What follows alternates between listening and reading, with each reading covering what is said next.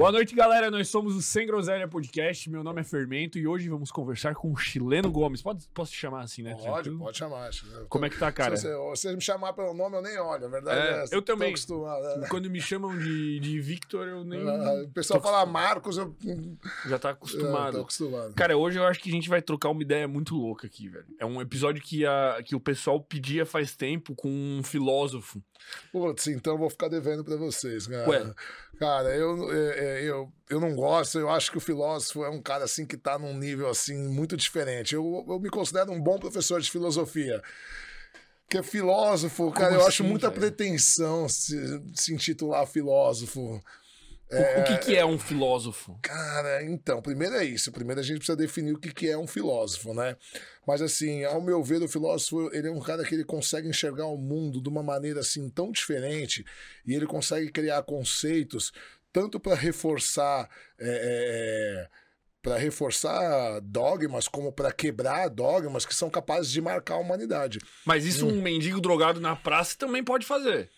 Poderia fazer, por que que não? Entende? Só que assim, mas tem que ver em que nível de intelectualidade ele pode fazer ao ponto de marcar uma sociedade. Tá. Entende? Então, assim, a gente, no decorrer da nossa conversa, imagino que a gente vai falar de alguns filósofos e do pensamento deles, e acho que você vai entender o que eu tô falando. É, eu tenho, claro, eu tenho minha produção intelectual, eu tento sempre produzir, mas eu me acho, assim, eu acho um pouco pretencioso, assim, eu não, eu não, não consigo me chamar de filósofo. Eu prefiro ser chamado de professor de filosofia. Cara, que loucura, velho. Mas tem gente que nem estuda filosofia e se considera filósofo. Mas, É o que mais tem. mas muito, cara. Às vezes eu posto algum vídeo, né? E assim, além de. Eu sou formado em filosofia, em teologia, estou fazendo mestrado em psicanálise, né? E, e às vezes eu posto algum vídeo de, de filosofia e tal, e aí vem comentários tipo, discordo, não sei o que, e eu falo assim. Tá, mas baseado em que você discorda, né? Porque não sou eu que estou falando, né? Por exemplo, eu estou falando de Kant, que é um dos filósofos, uma das maiores mentes da história da humanidade. Aí eu entro no perfil, o menino tem 17 anos e tá lá, filósofo e não sei o quê, né? Outro dia eu fui no dentista e conversando com uma moça tal, e ela falou assim: Eu sou filósofa. Eu falei, é mesmo? Eu falei, pô, que legal. Mas onde você estudou tal? Não, não, nunca estudei, nunca li nada de filosofia, mas é porque eu tenho umas, umas viagens. Eu falo, falo, acho que é viagem mesmo, entendeu?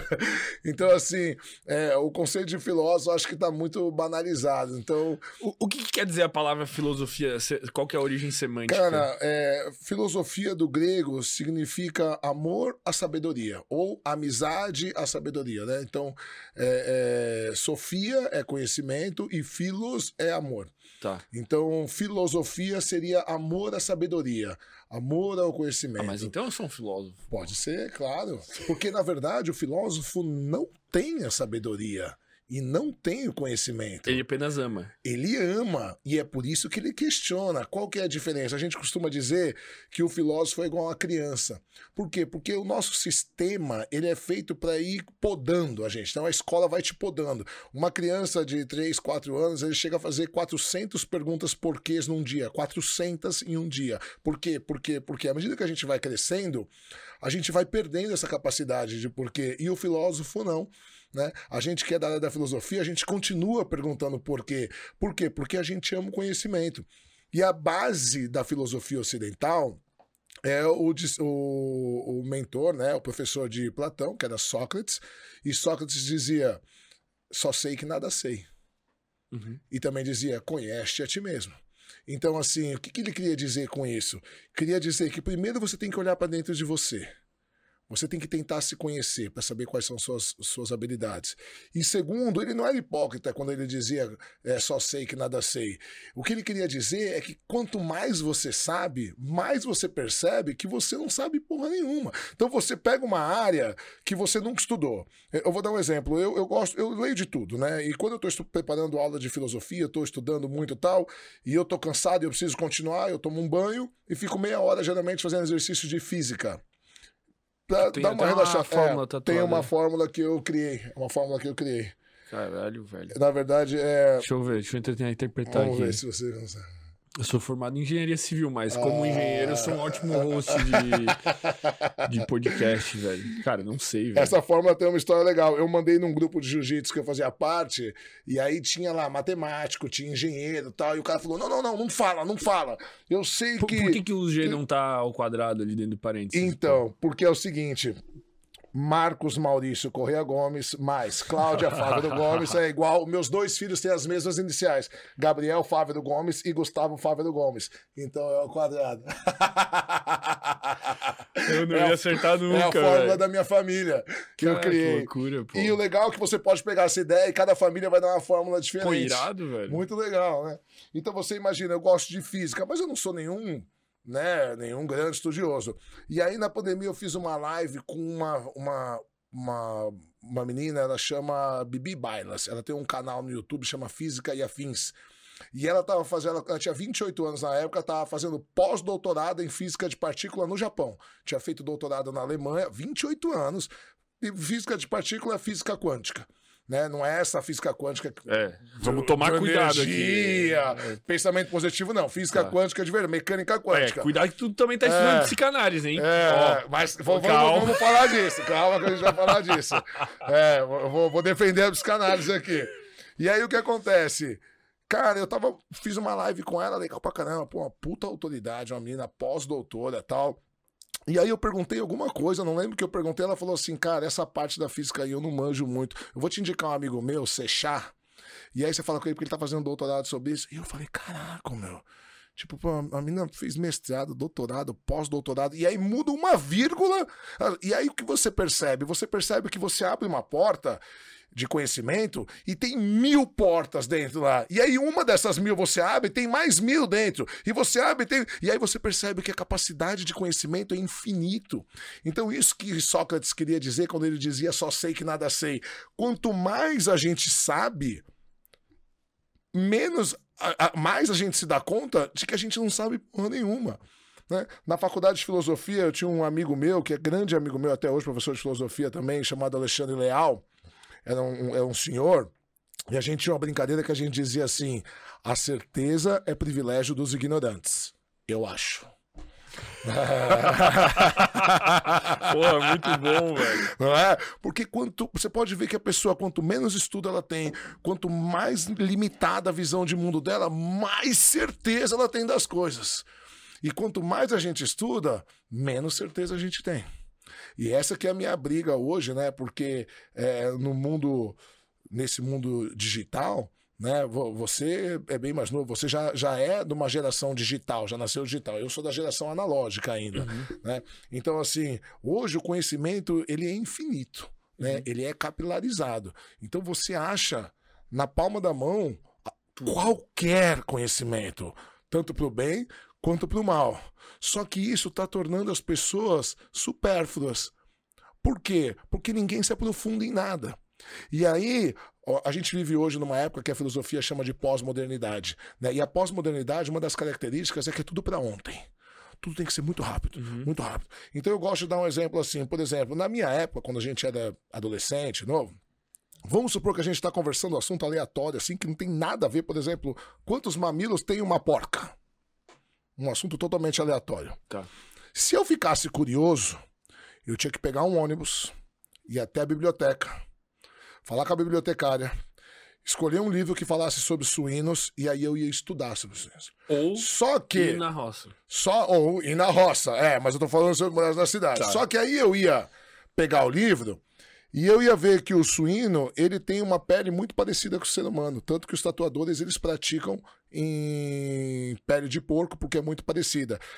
Tanto que eles queimam muito com o sol. Eu ia ver E- também Eles usam pra, pra queimadura também. usam para fazer enxerto em queimadura. Eu ia saber também que a disposição dos órgãos do porco é a mais parecida do ser humano, mais inclusive do que os macacos. Então, se você tirar uma foto do, do- da Tórax. caixa do tórax, a disposição dos órgãos são assim. É um animal muito estressado, isso aqui. E aí eu ia estudar sobre isso. E aí eu ia sair de lá e, consequentemente, eu também ia saber quantos mamilos tem uma porca. Que Ou não. Não tem. Vai que nem tinha é, não, mas pode ser. sim. Provavelmente sim. Hoje não. Hoje a gente está conversando. Surge essa dúvida, você entra aqui no Google, né? Ah, tá, tá, tem tanto, tal, acabou, tal, muda o assunto, acabou e foi, e foi embora. Então, hoje, é, nós, esses tempos que nós vivemos, tem um, um sociólogo polonês chamado Zygmunt Bauman, morreu em 1917 com 1900, não, 2017 morreu É, em 2017 com 93 anos. É, ele, ele fez um estudo muito forte sobre redes sociais. Na época, o Facebook, porque o Instagram ainda não era tão, tão forte. E ele criou, ele tem três obras muito fortes que é Sociedade Líquida, Modernidade Líquida e Amor Líquido. Então ele diz que até metade do século XX as coisas eram sólidas. Uhum. Então seu pai te criava do jeito que seu avô criou ele, é, o avô criou o pai como o tataravô criou, tal. As coisas não mudavam. Você conhecia uma menina na escola com 11, 12 anos, namorava, casava, ficava 10, 20, 30, 40, 50 anos casado. Você entrava como estagiário numa empresa, ficava 30 anos lá, se aposentava, as coisas eram sólidas, os amigos eram os meus amigos de 40 anos. Hoje não. Hoje é tudo muito, muito Fluido. volúvel, tudo muito fluido, as relações são, são, são instáveis e ao mesmo tempo são rasas.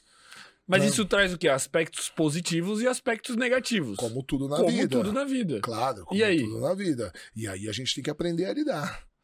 Mas, né? mas tu, tu fica mais na pira de, tipo assim, ficar revoltado. Não, não digo revoltado, tipo, a gente tem que aceitar de qualquer jeito, mas tu fica, tipo, o que, que passa na tua cabeça em relação Cara, a o que- isso? assim, na, como psicanalista, a minha especialidade é adolescentes. Tá. né? Então eu trato adolescentes.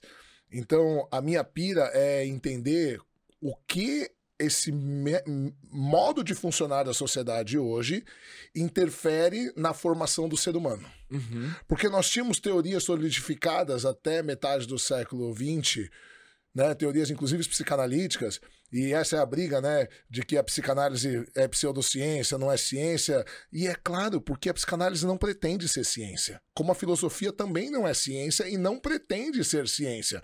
Por quê? Porque para se ser ciência, necessariamente tem que ter metodologia científica. Uhum. E o que, que isso quer dizer? Quer dizer que eu tenho que fazer um experimento, tenho que ter um protocolo desse experimento, e esse experimento eu vou pegar os resultados, eu vou publicar, e ele tem que ser replicável por qualquer pessoa no planeta, Uhum. certo? À medida que outras pessoas conseguiram replicar positivamente e negativamente, prova e contra-prova, se torna uma ciência comprovada cientificamente. Esse é o método científico, certo? O que acontece? Cada ser humano é um indivíduo diferente. Uhum. E cada ser humano significa suas experiências de forma diferente. Então a psicanálise, ela não é ciência, ela é um método investigativo do inconsciente. Uhum. O primeiro a surgir. Nenhuma outra área das, da psicologia hoje seria nada sem a psicanálise. Sim. Seja para usar os conceitos iniciais, seja para tentar refutar. Uhum. Certo? Nem, nem Então, existiria não psicologia. existiria psicologia Al- sem alguém, Freud talvez, alguma hora. Fosse... alguma coisa. Tinha o behaviorismo de Skinner, tinha aí o Robert Adler com a sua vontade de poder tal. Mas o cara mesmo é Freud. Uhum. Certo? Ele vai catar a ideia de, de Schopenhauer, de Nietzsche, de outros do inconsciente, que era uma coisa muito Abstrata. abstrata, grotesca, assim, e ele vai lapidar, lapidar, lapidar, e vai falar: caraca, realmente existe isso daqui, e não só existe um inconsciente, como ele representa 95% da nossa psique. Então, ele diz: não sou o senhor na minha própria morada. Né? Se você quiser, depois a gente pode falar de como surgiu a psicanálise, como ele descobriu isso, é muito legal. Então, o que acontece? A psicanálise, ela é subjetiva de cada indivíduo. Então, nós podemos ser irmãos gêmeos, vivemos, dividimos o útero da mãe, dividimos toda a experiência e de repente nós estamos num carro e, e esse carro e bate o carro e a nossa mãe morre, Uhum. certo? Num acidente. Pode ser? Eu posso significar de uma maneira e você pode significar de outra. Sim, por, Certo. Por, por variáveis minúsculas, Minúsculas. incalculáveis que geram efeitos borboletas que Exato. causam essas diferenças e não tem Perfeito. como metrificar. Não tem como metrificar, certo? Então não tem como a psicanálise ser ciência. O que não quer dizer que ela não funcione ou que ela seja invalidada. Mas. Qual é o problema? Tá. Mas, para você chegar no mais, eu vou te falar. Qual é o problema? Quando o Freud apresenta a psicanálise num congresso em Viena para medicina, ele estava alucinado, porque ele falou: Meu, descobri uma coisa aqui sensacional, cara, eu vou virar, porque ele queria ser famoso. E aí riem dele. Uhum. A galera ri, porque ele estuda, ele baseia os seus estudos nas histéricas, né? em Histeria. E aí ele fica tão pé da vida que quando a psicanálise começa a ganhar corpo e começa a ganhar a ser aceita como uma ciência, como um método investigativo real, ele faz questão de que ela não dependa da academia. Então você não precisa ser psicólogo, você não precisa ser médico para você ser psicanalista. Qual que é a vantagem disso? Qualquer um pode ser psicanalista. Uhum. Qual que é a desvantagem disso? Qualquer Qualquer, um pode. pode. ser psicanalista. Então tá. Qual o problema hoje? Por que, que muitos psicólogos, muitos médicos têm preconceito com a psicanálise? Porque tá lotado de psicanalista, de cursinho, de. Mas não é só de- isso, de- cara. Tipo igual coach, Eu- sabe? Eu, eu acho que o principal problema é o seguinte: com que objetivo uma pessoa busca um tratamento psicológico? Normalmente ela tá com algum problema que ela quer solucionar. Então, por que ela não buscaria algo que tem evidência de melhora? Entendeu? Tipo, cientificamente com evidência de melhora. Porque ela- a partir do momento que ela tá buscando um psicanalista, ela corre o risco de ficar, tipo, andando em círculos. Porque ela não sabe. eh, Tem essa questão de, Sim, tipo, sim. ser um bom psicanalista ou ser o psicanalista que, sei lá, o que, que ele leu ali do Freud, e acho que tudo é pinto. É, ou ser um bom psicanalista. Tem essa chance. Claro, Mas claro. a- ela, como, como, como, como estudo, como conhecimento em si, muitas vezes também vai ser inútil. Então, vamos lá. Cara, muito boa a sua pergunta. é excelente. O que acontece? Primeiro, que é triste, porque hoje a, a- a comunidade de psicologia, né, no geral, e aí eu incluo tanto os psicanalistas quanto os psicólogos e tal, não existe uma divulgação de como escolher um bom profissional. Começa por aí. É Tá. completamente aleatório. É sorte. Não, fulano falou que ciclano é boa. Fulano, outro problema no Brasil, qualquer pessoa pode se chamar de terapeuta Sim. certo? É, psicoterapeuta, formação psi, né? Psicólogo, psiquiatra ou psicanalista. Mas depende da formação do psicanalista. Tem os cursinhos e os cursos. Ok. Mas terapeuta qualquer um pode se chamar. Qual que é a questão? A questão é que não existe uma linha melhor ou pior que a outra. Existe o terapeuta e o momento de vida que você está vivendo. Dentro da Por quê? psicanálise. Dentro, não, de toda a linha da Não. psicologia. Sim, vou te explicar por quê. Me Vou explique. explicar por quê. Enquanto a, a, psicologia, a psicanálise, porque a psicanálise ela é uma parte da psicologia. Tanto que você aprende Sim. na faculdade.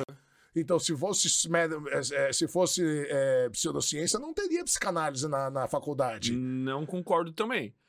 Porque o que acontece é que é exatamente que as universidades são ultrapassadas no Brasil. Sim. Quando tu vai, por exemplo, para Europa, Estados Unidos, lá o centro de psicologia é centro de psicologia e neurociência. Tudo que tu aprende muitas vezes aqui em uma graduação inteira do Brasil de psicologia é dado em uma matéria lá como história da psicologia. Claro, concordo. Concordo, mas você tem que entender que sem esse fundamento psicanalítico, a pessoa não vai para as outras áreas primeiro, ainda que seja para refutar. Certo? Não entendi o que tu quis dizer. Olha só. Você precisa entender a origem. A origem do pensamento investigativo da psique humana. E a origem é a psicanálise, para que você se torne um especialista em qualquer área do pensamento humano. Entende? Então, eu quero que tu explique mais se profundamente, você- porque eu não sei se eu concordo. Olha só, se você vai ser um, um, é, um psicólogo da Gestalt, você conhece a Gestalt? Mais ou menos. Gestalt foi desenvolvida por Frederick Peirce. É, Gestalt é uma palavra que vem do alemão, que a, a tradução literal não tem para o português, mas seria silhueta. Tá. né? Então, por exemplo, é, se eu mostro isso daqui para você assim, e falo, o que, que é isso? Né? E aí você fala assim, ah, isso daqui é um, Um buraco, autorama. sei lá. Sei lá, tá. é uma Ah, tá, peça de entendi. autorama. E aí eu mostro ali e ela fala assim: ah, é uma peça daquelas máquinas de, de costurar que a voz, ah, não sei o que e tal. E na verdade é, um- é uma capinha de celular, certo? Mas eu, pela silhueta, pela imagem, eu sei que você teve uma infância que você era mais abastado. Por quê? Porque na época, quando você era criança, o autorama era caro. Então, para você associar isso, é porque você tinha autorama, então você tinha uma condição de vida melhor. Tu, tu Pra tá, ela- tipo, analisando as minhas crenças pela Não minha percepção pela de mundo. a sua percepção de mundo só pelo que você falou do que seria. Isso é Gestalt. Tá. É, é, é, é uma, monograma. e ela surge, a Gestalt, por Frederick Peirce, é, é, ela surge porque Freud.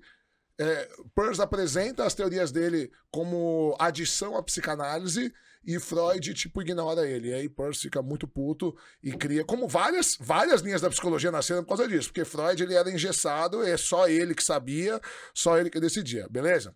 Então o que acontece? Enquanto as outras. ó, ó, aí surge essas linhas, a- o TCC, que na verdade é um desenvolvimento do behaviorismo de Skinner. Aí você, aí surge é, a Gestalt, surge uma série de outras que a gente chama hoje de fenomenologia, que é o fenômeno, como o fenômeno te afeta, beleza? E toda essa parte da psicologia, da fenomenologia, ela é baseada na filosofia de Jean-Paul Sartre. Sartre, filósofo francês, que diz: não importa o que fizeram com você, o que importa é o que você fará com o que fizeram de você. Uhum. Beleza? Então toda a parte da fenomenologia lida com o, o que. O que você fará. Porém, a psica... por que, que eu, eu, digo que a psicanálise é importante? Porque muitas vezes a psicanálise ela te diz o porquê você é assim.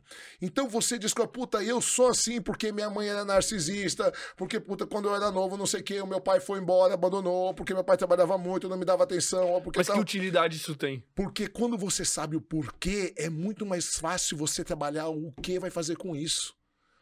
Entende? Porque o princípio da cura começa quando você sabe o motivo. Cara, mas assim, ó, eu tô andando de carro, o pneu fura. Eu quero que o pneu seja trocado. Sim. Eu não tô nem aí se é um parafuso, se é um prego. Sim, mas se você souber que o teu pneu furou porque você tá dirigindo de forma errada, toda hora o pneu vai furar. Aí sim. Toda hora. Então você saber o porquê vai te ajudar a evitar novos problemas com o pneu.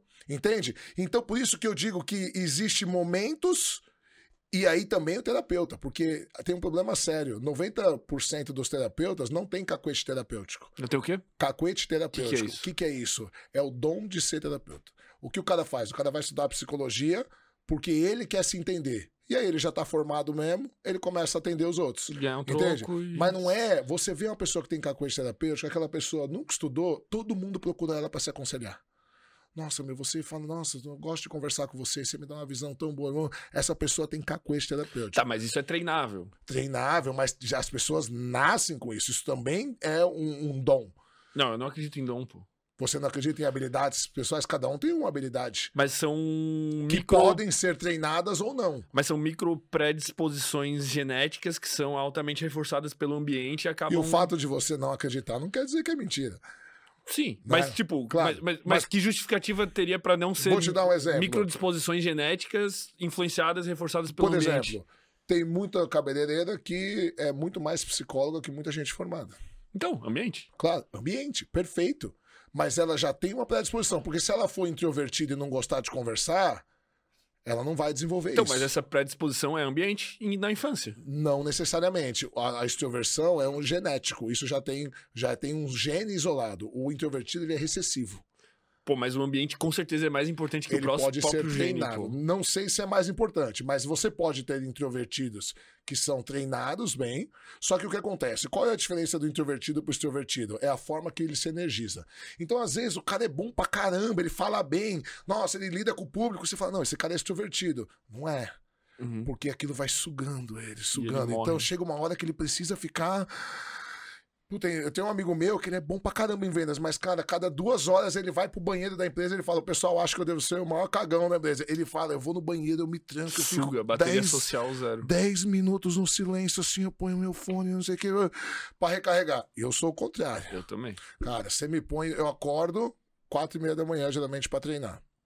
Então eu acordo, tá todo mundo dormindo em casa. Eu acordo, não gosto que ninguém fala comigo, tá todo mundo dormindo, eu vou, escovo meu dente, lavo meu rosto, ganho um pouco mais de energia. Faço um café preto, ganho um pouco mais de energia. Arrumo minhas coisas, ganho um pouco mais de energia. Chego na academia, sério, ponho meu fone, então, daqui a pouco um começa a falar comigo, daqui a pouco daqui a pouco eu tô gritando, ah, não sei o que, na sala de musculação. E quando eu chego no trabalho, mano, 10 horas, 9 horas da manhã, eu já tô numa energia. Quanto mais pessoas eu vejo, mais me energiza. Eu sou extrovertido. O introvertido não. O introvertido, você põe ele na frente de um computador, ele fica 8, 9 horas assim, ó. Altamente motivado. Eu, se você me pôr mais que 20 minutos na frente do computador, cara, eu começo a levantar, eu vou no banheiro, eu tomo água, eu puxo, eu bato papo com o outro do lado, tal. Então, por isso que hoje as grandes empresas, elas fazem teste de personalidade. Porque você, às vezes, eu, eu tinha dois funcionários que eu ia mandar embora. Hoje eu tenho 200 funcionários, eu tenho uma empresa de segurança. Eu tenho dois funcionários que não estavam rendendo que eu ia mandar embora. Putz, uhum. Os caras não rendiam de jeito nenhum. E aí, eu não sei porquê, eu resolvi aplicar o teste de personalidade. Do nada neles. E eu percebi que o introvertido estava numa função que ele tinha que ficar falando com gente o tempo inteiro, e o extrovertido estava na frente de um computador sem falar com ninguém. O Uhum. que, que eu fiz? Antes de mandar eles embora, eu falei, vamos fazer um teste. Troquei eles de lugar. Cara, são meus melhores funcionários. Entende? Porque o extrovertido é o rei do fora. Porque o extrovertido fala, fala, fala, fala, fala, fala, e às vezes pensa. O introvertido, ele pensa, pensa, pensa, pensa, e às vezes fala. né? Então, às vezes, você tá conversando. É, cara, quer morrer, a gente que é extrovertido, contar uma história pro introvertido. Cara, meu, caramba, eu cheguei lá e eu fui, puta, no podcast com fermento, cara, e não sei o que, e eu falei com ele. E aí, meu, e ele falou isso, tá? E aí, e aí você começa a ficar incomodado, você fala assim, pô, será que tá chata a minha história e tal? E aí ele fala assim, cara, que legal, eu tô adorando. Uhum. Continua. Você fala. Entende? É, sim, é bizarro. Então, é bizarro. Então, entender. Entender as colocações. Então, quando você fala de, de predisposição genética, concordo com você. Agora, quem tem uma predisposição genética é, é, que, que aí a gente chamaria de dom. Dom por quê? Porque é aleatório, porque não tem como saber quem vem ou não, certo? Sim. Não é dom divino, porque eu não Sim. acredito em dom divino, né? Eu acho que é tirar o mérito do, da pessoa. Mas assim, a pessoa que recebe essa habilidade, que tem essa habilidade e, e treina, ela vai desenvolver absurdamente. Sim. Né? Eu sou faixa preta de jiu-jitsu, fui atleta de, de boxe, fui lutador de boxe também, de MMA. E a gente tem um, um- um- ditado no mundo da luta que é o esforçado ganha do talentoso. Uhum. Porque o talentoso, às vezes, ele começa a ficar preguiçoso, Uhum. né? Porque é tudo muito fácil pra ele, ele pega as coisas mais fáceis e tal. Mas quando você pega um talentoso esforçado, Esforçado, cara, aí. esse cara são os campeões mundiais. Sim. Eu sou muito amigo do Demian Maia. Uhum. Demian Maia pegou a faixa preta em 4 anos e meio. A média é 12 anos pra pegar. E ele pegou em 4 anos, anos, quatro anos e meio e foi pentacampeão mundial na faixa preta. Então, hoje ele tá aposentado do UFC, você vai na academia dele, ele tem a mesma rotina de treino todos os dias. Quando ele resolveu baixar de peso, ele baixou, foi baixando e ele mantém o peso. Se aparecer uma luta pra ele hoje, Tá pronto. tá pronto. O cara é regrado. O cara vive pra isso a vida inteira. Então é o talentoso que juntou com, com o esforçado. A habilidade que ele tem, às vezes ele mostra a posição, o pessoal fala, não, mas é fácil. Eu falo, é fácil vendo ele fazer. Vai fazer. Entendeu? Então é isso. E o terapeuta também é assim. Então qual é o problema? Hoje é muito difícil, nem todos os terapeutas têm cacuete terapêutico. Entende? Tem muitos que são esforçados. Aí entra a questão de empatia. Às vezes você se dá bem com a pessoa. Freud dizia que o, o- o psicólogo só vai com, com o paciente até onde ele mesmo foi. Então depende muito. Às vezes o, o- o terapeuta é muito bom para você, mas para outra pessoa, com a experiência de vida dela, é diferente. Sim. Então, por exemplo, Até Você pela- é novo. pelo transtorno que a pessoa Claro, tem. mas, mas um exemplo, você é novo, você tem 28 anos, você é casado? Não, Não é casado. Solto, tem filhos? não, não. também não tem filho, certo? Chega uma mulher de 45 anos, com três, com dois filhos adolescentes, largada pelo ex-marido, você pode ajudar ela como psicólogo? Pode, tecnicamente. Mas, cara, você que nunca foi casado, que nunca teve filho, que nunca passou por uma separação, a sua capacidade de ajudar é limitada. Comparado se ela for pegar uma outra terapeuta que, que foi casada há muitos anos, que tem filho, que já separou. Mas isso porque não é um Entende? método científico. Porque quando tu Não, põe. mas isso eu tô falando de psicologia, não tô falando de psicanálise. Cara, mas é que Tô quando tu põe num, num- num método, tipo assim, tu vai pegar a terapia cognitivo-comportamental.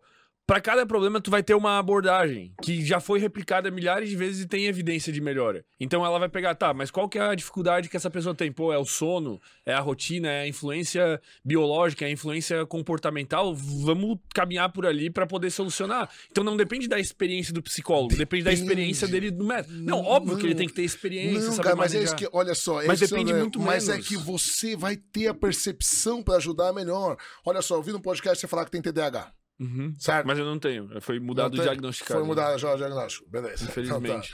Então, tá. Piorou. então piorou.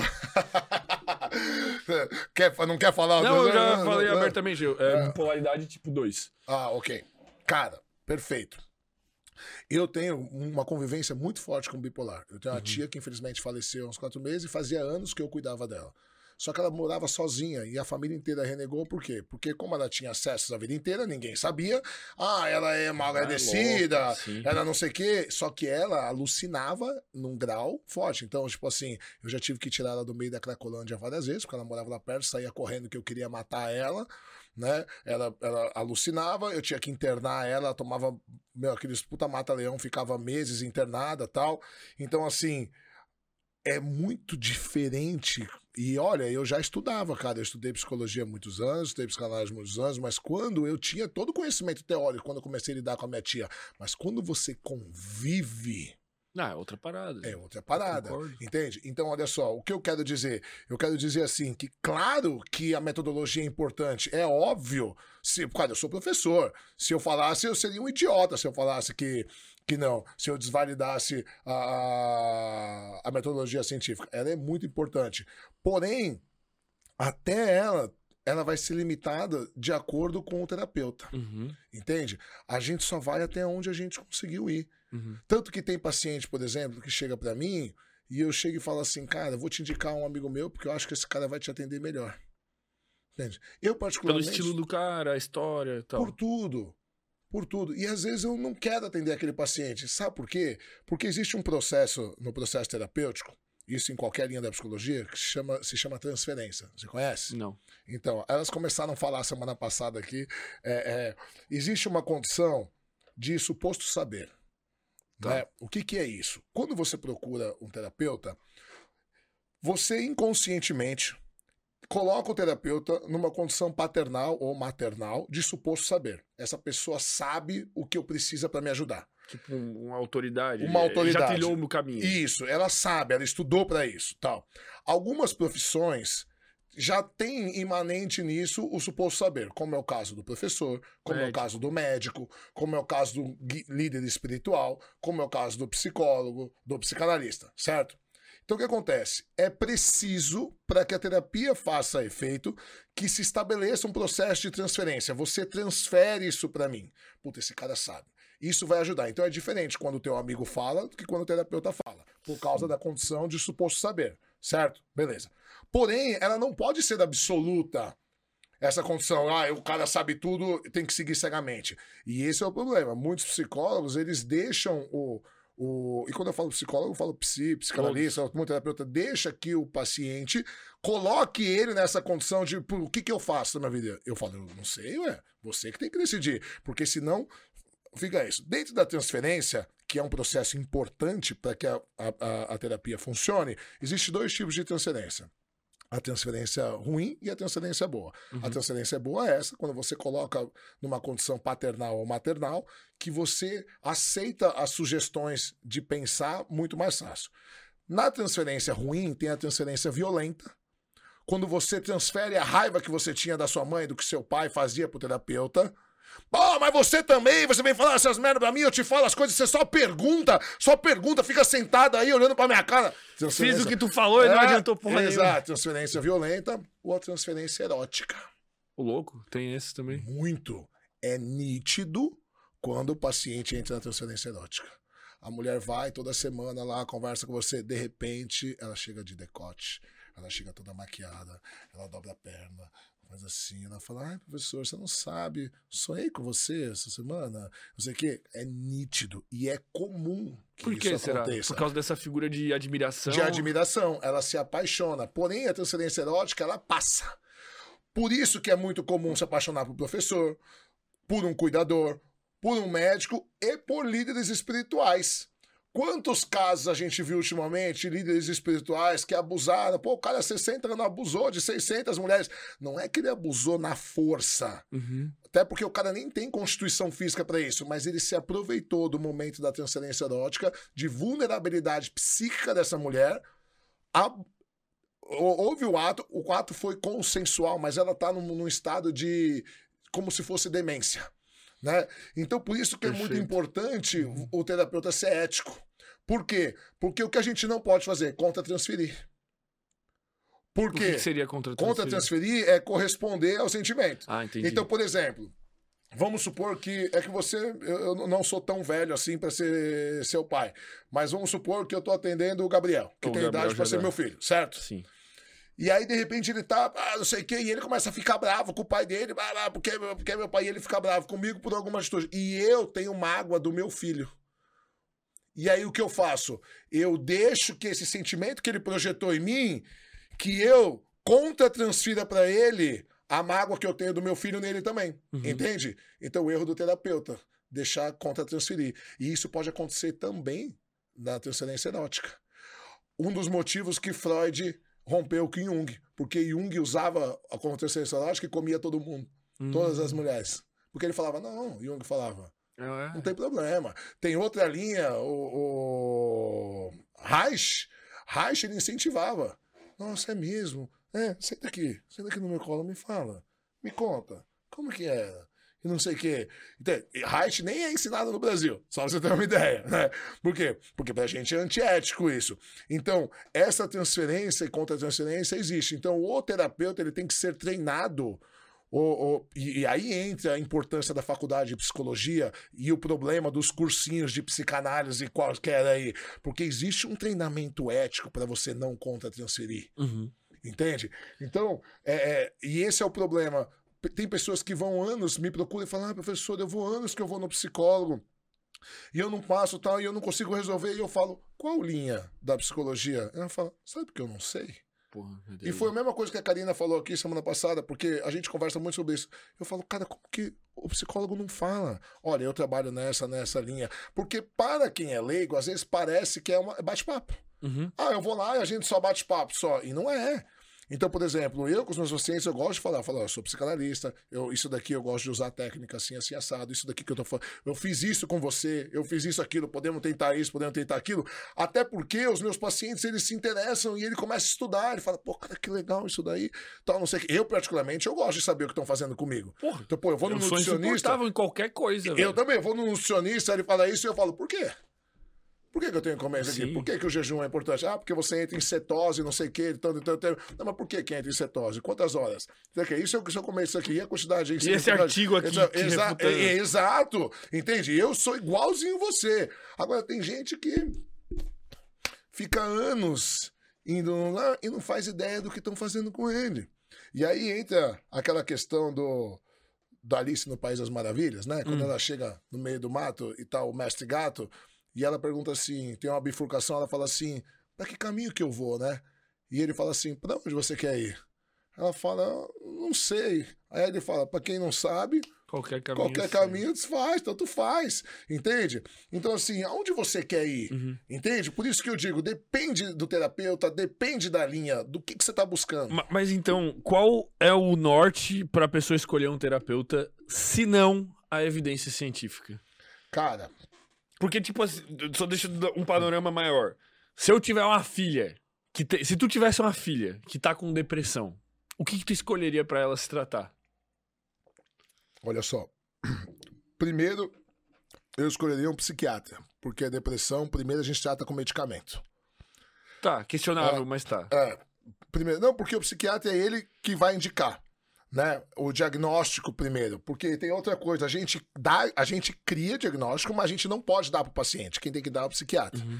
E é muito mais fácil quando a gente tem uma boa relação com o psiquiatra. Então tem psiquiatra que, meu, que eu ligo o psiquiatra e falo, ó, eu atendo fulano, fulano tal, é teu paciente. O cara fala, puta que do caralho, acho legal, acho legal, tal, não sei o quê. Tem psiquiatra que fala, ó, deixa aqui a minha parte, porque eu falo, não, eu quero saber qual linha que você tá indo pra gente poder trabalhar Pô, junto. que é, É. Pra mim era requisito isso. tipo, Claro. as duas conversarem. Óbvio, óbvio. Mas a, gente esquece que médico e Deus geralmente trabalham no mesmo andar, né? E Então, maestro. É, entendeu? Então, às vezes, maestro, enfim, cada profissão vai ter o seu, né? Então, assim, fica mais difícil. Agora, qual, qual o primeiro critério? Claro, formação. A formação é muito importante.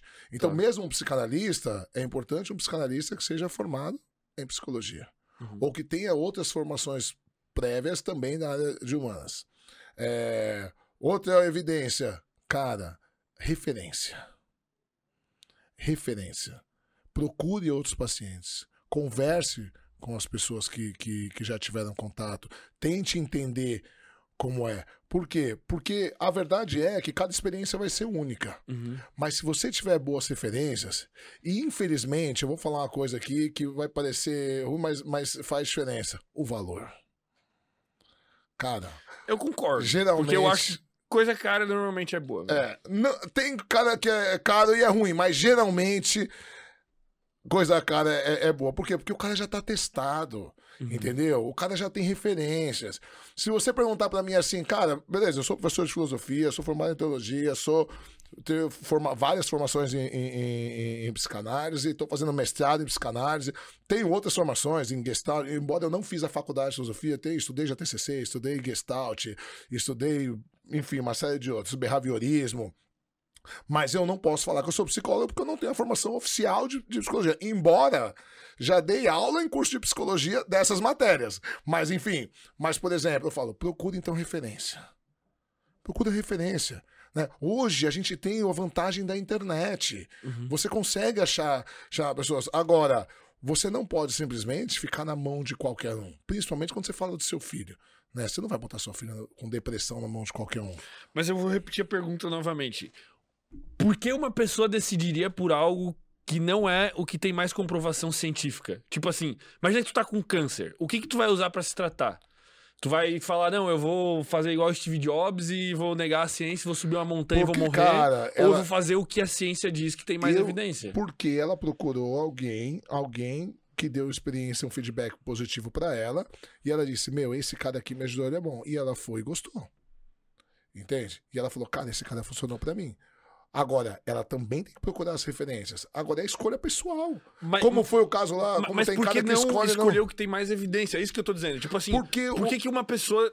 Se, se tem uma Eu- eu tô- Eu, amostragem. tô, entendendo, mas o que eu tô querendo explicar é que é, essa, essa escolha ela é muito subjetiva, não é só evidência, porque o cara pode vir de uma linha muito boa e o cara ser um bosta de um profissional. Pode, mas por que, que eu escolheria outra linha? Porque o outro cara tem muito mais referência e tem muito mais Mas se essa resultados. linha é boa porque ela não tem resultados comprovados cientificamente.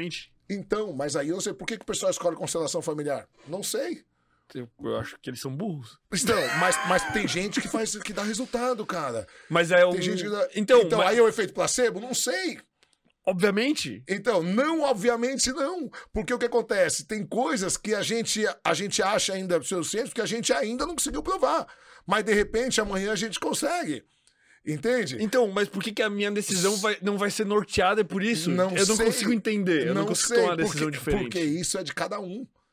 Por exemplo, eu passei por várias linhas. Por várias linhas. E eu tenho formação em psicanálise, vou te falar bem a verdade, porque eu ainda não tive tempo. Por que, que eu fui ser psicanalista? Porque eu sou apaixonado pela psicanálise, sou apaixonado por Freud. Antes de eu começar a estudar, eu já tinha lido a obra inteira de Freud, porque Freud, para mim, é um filósofo. E eu sou um estudioso de filosofia. Uhum. Então, cara, quando eu conheci a psicanálise, eu já tinha lido a obra inteira de Freud. Então, pra mim, já achei assim sensacional. É, E porque, eu, na verdade, eu fui me formei com um cara que ele falou assim: cara, eu preciso de alguém pra ser meu. meu... Paciente? Não, não, meu substituto. Porque ele falou: meu, eu tô, é um puta psicólogo, um cara assim. Cara, é sensacional, mentor de grandes empresas e tal. Esse é um cara que você quiser trazer aqui, com o conhecimento É. do cara assim, incrível. Pra você ter uma ideia, quando o Bradesco fundiu com a HSBC, os caras chamam ele pra ele ver que diretor fica, que não fica. Ele faz sucessão de grandes empresas. O cara assim, pô, o custo do cara custa 120 mil, Nossa. uma imersão. É, é, mas é um gênio. É, é, notório saber, chama Luiz Fernando Garcia. Ele tem casa aqui em Floripa. É, um gênio, assim. E aí, muito amigo meu, e ele falou assim: cara, vem estudar comigo. Eu preciso de alguém pra me ajudar no- nos meus cursos, porque eu não tô dando conta sozinho e tal. E você é um cara muito inteligente, você, pô, você já entende bastante e tal. E aí, a primeira formação de psicanálise que eu fiz, eu fiz com ele. Depois eu, aí eu fiquei apaixonado, fui fazer outras formações oficiais de psicanálise, aí entrei no mestrado e tal. Mas assim, e no final eu acabei nem indo trabalhar com ele, porque nossa vida aí a gente abriu um- uma empresa junto, foi meu sócio e é meu amigo até hoje, acabou tendo que fechar porque não dava tempo pra cuidar e tal. Mas assim, é, porque eu não tive tempo ainda de fazer faculdade de, de, de psicologia, mas tá na minha lista. Nossa. Mas pra você ter uma ideia. muita coisa. Mas pra você ter uma ideia, a, a- a prima da minha mulher tá se formando em psicologia. Na faculdade inteira dela, ela tinha problema, ela, as amigas me ligavam e falavam assim, primo, Ela é bem mais nova, mas ela falou assim: primo, a gente não tá entendendo tal matéria, grava um vídeo pra gente.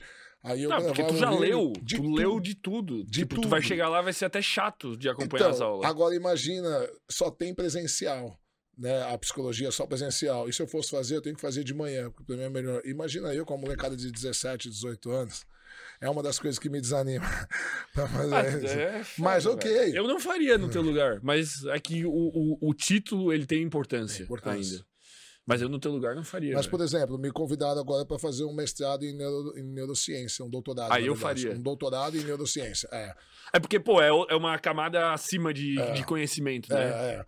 O- na verdade, a Nath que me indicou para um doutor Fabiano, e eu, na verdade, eu estou sendo estudado por uma universidade.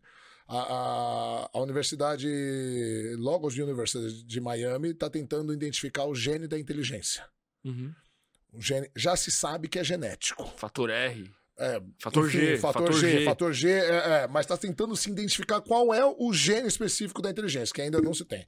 Mas, por exemplo, o meu pai, ele fugiu de casa com 9 anos de idade. Jesus É, amado. Brigou, meu, minha, minha avó tinha separado do pai, meu avô era maestro, piloto de avião.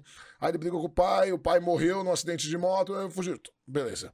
Viveu na rua, viveu na zona, viveu na FEBEM, lá no Chile, tal. E meu pai, com 10 anos de idade, lia Dostoiévski, meu pai lia Shakespeare, meu pai fala cinco idiomas, tem duas faculdades, mesmo tendo fugido de casa e vivendo na rua. Eu com, aprendi a ler em casa com 5 anos de idade, porque eu queria ler a Bíblia, porque meu pai é pastor, né? meu pai é vida testemunha de Jeová. Então eu fui criado para ser missionário. Então, assim, eu queria ler a Bíblia, aprendi a ler em casa com 5 anos de idade. Com 10 anos eu já tinha lido a Bíblia inteira a primeira vez. Já tinha lido Don Quixote de la Mancha em espanhol. Eu tenho um filho hoje de 10 anos. O meu filho, desde os 6 anos de idade, ele faz equação do primeiro grau de cabeça. Jesus Eu amado. falo pra ele assim, a gente vai no carro brincando, eu falo assim, filho, quanto que é 4x é igual a raiz de 25 mais 5? Qual o valor de x? Aí, aí minha irmã às vezes ela fala, pô, nem eu sei. 2,5. X igual a 5, ele fala. Era 5, Era pô, eu calculei errado. 4x. Ah, raiz de 20, aliás, raiz de 25 mais 15. Sim, Ah, raiz de é, 25 eu mais tava 15. certo, Desculpa, você tava tava certo, você pô, tava eu certo, é verdade. certo, Dois e meio, você tava certo. Mas assim, ele faz de cabeça desde os 6, 7 anos de idade. Né? Com 10 anos de idade agora, sabe o que ele me pediu de presente? Pai, posso escrever um livro de filosofia com você para criança? Então, tipo assim, é nítido. E aí a Nath... Ma- Mas, o quão isso é genético e o quão isso é influência? Então, por que que eu digo que é, é, é, também é genético? Porque eu não fazia ideia que meu pai era assim. Quem foi me contar essas coisas foi o meu tio. Tá, há mas pouco é porque tempo tu atrás. não teve contato com ele. Não, não, tive contato, Ah, mas tá. o meu pai só lia a Bíblia em casa.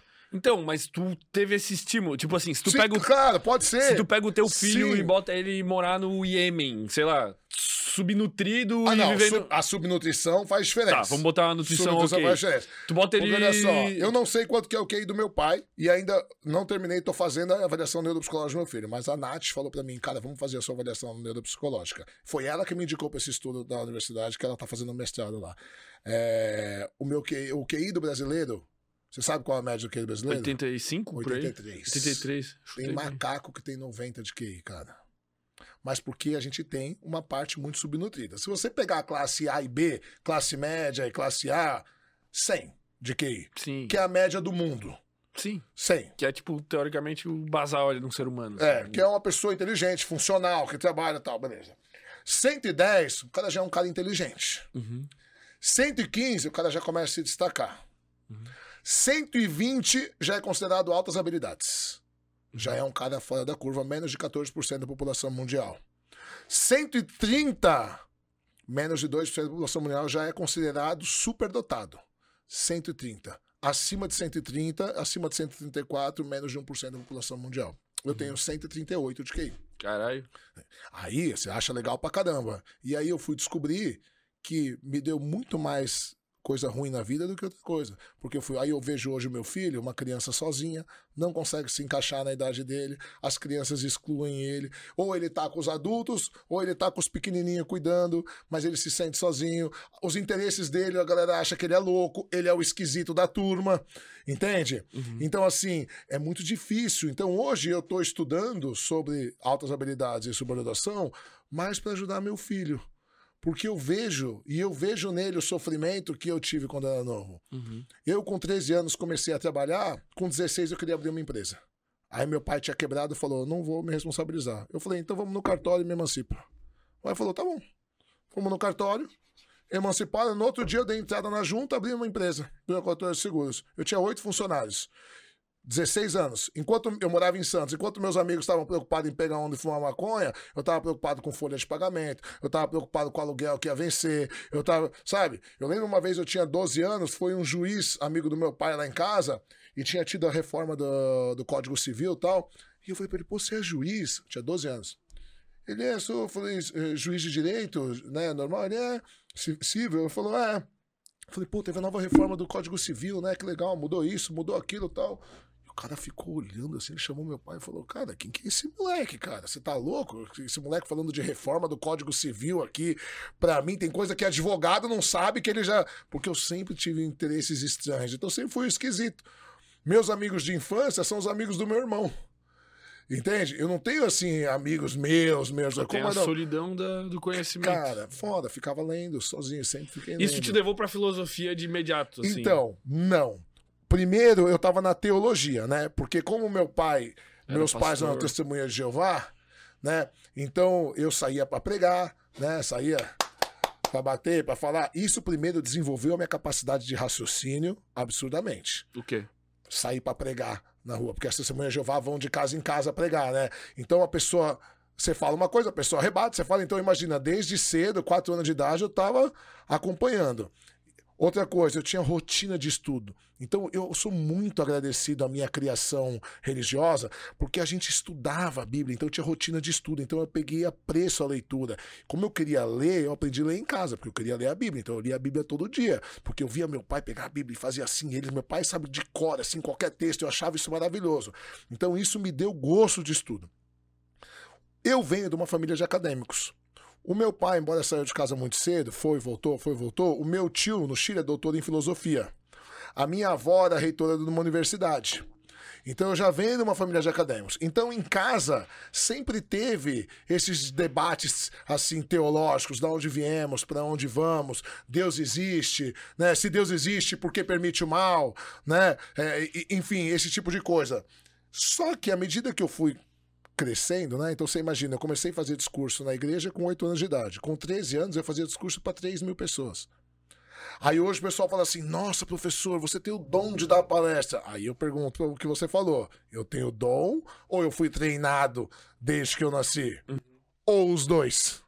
Ou o talento juntou com a, com a dedicação? Certo? Beleza. Eu fui chegando 15, 16 anos, que a gente entra na adolescência, nos lutos da adolescência, e a gente pode falar sobre isso, que é bem legal. O adolescente passa por três grandes lutos: o luto do- das brincadeiras da infância, o luto do corpo da infância e o luto dos pais da infância. Quando ele passa o luto dos pais da infância, ele tem que matar os pais da infância. Porque os pais da infância são idealizados. Então, para ele surgir como indivíduo, ele precisa matar os pais da infância. Por isso que o pai e a mãe fala, fala, e ele, ai, que saco. Aí vem alguém de fora e fala, ele fala, nossa, que legal. Aí o pai fala, pô, meu, tô falando isso você um ano, né? Por quê? Porque ele precisa matar os pais da infância. Então ele quer tudo o contrário do pai e da mãe nessa fase. E aí eu comecei a questionar a religião. E me incomodava algumas coisas na religião, tipo, por que, que duvidar é pecado? Né? Porque eu penso assim, quem tem medo da dúvida é a mentira. Não é? Porque a gente tá aqui, ó, a gente já tá aqui há uns 40 minutos, Uhum. certo? Uma hora desde que eu cheguei aqui. Se a polícia invadir aqui agora e falar assim, ó, faz meia hora assaltaram uma loja ali, vocês vão ter que ir, que vocês estão sendo investigados. A gente fala, beleza.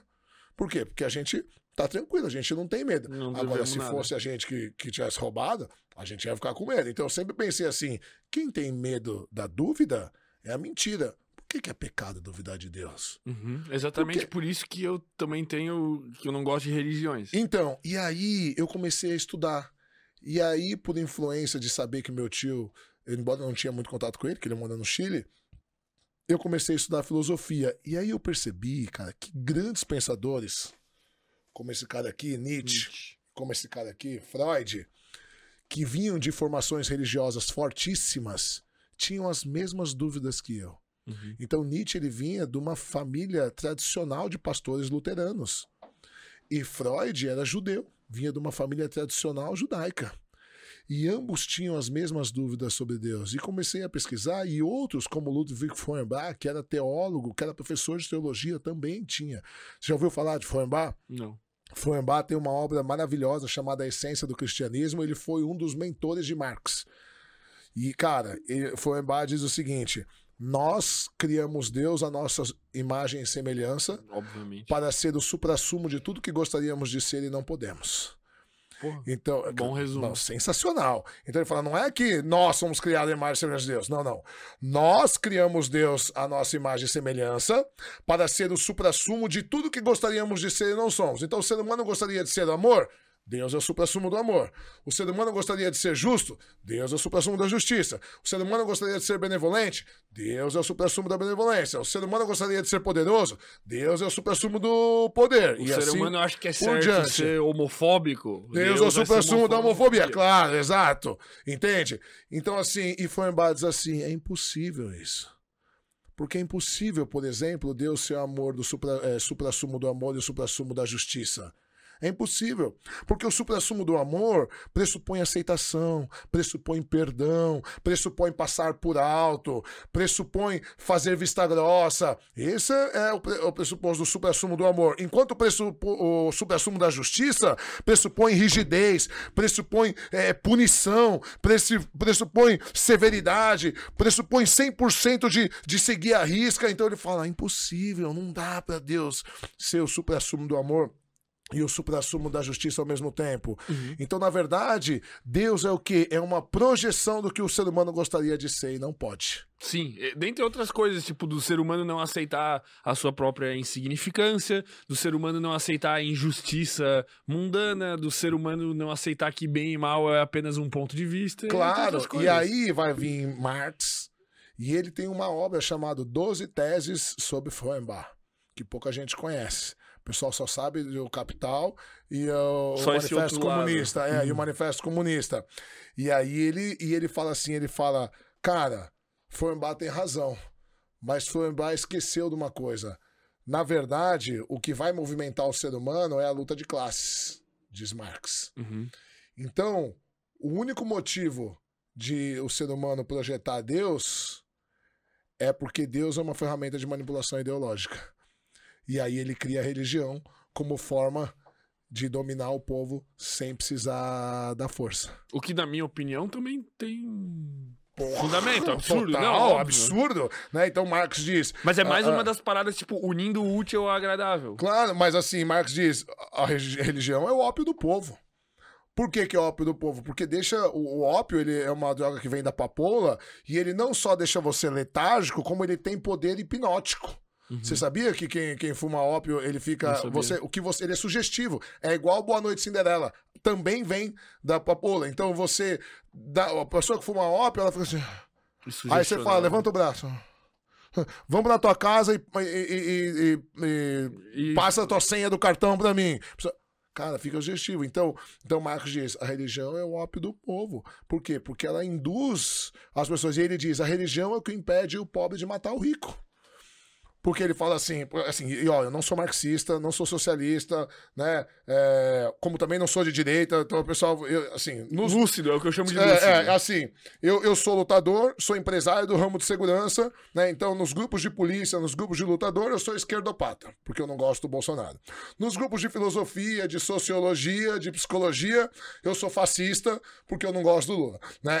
Então, assim, eu não posso ter opinião própria, eu não posso ter, mas enfim. Bem-vindo ao mundo moderno. Exato. Então, já para isso, eu queria te dar de presente o meu livro. Chama O Deus da Filosofia. Deus existe? Que eu faço um apanhado exatamente Obrigado. de como os principais pensadores da história tentam Nossa, defender Deus, muito bom, velho. tentam defender Deus de forma racional. Meu Deus, tem todos os deus. A maioria. Tem, Tipo, os todos, principais linhas, Os principais assim. linhas. Então eu aqui um começo na mitologia grega, eu falo sobre o deus de Platão, o deus de Aristóteles, eu falo sobre o deus cristão, claro, os estoicos, deus de Spinoza, o deus muçulmano, o deus judeu. E no penúltimo capítulo eu falo sobre o deus do brasileiro, que eu acho sensacional. Cara, mas aí tu traz a, a definição, o jeito que cada um tentou defender Exato. e um uma análise crítica sobre No em cima. último capítulo, nos últimos dois capítulos só. Nos Entendi. últimos, o Deus do brasileiro é como eu vejo que o brasileiro encara Deus, e o último capítulo é o Deus do professor Marcos. Como eu vejo Deus hoje. Cara, que livro bom, velho. Prefácio do professor Clóvis de Barros Filho. Deus É. existe, cara. Cara, claro, mesmo eu sendo um ateu. Porque se eu ele digo- existe na imaginação coletiva e move massas Cara, e faz coisas deixa- acontecerem. Ele existe. Ele existe. Claro! Cara, eu gosto de conversar com gente inteligente por causa disso. Porque, olha só, eu, usando, parafraseando o professor Pondé, eu digo que eu sou um ateu não praticante. Né? Por que eu sou um ateu não praticante? Porque eu sou ateu que diz que você tem que acreditar em Deus, cara. Você tem que acreditar no que te faz bem. Porque, olha só, eu conto até um caso no, no, no livro. Tem um amigo meu, professor de jiu-jitsu e tal, e ele descobriu Deus, cara. Cara perdido, o pai se suicidou cedo, sabe? Cara perdido, ficou um monte, usava droga e tal. Descobriu Deus, cara. Uhum. O cara virou um pai melhor, um marido melhor, um professor melhor, um ser humano melhor, um tudo melhor, cara. Tudo melhor. Aí eu te pergunto, como que eu falo que o Deus desse cara não existe? Se eu tô vendo o fruto do Deus dele. Ainda que exista só pra ele. Ainda que não exista de fato, né? Vamos supor que não exista, que seja só Não, é conceitualmente. óbvio que não existe. Mas é óbvio que existe. Isso, ao mesmo tempo, exato. É, claro. E aí eu te faço uma pergunta. Tem gente que fala assim pra mim, pô, mas você tem tantos bons argumentos. Por exemplo, meu pai é pastor, por que você não fala com seu pai e tal? Você não entra nesse debate com ele. Eu falo, primeiro porque eu entro, porque meu pai é um cara super inteligente. Agora, segundo, é um assunto que eu não gosto de tocar. Por quê? Porque eu não quero pôr dúvida na fé do meu pai. Por quê? Minha mãe morreu faz cinco anos. Fez agora em agosto, 21 de agosto. O meu pai vive pra reencontrar minha mãe. Se eu botar dúvida na fé dele, ele morre. Mas eu acho que acreditar ou não acreditar em Deus, tipo, não que não tenha nada a ver, mas não pressupõe não acreditar que tenha algo depois e consciência Pode ser também, se mas é que mantém, no então- caso dele, sim. Por causa Ah, tá. do dogma da religião. Entendi. Por causa do dogma da religião, certo? Mas eu te pergunto, vamos lá. Vamos. Mesmo que eu. Porque assim, tem outro fator importante. Quando a gente fala de Deus, de alma, de inferno, de reencarnação, de karma, a gente está falando de metafísica. Tá. Certo? Primeiro. Coisas além da matéria, Exato. vamos dizer assim. Perfeito, tá vendo como você é inteligente? O primeiro a usar esse termo foi Aristóteles, 350 a.C. Physis, do grego, é matéria, físico, e o prefixo meta quer dizer além. Então, metafísica é o que está para além do físico, certo? Então, quando a gente fala de Deus, de alma, de inferno, de metafísica, tudo que é metafísica é improvável. Deus é improvável. Por que, que é improvável? Porque está além do plano físico. Não dá para provar Deus. Porém, da mesma forma que ele é improvável, ele é inegável. Sim. Pelo mesmo motivo. E aí, Por isso que é uma Kant- estupidez. Exato! E aí Kant, que era cristão, Kant, filósofo do século XVIII, uma das maiores mentes da história da humanidade, Manuel Kant, vai dizer: Deus só pode ser crido pela fé. Debater se Deus existe ou não é uma estupidez, é uma perda de tempo. Porque ou você tem fé e acredita e tá tudo certo, ninguém pode dizer que você tá errado, ou você não tem fé e não acredita e também tá tudo certo. Mas aí a fé, ela acaba virando um instrumento terrível de manipulação. Perfeito! Por quê? Porque questionar se torna um crime, um pecado. Qual que é a definição de fé, fermento? Acreditar sem prova alguma? Exato! Exato. E quem que dá essa definição, você sabe? Não. O próprio apóstolo Paulo, Hebreus 11:1, ele fala: "A fé é a certeza das coisas não vistas". E Jesus diz, lembra São Tomé, quando Jesus ressuscita, diz o evangelho, chegam para São Tomé e falam: "Meu, as meninas, porque Jesus aparece para as mulheres primeiro, né? Meu, as meninas viram Jesus, cara. Jesus ressuscitou, São Tomé fala: ressuscitou. Ah, Pra cima de mim, cara. Jesus ressuscitou. Cara, Jesus ressuscitou, cara. Falou com as. Ele falou: se eu não ver as chagas nas mãos, se eu não ver o buraco da lança, aqui que ele ressuscitou. Aí aparece Jesus e fala o quê? Ó, homem de pouca fé, né? Fala, toca aqui, ó. Ou seja, diz o evangelho, se você precisa de provas, você não tem fé. Certo? Então, Mas isso não é uma amarra Claro! intelectual sórdida? claro, e sabe quem vai falar disso? Esse cara aqui, ó. Nietzsche, ele chama de muleta metafísica. Bom Por nome. quê? Pô! Eu tô, evitando falar palavrão por causa do YouTube. porra, do caralho, meu. Não, Óbvio cara. que é, é sensacional, cara. Por que, que é sensacional? Porque é uma muleta que você não precisa provar. Entende? Então, E qual que é? questionar. Qual- e é é pecado, pecado, claro. É esse, esse é o grande trunfo do cristianismo. Você não pode acreditar coisas ruins a Deus, né? Se você pergunta pra todo mundo assim, pessoa comum, né? População média, quem que deu tudo de bom na sua vida? Ah, Deus. Uhum. Deus, Deus, não, tá. Tá, e ruim? Quem que deu as desgraças? Ah, não, foi o diabo. Então, seu livre-arbítrio. Ou seja, você não pode, é, você não pode falar que é Deus. Isso, logicamente, isso é desonesto. Óbvio. Óbvio, porque se Ah, pode e- um, e- tem que ter poder o E outro. outra, aí tu pega um livro que foi escrito pelo homem e tu fala, todas as respostas estão aqui. Se tu fala que todas as respostas estão ali, todas as respostas vão estar ali. Claro. E quando tu acreditar, não, a resposta não tá ali, é pecado. Aí tu fala assim, não, a resposta tá aqui, mas aí eu, eu fiz o que eu Mas falei a interpretação. Aqui. A interpretação. Então, tu mas interpretou errado. toda religião, toda religião vai chegar uma hora que vai ser ilógica. Toda. Toda religião tem um, um- uma. E aí você vai questionar e vai falar, é os mistérios de Deus. E aí você tem que o quê? Crer. Crer, tem que ter fé. Entende? E tem coisa que eu, ó, eu juro por Darwin Me que eu dá não sua entendo. dor de raiva. Cara, juro por Darwin que eu não entendo. Eu tava num grupo outro dia, um grupo de boxe, né?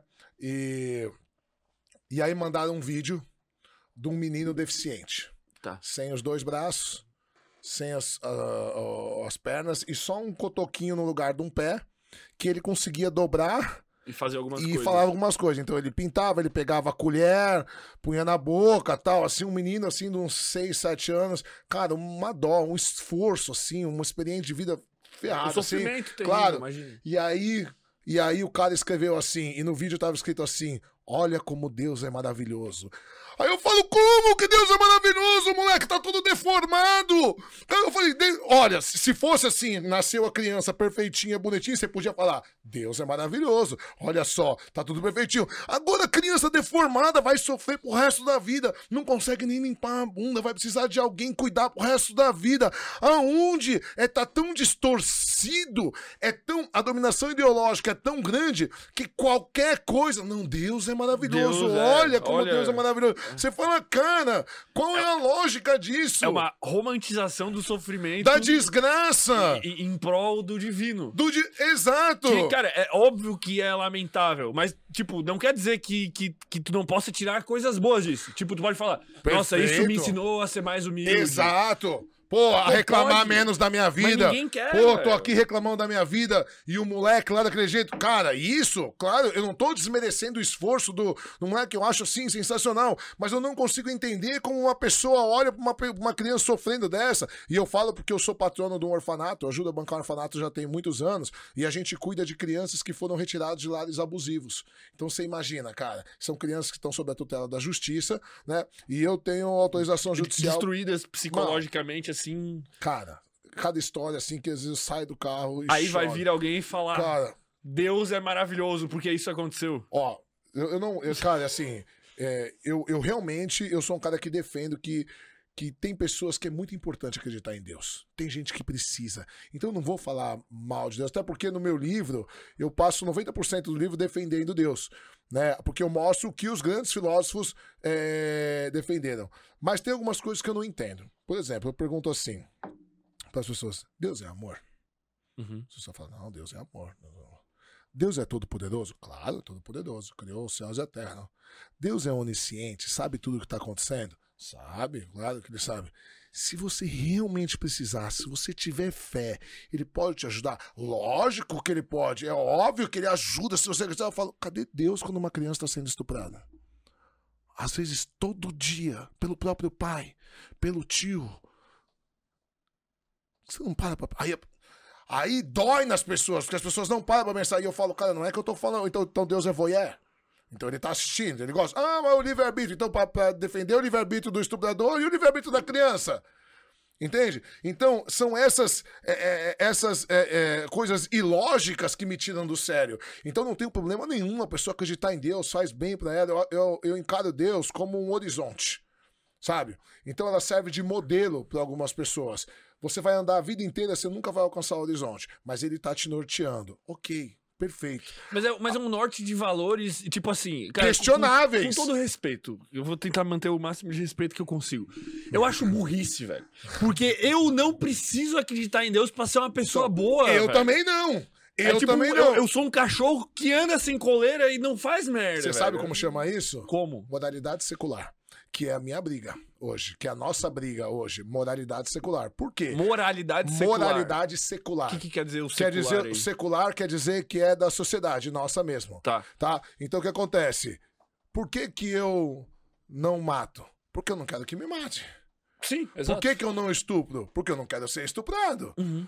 Por que, que eu não roubo? Porque eu não quero ser roubado. Eu não preciso de Deus pra me falar. Porque se eu tô lendo um livro sagrado que foi escrito há 3 mil anos atrás, com uma interpretação duvidosa, e eu leio que eu tenho que matar os infiéis e você não acredita no meu Deus, eu vou te matar sem o menor remorso. Exato. E olha que coincidência, isso acontece desde sempre.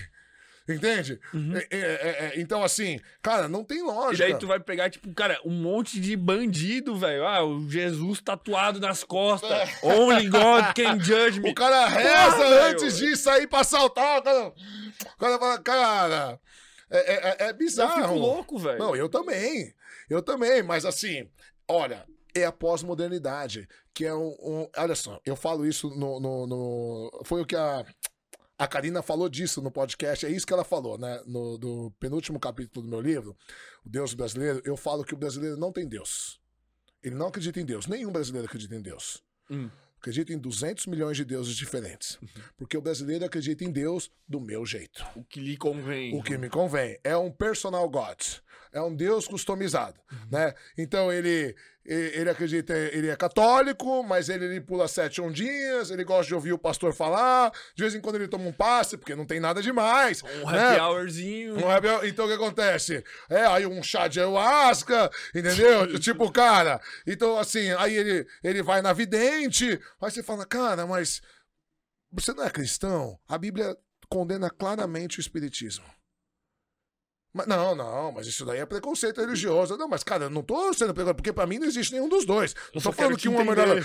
É, porque elas são, são excludentes entre si. É diferente se você, por exemplo, você pega o espiritismo e o budismo. Elas são doutrinas é, que, que são complementares. Elas têm a mesma linha de reencarnação, de evolução a cada, a cada. Ok, são complementares. O cristianismo e o espiritismo, não, são excludentes, né? E o brasileiro é o rei do sincretismo. Ele dá um jeito, assim, né, de fazer pizza de sushi, né? Uhum. É, é, sushi de estrogonofe, tá ligado? O brasileiro...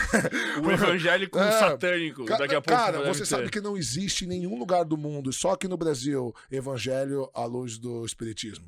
Isso é uma invenção brasileira. Cara, é, chega a ser É- incrível. É, não, a capacidade do brasileiro de, de falar groselha, né? De, de engroselhar os outros, de, de engambelar os outros, é incrível. O Brasil não é pra amadores, Mas ao mesmo cara. tempo isso é legal. Tipo Claro, assim, é louco. É, né? é louco. Não, como material de estudo, eu me divirto, cara. Pô, esse livro, cara, você vai ler. Não, deve ser. é, Porra, eu tô. em um dia você lê. A minha preocupação é, é pequeno, é, né? é muito. E eu, eu me preocupei em ser um livro fácil.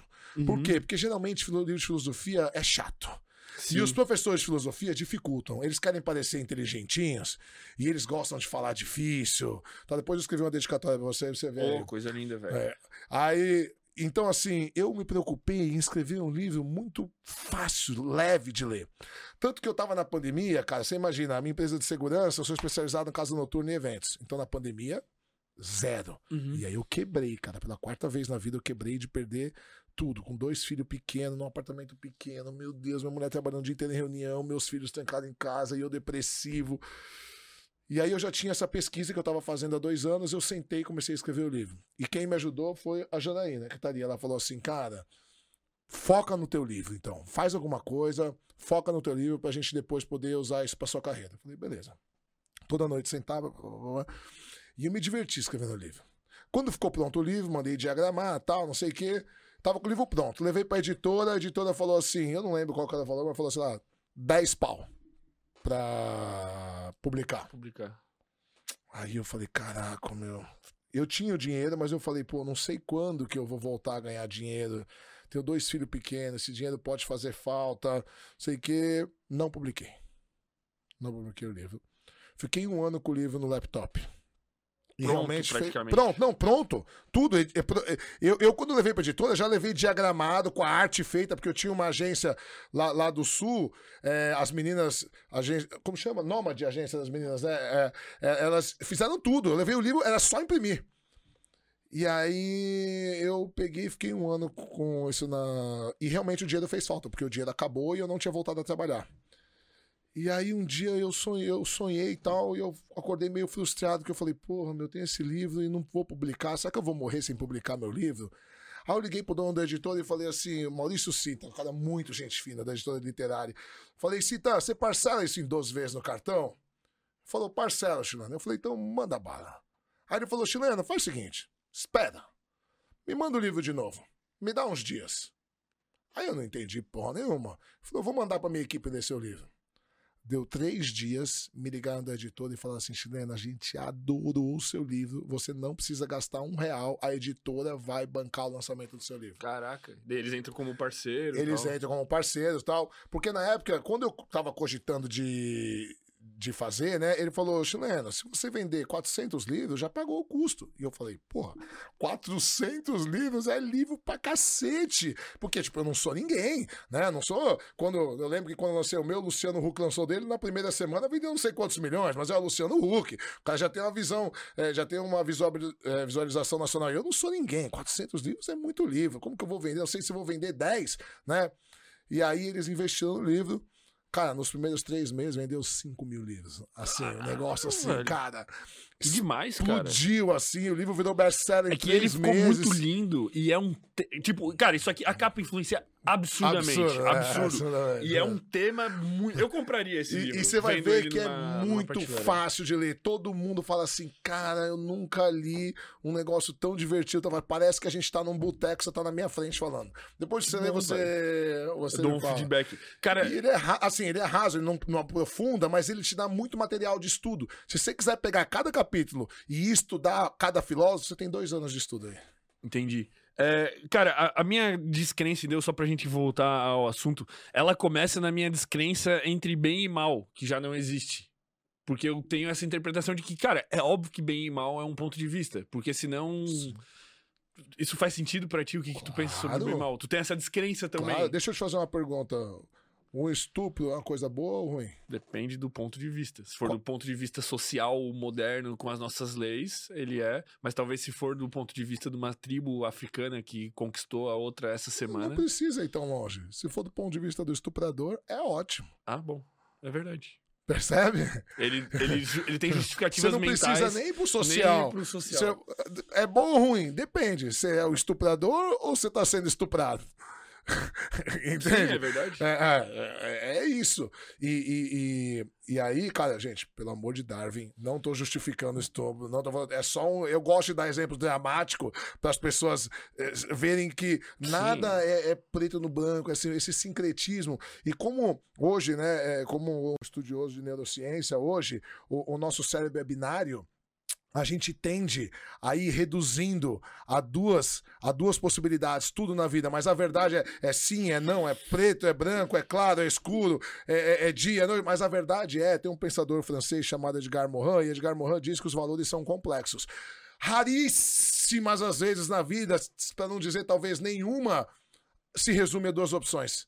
É sim ou não. As coisas são tudo muito, muito, Muito, muito, muito, imbricado. Uma coisa que é bom para uma coisa aí fode na outra e não sei o que e tal. Então, às vezes, você tem um transtorno. Putz, esse transtorno é muito ruim. Cara, a criança é autista, não sei o que, tem um transtorno de autismo. Tá, mas por outro lado, desenvolveu uma super inteligência e ele virou um puta músico, uma habilidade musical, cara, você- enfim, grandes sinfonias e não sei o que, mas aí trata, não consegue tratar bem os filhos. Enfim, é tudo muito, né? É, é- é- é muito complicado, muito Tudo é bom e emaranhado. ruim. É exato. Tudo é bom e ruim. Então, se tudo é bom e ruim, nada é bom e ruim. Isso. Entende? Simplesmente é, né? Simplesmente é. Aí que está a questão da filosofia. E aí a gente entra numa das primeiras grandes questões da filosofia, que entre dois caras chamados Parmênides e Heráclito. E eles, eles debatiam sobre o archê. O que, que era o archê? Era a essência da vida. Tá. Eles estavam. Os, os, os filósofos pré-socráticos, eles debatiam sobre da onde vem a vida. Porque a filosofia ela surge para tentar explicar a origem da vida e das coisas sem a mitologia, sem a fé, Tá. de forma racional. Surge querendo ser uma ciência. Como ciência, claro, embora nunca vai ser ciência. Mas com né? o intuito de querer Mas- explicar exato. racionalmente. Racionalmente, exato. exato. E aí, o- tanto que quem é considerado o primeiro, o primeiro filósofo é. Ah, me fugiu agora. Depois eu É antes do Hieráclito. É, é, um, pouco, um pouco antes, é. É, eu, eu falava da água, me fugiu agora, mas daqui a pouco eu lembro. O Heráclito cara dos elementos lá. É, ele falava que a Puta, eu essência da vida era a água. memórias, memórias. Era, é, é porque eu- vai vindo muita coisa na minha cabeça, eu fico é, pensando, mas daqui a pouco eu lembro. Enfim, é, o que, que Parmênides e Heráclito estavam discutindo? Qual que é a essência da vida? Tem que ter um elemento que é comum a todas as coisas vivas, certo? E aí, eles chamaram isso de archê. Só que o que, que é o archê? E aí, Parmênides dizia, dizia o seguinte: Eu não sei o que é o archê. Mas ele dizia: o que é, é, e o que não é, não é. Ou tem ou E não aí tem. você fala: tá bom, mas não acaba aí. Ele fala assim: mas o que é, só é. Não pode não ser o que não é. É, eu me perdi já. Ou seja, essa xícara, ou ela é xícara, Uhum, e ela não é celular, certo? uhum. Ou ela é, ou ela não é. Mas ela não pode ser a xícara e não ser o celular. Ela só é a xícara. Porque o que não é é indizível, inimaginável, Porque impensável. pode ser tudo. Então não é. Então o que não é é indizível. Então ela só é. Então quando a gente diz que uma coisa é na filosofia, ela é em qualquer circunstância, em qualquer época, em qualquer data, qualquer coisa.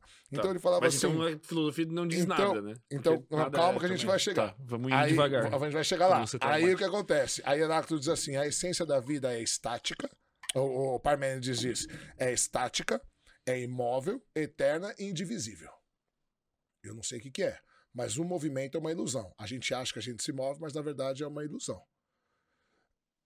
A essência da vida é estática, eterna, indivisível e, e- e imóvel. Beleza? Porque se ela se move, ela deixa de ser o que era. Se divide, deixa de ser o que era. Uhum. Certo? Beleza. Aí vem Heráclito e diz assim: Não, meu camarada, você está enganado. A essência da vida é fluxo, é fogo. Nada é. Tudo está vindo a ser. O dia não é dia. O dia está vindo a ser noite. A noite não é noite. A noite está vindo a ser dia. Dá um movimento. Nada é. O movimento é a única coisa que existe. Uhum. E aí eu te pergunto: Me pergunte. quem você acha que tem razão? Heráclito, que diz que a nossa essência da vida é estática e o movimento é uma ilusão? Ou Parmênides, que diz que é estático e o movimento é uma ilusão? Ou Heráclito, que diz que tudo é fluxo e muda o tempo inteiro sem parar? Cara, eu acho que os dois estão certos e os dois estão errados. Mas como que os louco. dois estão certos se eles estão falando da mesma coisa? E elas são excludentes entre si. Um diz que é estático, o outro diz que é fluxo. É porque, no no meu ponto de vista, é- depende do ponto de vista, né? Então, mas é é esse que eu tô querendo ver. Qual é o ponto de vista seu? Porque tem um ponto de vista em que a vida é estática, vamos supor. Qual o ponto de vista que a vida é estática? É, por exemplo, a gente tem a mesma. Se tu delimitar um círculo ao redor da Terra, sei lá, tu vai ter a mesma quantidade de átomos englobados ali dentro o tempo todo. Não, mas eu tô momento. falando do indivíduo. Tu tá falando aqui na do percepção indivíduo. É, você como pessoa, de um animal, de uma Como planta. que a vida é estática? Como que a vida é estática? Pô, não sei, velho. A percepção. Vamos lá, olha só, legal. Quando a gente começa a- pensar, a gente fala, cara, na verdade Heráclito tem razão, porque tudo muda o tempo inteiro. Hoje a ciência Sim. já prova que a cada segundo as moléculas estão mudando, estão Vibrando, né? tal. Exato. Tá. Inclusive tem até um conceito da neurociência de que nada é estático, tá tudo, né? A gente não se toca, né? Enfim, Sim, fica um espaço. Mano, a Aí eu te é pergunto. ok, tudo é fluxo. Podemos falar que tudo é fluxo? Podemos. Podemos. Tá. Fermento tem 28 anos, certo? Isso. Quando você nasceu, você já era você? Não sei. Eu acho que sim. Sim. Uhum. Matéria é diferente. Pensamento é diferente, mas era você. Sim, Quando você tinha 12 anos, você era você? acho que sim. Sim. Quando você tiver 30 anos, você vai ser você? Quando você sim. tiver 80 anos, você vai ser você? Então Sim. alguma coisa é. Alguma coisa é estática, eterna, indivisível e imóvel. Mas o que é? Mas o Não que eu quero sei. dizer é tipo assim. O que é isso que faz do fermento o fermento? Por que, que todo dia você acorda você? Mas isso já é uma. Não uma ilusão, mas é algo tão complexo, porque assim, o que eu quero dizer, quando eu falei do- desse zoom out extremo, a gente veio de uma poeira cósmica bilhões de anos atrás, com moléculas que caíram na Terra e por algum motivo se aglutinaram de tal forma que formou lá a primeira célula lá, Certo. e daí a célula englobou uma mitocôndria, a mitocôndria não sei o que, e não sei o que lá. E, meu Deus, Darwin, evolução veio tudo. E por algum motivo você acha que você é você e eu acho que eu sou eu. Certo. Mas a gente veio daquela mesma coisa que a mesma poeira cósmica. Beleza, é uma ilusão o que faz de você você? Por que, que você cada dia não acorda uma pessoa diferente? É uma boa pergunta. Porque o pensamento não é o mesmo. A gente pode mudar de pensamento. A crença a gente pode mudar. A matéria, cada ano, praticamente, a gente renova toda a matéria. Eu nasci de seis meses, nasci com 1,3 kg. Hoje eu tenho 116 quilos. Obviamente a matéria não é Não, a a gente mesma. muda o, o tempo todo. tempo o que tu tá todo. falando agora, tu tá mudando meu cérebro. Claro. Então o que faz você continuar sendo você? Eu não sei. É isso que é do caralho na filosofia. Os dois têm razão e os dois estão falando, são doutrinas excludentes entre si. Entende? E aí vão surgir caras que vão tentar resolver essa questão. E quem resolve essa questão é um camarada chamado Platão. Falando o quê? Platão fala assim: os dois estão certos e os dois estão errados. Pô, eu acertei, velho. Acertou. Só que ele dá a explicação. Ele diz assim: a uni- o errado deles é que eles estão falando que a gente tem uma essência só. E na verdade a gente tem duas. Hum. Porque o ser humano é dividido em corpo e alma. E para Platão existiam dois mundos: o mundo sensível E o mundo das o- ideias. E o mundo das ideias. E o mundo das ideias só era acessível pela alma. Então a alma é eterna, a alma é indivisível, a alma é perfeita imutável. E ela fica no mundo das ideias debatendo com outras almas das verdades do universo. E quando você nasce, você rapta uma alma. Então você mais sua alma é menos que só sua alma. Você caga a sua alma. Porque quando a alma está encarnada, ela tem que preocupar em comer, ela tem que preocupar no banheiro, ela tem que preocupar em trepar, ela tem que preocupar em dormir, ela tem que preocupar em trabalhar.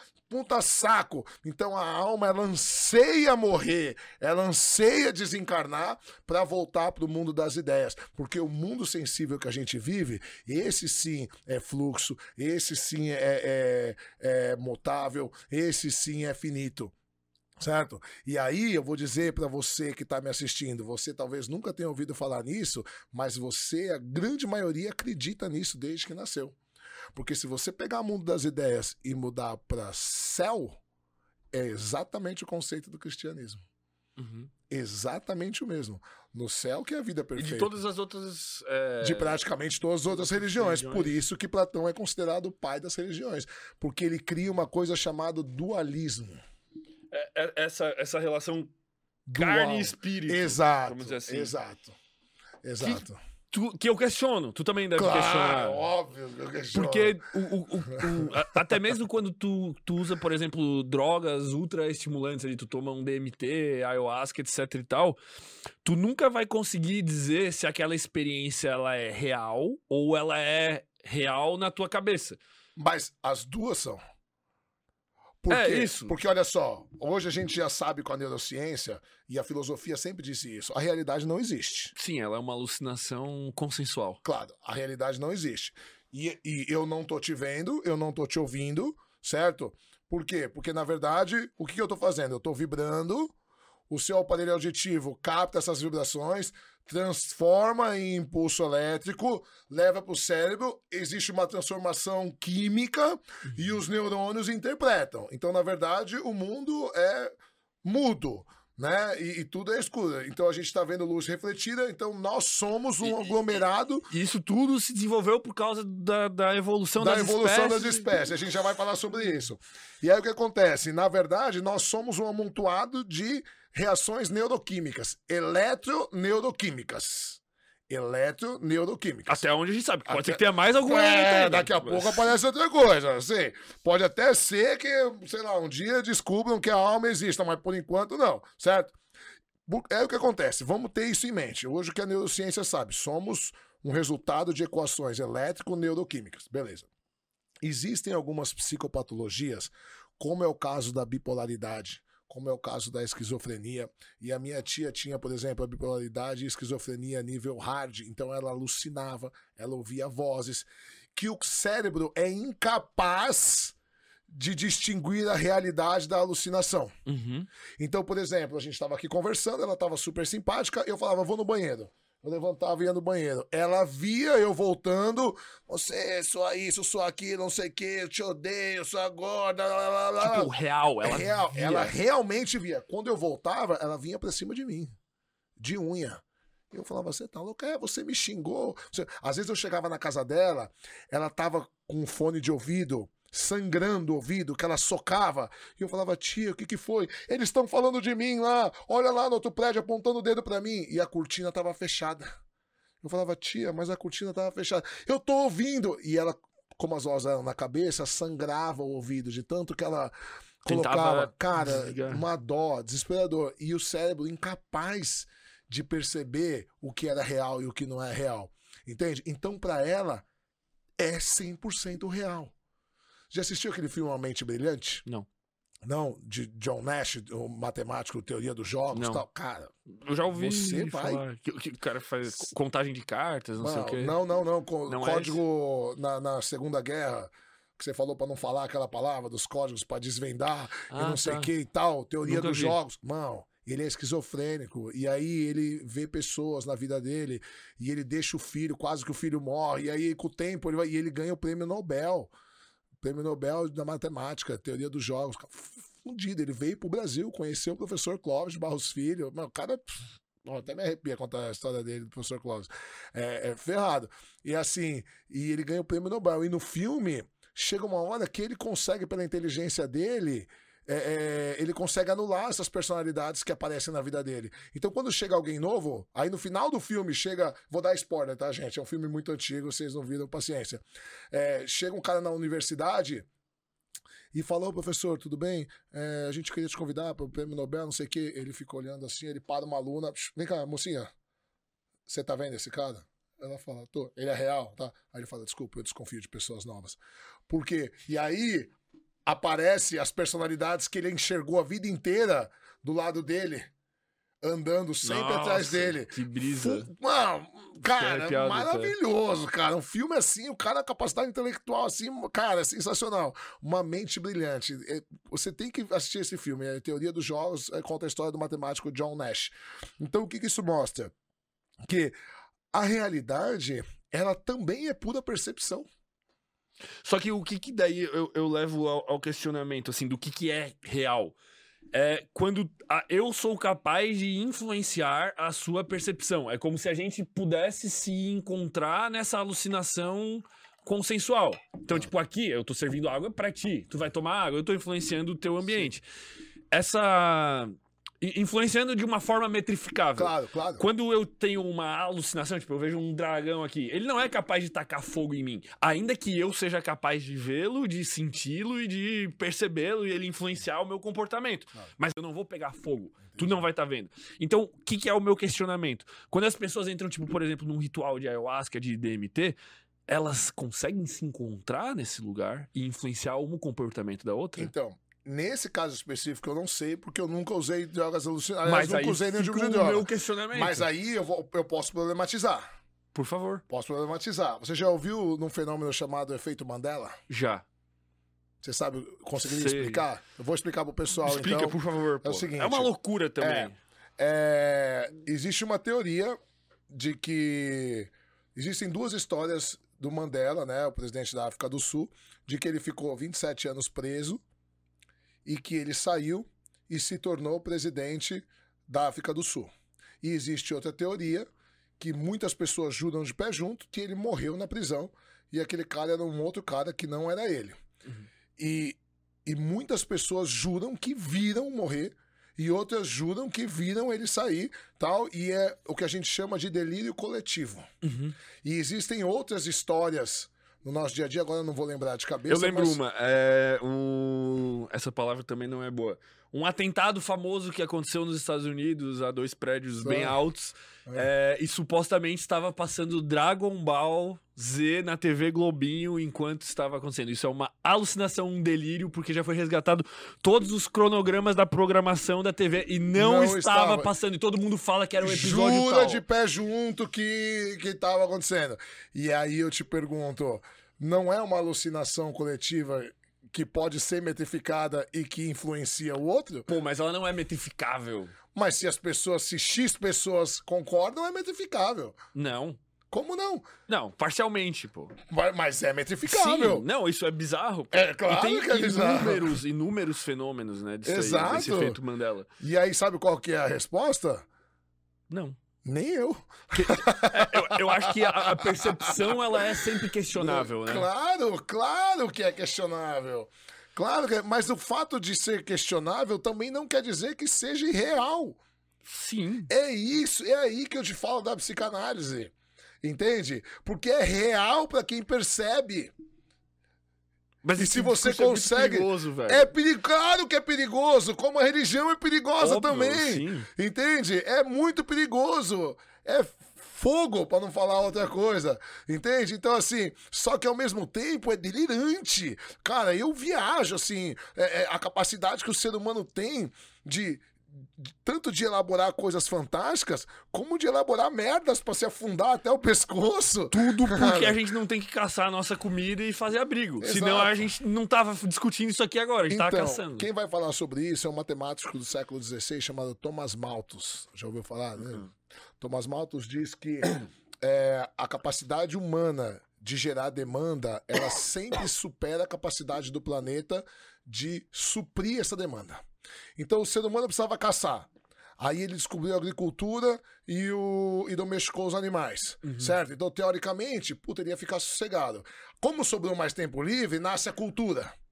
Aí, aí para nascer a cultura, ele começa a fazer esculturas. Para fazer escultura, ele precisa derrubar mais árvore, certo? Aí ele começa a derrubar mais árvore, aí ele percebe que ele consegue construir casas com essas árvores. Aí não sei o que, aí ele constrói casa, ele consegue ficar parado. Aí sobra mais tempo. Aí ele descobre a luz elétrica, aí sobra energia, comida ele pode acumular. Aí só, ou seja, ele diz, enquanto os, ah, os meios de produção crescem aritmeticamente, as necessidades do ser humano crescem geometricamente.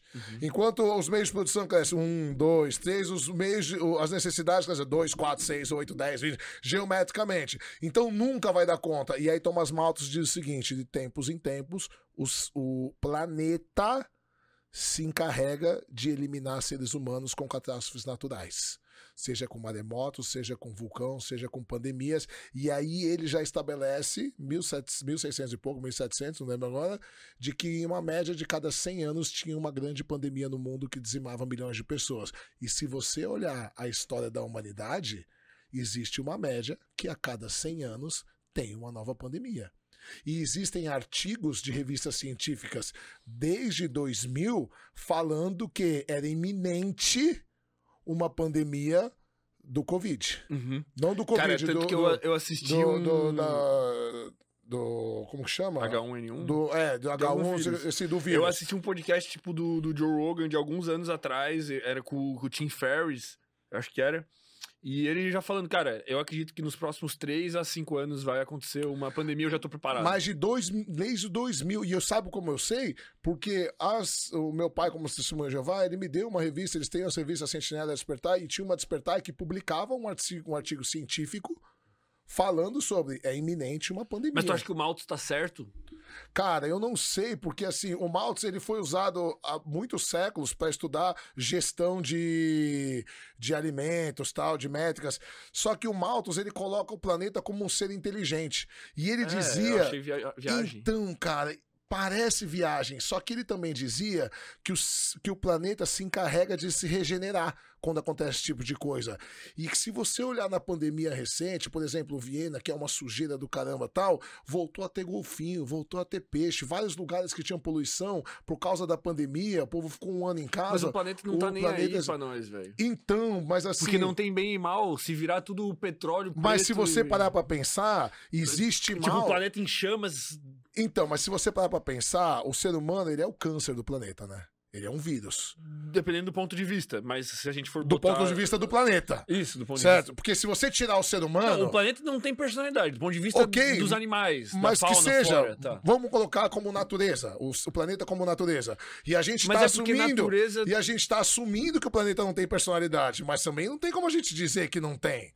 Não, mas é porque quando tu bota natureza, tu tá botando, tipo, natureza como verde. Mas se tudo virar um magma, cara, o, o planeta vai estar feliz igual. Ok, ok, sim, mas, se vo- mas o ser humano é o único que, que, que, que distorce a lei natural das coisas. Nós passamos já por cinco extinções em massa na história Mas da- e- do planeta. Mas a- quem falou que a gente tá distorcendo a lei natural? Qual é a lei natural das coisas? Porque, se, olha só, se você tira o ser humano, as coisas estavam muito diferentes. Nenhum animal acontece isso. Todos os animais, se você tira, a natureza se- segue. O ser humano não, ele tá estragando o planeta. O planeta não é mais azul, ele é cinza.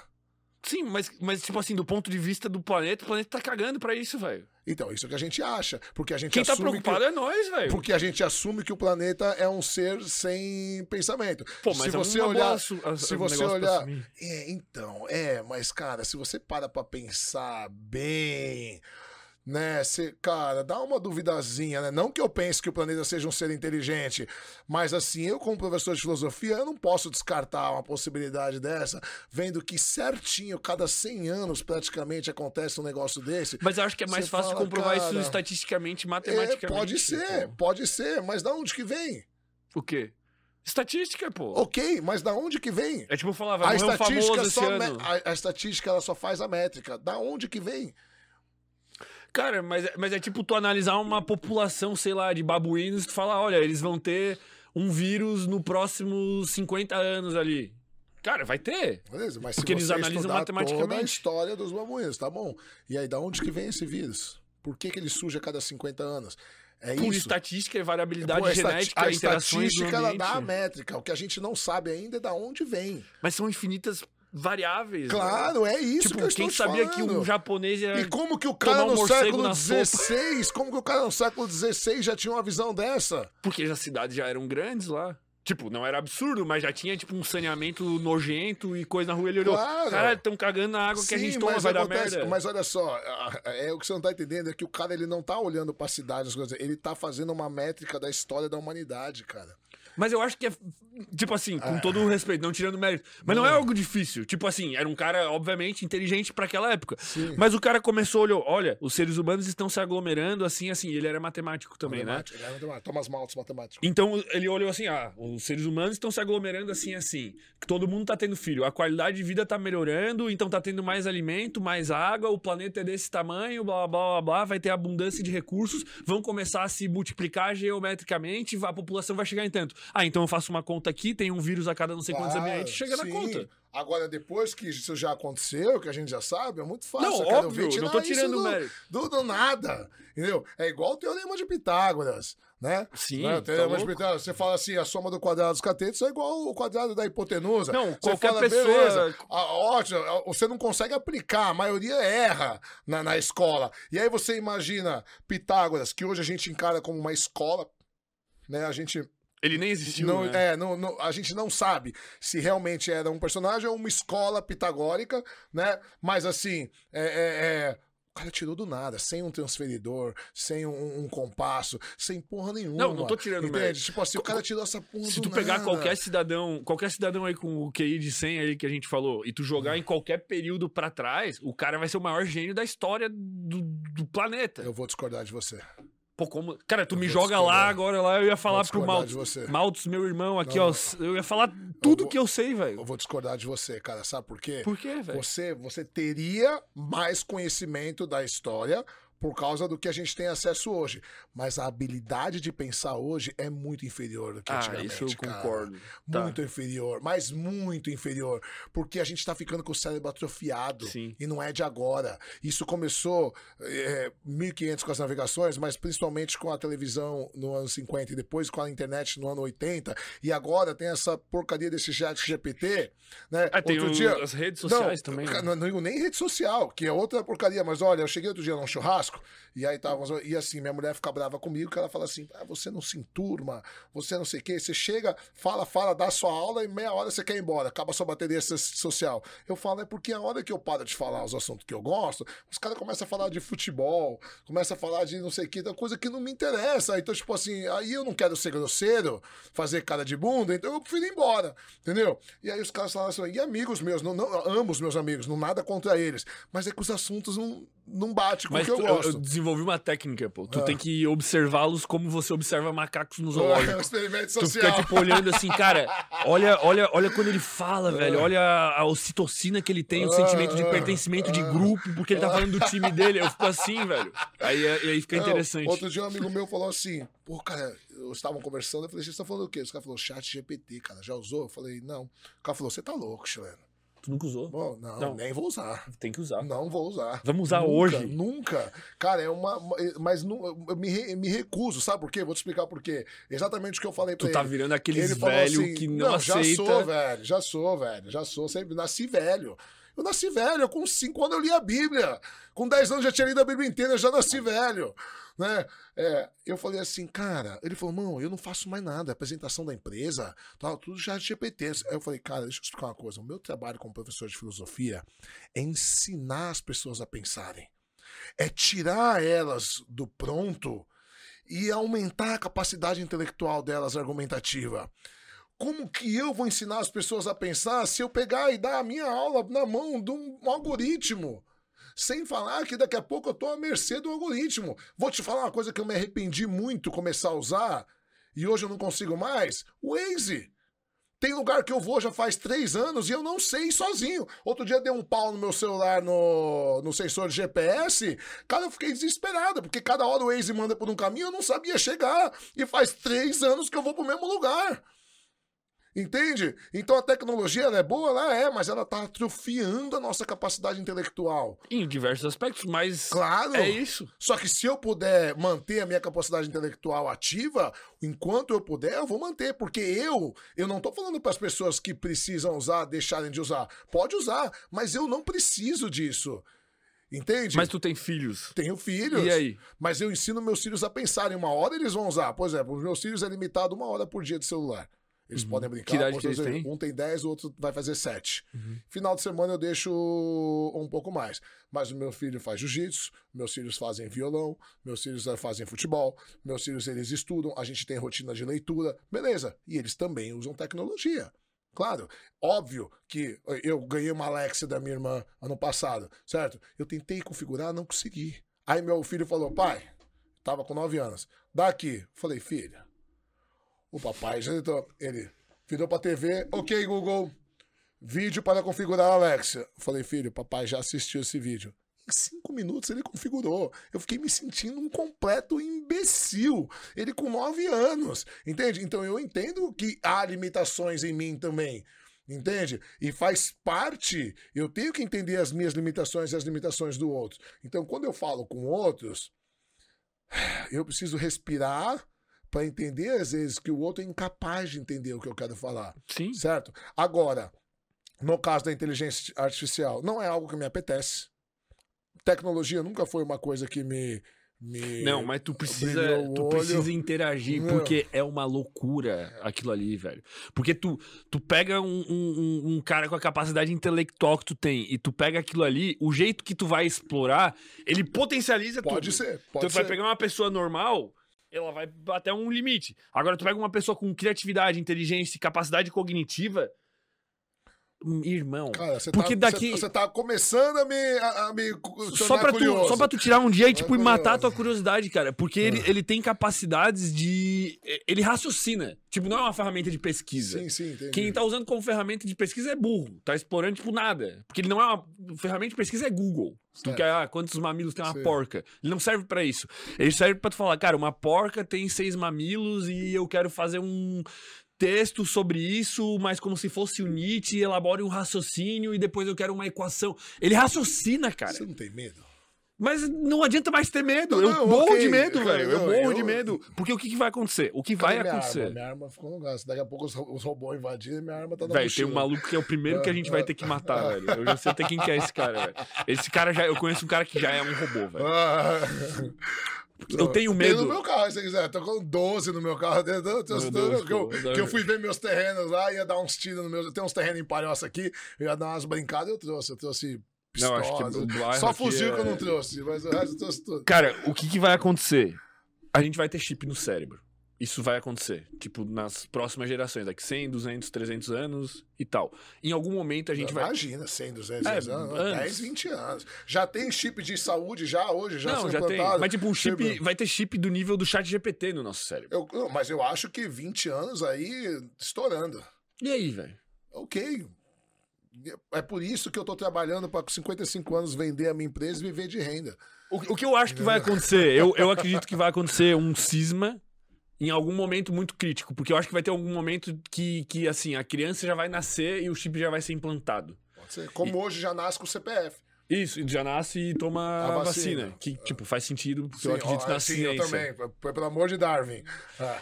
Você sabe que Freud, olha só que, que, que legal. Freud tem uma obra publicada em 1921 chamada Mal-Estar na Civilização. Ah, cuidado, hein?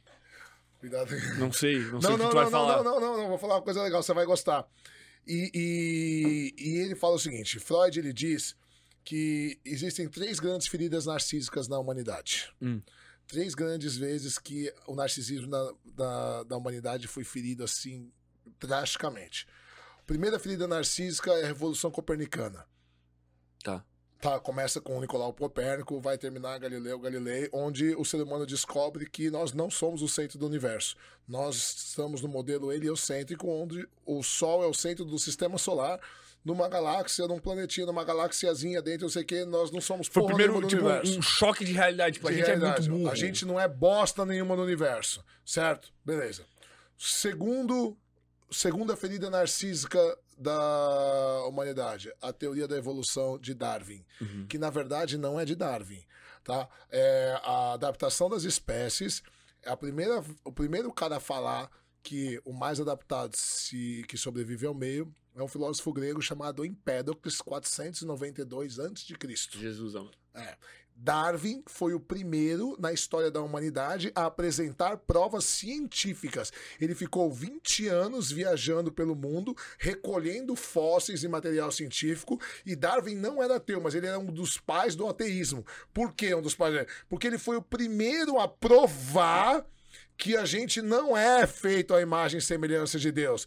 Nós somos só mais um animal com o lóbulo frontal um pouco mais desenvolvido, mas nós temos um descendente comum a todos os outros animais. Viemos todos da mesma ameba inicial, do mesmo suco orgânico, certo? Então, segunda ferida narcísica da sociedade, da, da humanidade, a teoria da evolução de Darwin. Não somos especiais, não somos imagem e semelhança de Deus, viemos todos do mesmo lugar terceira grande ferida narcísica da humanidade, a descoberta do inconsciente e a conscientização dela por Freud. Não sou o senhor da minha própria morada. Enquanto a gente achava que a gente mandava, a gente decidia, Freud postula que tudo que você sabe, que você raciocina, que você decide, que você lembra, representa só 5% da sua psique. Por isso que você fala, não, esse mês eu vou guardar dinheiro, é só eu fazer isso, isso, isso. Quando você vê, você não tá guardando. Esse mês eu vou fazer dieta, eu vou fazer isso, isso. Quando você vê, você tá comendo doce. Esse mês... Por quê? Porque a gente responde a afetos. A gente responde ao inconsciente. O inconsciente responde ao sentimento. E quem já falava sobre isso no século XVI era Spinoza. Spinoza dizia: não tem um eu racional decidindo. Não existe eu racional. Quer ver uma prova? Imagina uma situação. Imagina que você bateu o carro. Uhum. E aí desce uma moça, certo? Bateu no seu carro. Só que aquele dia você tá muito puto. Muito. Tudo deu errado na sua vida. Puta que pariu. Você brigou, você discutiu com os sócios, você perdeu uma puta grana, o podcast foi uma porcaria, caiu o sinal. Você tá, tá pé da vida. Desce. Você vai agir de uma maneira, certo? Uhum. Imagina a mesma situação, mas você está muito feliz. Deu tudo certo, você fez um baita podcast, deu tudo legal, você fez um investimento, você ganhou uma puta grana, você tá legal, você tá bem de saúde e tal, você vai agir de outra maneira. A mesma situação, você tá num puta tesão, cara. Você olha aquela menina, você vai agir de uma outra maneira. A mesma situação, você tá mega chateado, você tá triste, você perdeu sua mãe, sua mãe morreu, algum familiar, não sei o que e tal. Ou seja, Spinoza diz o seguinte: não tem eu racional decidindo. Porque se tivesse um eu racional, você agiria racionalmente todas as vezes. Sim. Certo? Então, só existe, só existe afeto. Uhum. E o pensamento é fruto do é fruto da emoção. Não é assim, eu pensei coisa triste e fiquei triste. Não, não, não, não. Fiquei triste, produzi o pensamento. Tanto que Nietzsche tem essa frase aqui tatuada no meu braço, Ex dicta in near, significa algo pensa em mim. Algo pensa em mim, não sou eu que penso. Quer ver um exemplo para ver? Mas, mas é uma via dupla, né? Claro, mas olha só, você já teve num debate aqui no podcast, debatendo com alguém um assunto muito legal e de repente você falou uma coisa que você falou. Nossa, meu, esse negócio que eu falei aí é animal. Você se espanta com você mesmo? Sim. Você já teve, você fala, meu, eu direto eu falo, vou até anotar esse negócio aqui pra eu usar. Olha, Uhum. por quê? Porque Nietzsche diz, não é você que pensa. In near. Algo pensa, você é mero espectador dentro de você. E Freud vai dizer isso, certo? E aí, o que que Spinoza vai dizer? Olha só, vou te dar um exemplo. Vamos supor que a gente Ma- Mas eu não, eu não gosto dessa, dessa palavra inconsciente, porque eu acredito que com a palavra. a- Aos olhos da neurociência, a gente consegue explicar a mesma coisa. Que seria o quê? Química cerebral, formação de engramas de memória, Ok, interações que tu teve na é- primeira, mas segunda, é terceira infância. porque você não Sim, tem tá, consciência. Eu entendo. Mas é que inconsciente parece algo místico. Mas é porque você tá com uma ideia errada sobre isso. A sociedade tem uma ideia errada sobre isso. Eu não tenho. Então- É igual quando tu fala holístico. O que quer dizer é que, holístico? cara, eu. Então, o holístico é bom. Então, holístico é. É ver como um todo. Mas quando tu fala holístico, o cara pensa que tu vai lá Então, pular numa você- fogueira e vai mas eu tô tomando rabo. você por um cara inteligente, não por um cara medíocre, Sim, tá. como todos. Tá bom. Ah, então desculpa. Então eu tô te subestimando, Perdão, então. Pro- prossigamos então no inconsciente. Olha só. Vamos, vamos provar que o, o- o- o- o racional não existe, diz, diz é, Spinoza. E aí eu vou usar um exemplo do professor Clóvis, tá? Tá. Porque eu sou muito fã dele. É, vamos supor que estamos eu e você andando na praia, certo? Você me convidou amanhã, pô, vamos dar um rolê na praia, vamos. E aí passa uma menina de topografia agradável e lhe apetece o toque glúteo, certo? Certo. E para Kant, o desejo, ele é, é- é natural, ele nasce sem qualquer influência nossa. O desejo, ele é uma coisa natural, vem. Sim. Kant- Esse desejo especificamente. qualquer desejo. Qualquer desejo. Desejo de qualquer coisa. Se Que- você procurar, Que pode estar ligado é, biologicamente pode no- ser qualquer coisa. Ou memória afetiva, qualquer coisa. Ou tesão, Não, testosterona. Não, não, mas eu digo, tipo, Não. passo mais atrás, biologicamente, reprodução, abrigo, segurança, tá no nosso... Pode ser. Tá. Pode ser sacanagem, que você tá acostumado a assistir, enfim. Tá, Pode, pode ser ser, pode ser muita coisa, certo? Ok. Kant, embora no, no português hoje a gente é, faça uma. é, se você procurar desejo e vontade, eles são sinônimos no dicionário, para Kant tem uma diferença. Desejo é manifestação corpórea. Vontade é o que você decide fazer com o seu desejo, certo? Uhum. Então vamos lá. Estamos passeando na praia, uma moça de topografia agradável, e lhe apetece o toque glúteo. Então você quer passar a mão na bunda dela. Uhum. E aí você pensa assim, cara, mas eu posso tomar um tapa na cara. Uhum. Ela pode ser casada, o marido pode vir ainda querer me bater. Eu posso ser preso. Se de repente a minha mulher descobrir, eu posso ainda perder minha mulher. Pode tal. ser uma falta de respeito, Pode ser uma tu falta de pensa teus respeito, valores. tal, tal. E aí você não passa a mão na bunda. E aí você vai falar, mas tá vendo? Então você raciocina. Você Uhum. raciocinou. E Spinoza vai falar, não, Hum. não, porque o medo também é um afeto Uhum. certo? Então, enquanto o afeto do medo for maior do, do, do toque glúteo, você vai se conter. Porém, se o afeto do medo for menor, você passa a mão Então, mas é por essas e outras que eu não acredito na existência de livre-arbítrio. Claro que não! Mas é por isso que Freud diz: não sou senhor na minha própria morada. Sim. Por isso que a psicanálise explica Por- que porque- não existe livre-arbítrio. Por- Porque tudo vai. Tipo assim, tudo que eu manifesto no meu comportamento é uma soma de infinitas variáveis que estão em algum lugar da, da, da minha genética ou das Ou das experiências que eu já experiências, vivi ou do ambiente que está influenciando Isso, agora. Que é o inconsciente. Que é o demônio de Laplace. Exato, isso. Então, por isso que Freud diz: não sou senhor na minha própria morada. E é a terceira grande ferida narcísica da sociedade. Eu não mando nem na porra de mim mesmo. Entendeu? Primeiro eu achava que eu era o centro do universo. Aí eu descubro que não, que a gente é um planetinha rodando em volta de uma estrelinha, certo? Depois eu acho que eu sou criado à imagem e semelhança de Deus. Aí eu descubro que não, que a gente é uma bostinha de um animal com o lóbulo frontal mais desenvolvido, que viemos tudo da mesma meba. Mas pelo menos eu decido. Tem um monte de filósofo racionalista, Descartes, Kant, Pascal, não sei o quê. E aí vem o Freud e fala: rapaz, nem na porra da sua vida você manda. Quem manda eu é achava que essa, que essa terceira. Esse terceiro. Como é que tu Ferida chamou? narcísica. Ferida narcísica estaria mais atribuída ao Skinner. Pela, pelas questões de, de seleção cultural e o jeito como essa dinâmica. É, então, mas se você parar pra pensar. É, é que o Freud veio, veio é, antes, a gente já falou antes, isso. É, né? é, é que Freud que escreveu o livro, Qual, né? qual será a quarta? Cara, eu, não, eu acho que a quarta vai ter alguma coisa com a inteligência artificial. Eu acho que a quarta vai vir. Eu acho que vai ser existência de vida em outros planetas. Pode ser. comprovadamente. Porque, na minha ser. percepção, que talvez esteja enviesada algoritmicamente, mas tem muita coisa Você acontecendo. já ouviu disso, pô. falar do paradoxo de Fermi? Já. Já. Que estamos sozinhos e isso é horripilante, ou não estamos sozinhos e isso também é horripilante, não é, É, isso? na é, eu resumindo isso, mas assim, mas não é isso o paradoxo de Fermi. O paradoxo foi o seguinte: Henrique Fermi era um, um astrofísico italiano. E ele, inclusive, fez parte do projeto Manhattan. Aliás, você assistiu esse filme. Qual? Agora, o. Esse da bomba atômica, como que chama? Ah, tá, o Oppenheimer. Oppenheimer. Eu fiz, eu fiz uma live com a, do- com a Nath, com a Nath Godaiol sobre esse filme. Depois assiste. Legal Ah, que pra legal. caramba. A gente fez uma O que, live. vocês correlacionaram Não, ali? Ferrada. Foi Ponto de vista psicológico. Cara, uma das melhores lives que eu fiz na minha vida. Cara, assiste depois.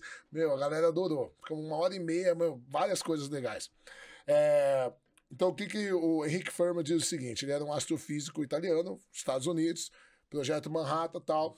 Eles estavam lá e ele tava, começou a pensar, né? E, e aí ele começou a fazer os cálculos seguintes: olha, nós vivemos na Via Láctea, certo?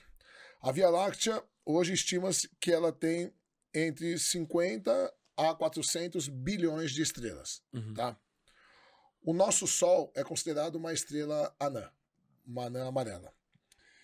O nosso Sol ele é 1 milhão e 300 mil vezes maior que a nossa Terra, certo? Ou seja, se a gente pegar uma foto do Sol aqui no A4, certo? É, a gente aprende errado no colegial, as proporções são erradas. Se você pegar uma foto do A4 e você pegar essa foto e dividir em 1 milhão e 300 mil vezes, vai dar uma partícula tão minúscula que vai ser impossível ser vista em olho nu. Esse pontinho é o planeta Terra, em comparação com o Sol. É menor. Aí você imagina você dentro do planeta Terra, certo? E aí o que acontece? Fermi fazendo o cálculo. Existem estrelas já dentro da Via Láctea, tá? que são um bilhão de vezes maiores que o nosso Sol, certo? Ou seja, é, é, é, que tem dezenas de planetas no seu sistema, no seu sistema solar. Cara, a gente Então não consegue estamos- entender, tá ligado? É A gente- foda, ó, né? mas é, é isso que eu tô falando, a gente vai chegar lá. Tá.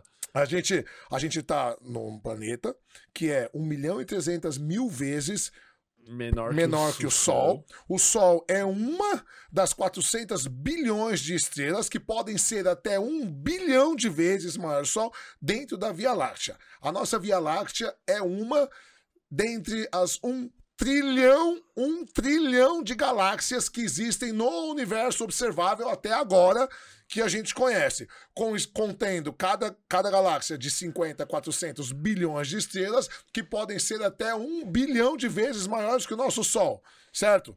Beleza. Certo. Meu Henrique Deus. Fermi, ele pega e fala assim, de repente num almoço, então ele fala, de onde tá Tuti?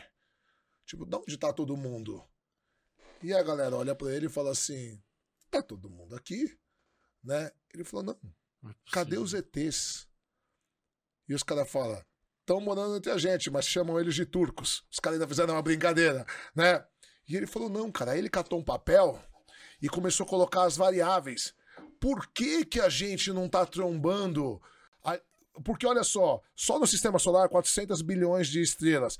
Dentro da zona habitável, então, considerando que, os, que uma estrela o planeta não pode estar nem muito perto para não ficar muito quente a água evaporar, nem muito longe para a água congelar. Então, considerando a área habitável, que é onde a Terra está, num- numa vida biológica baseada em carbono como a Isso, nossa, Similar à nossa. similar à nossa, existiriam, existe só na Via Láctea pelo menos 3 trilhões de planetas. 3 trilhões de planetas É dentro da área habitável capaz de ter vida. Se em 1%, se em 1% desses planetas a vida gerasse, acontecesse, 1%, nós teríamos milhões de civilizações com vida na nossa Via.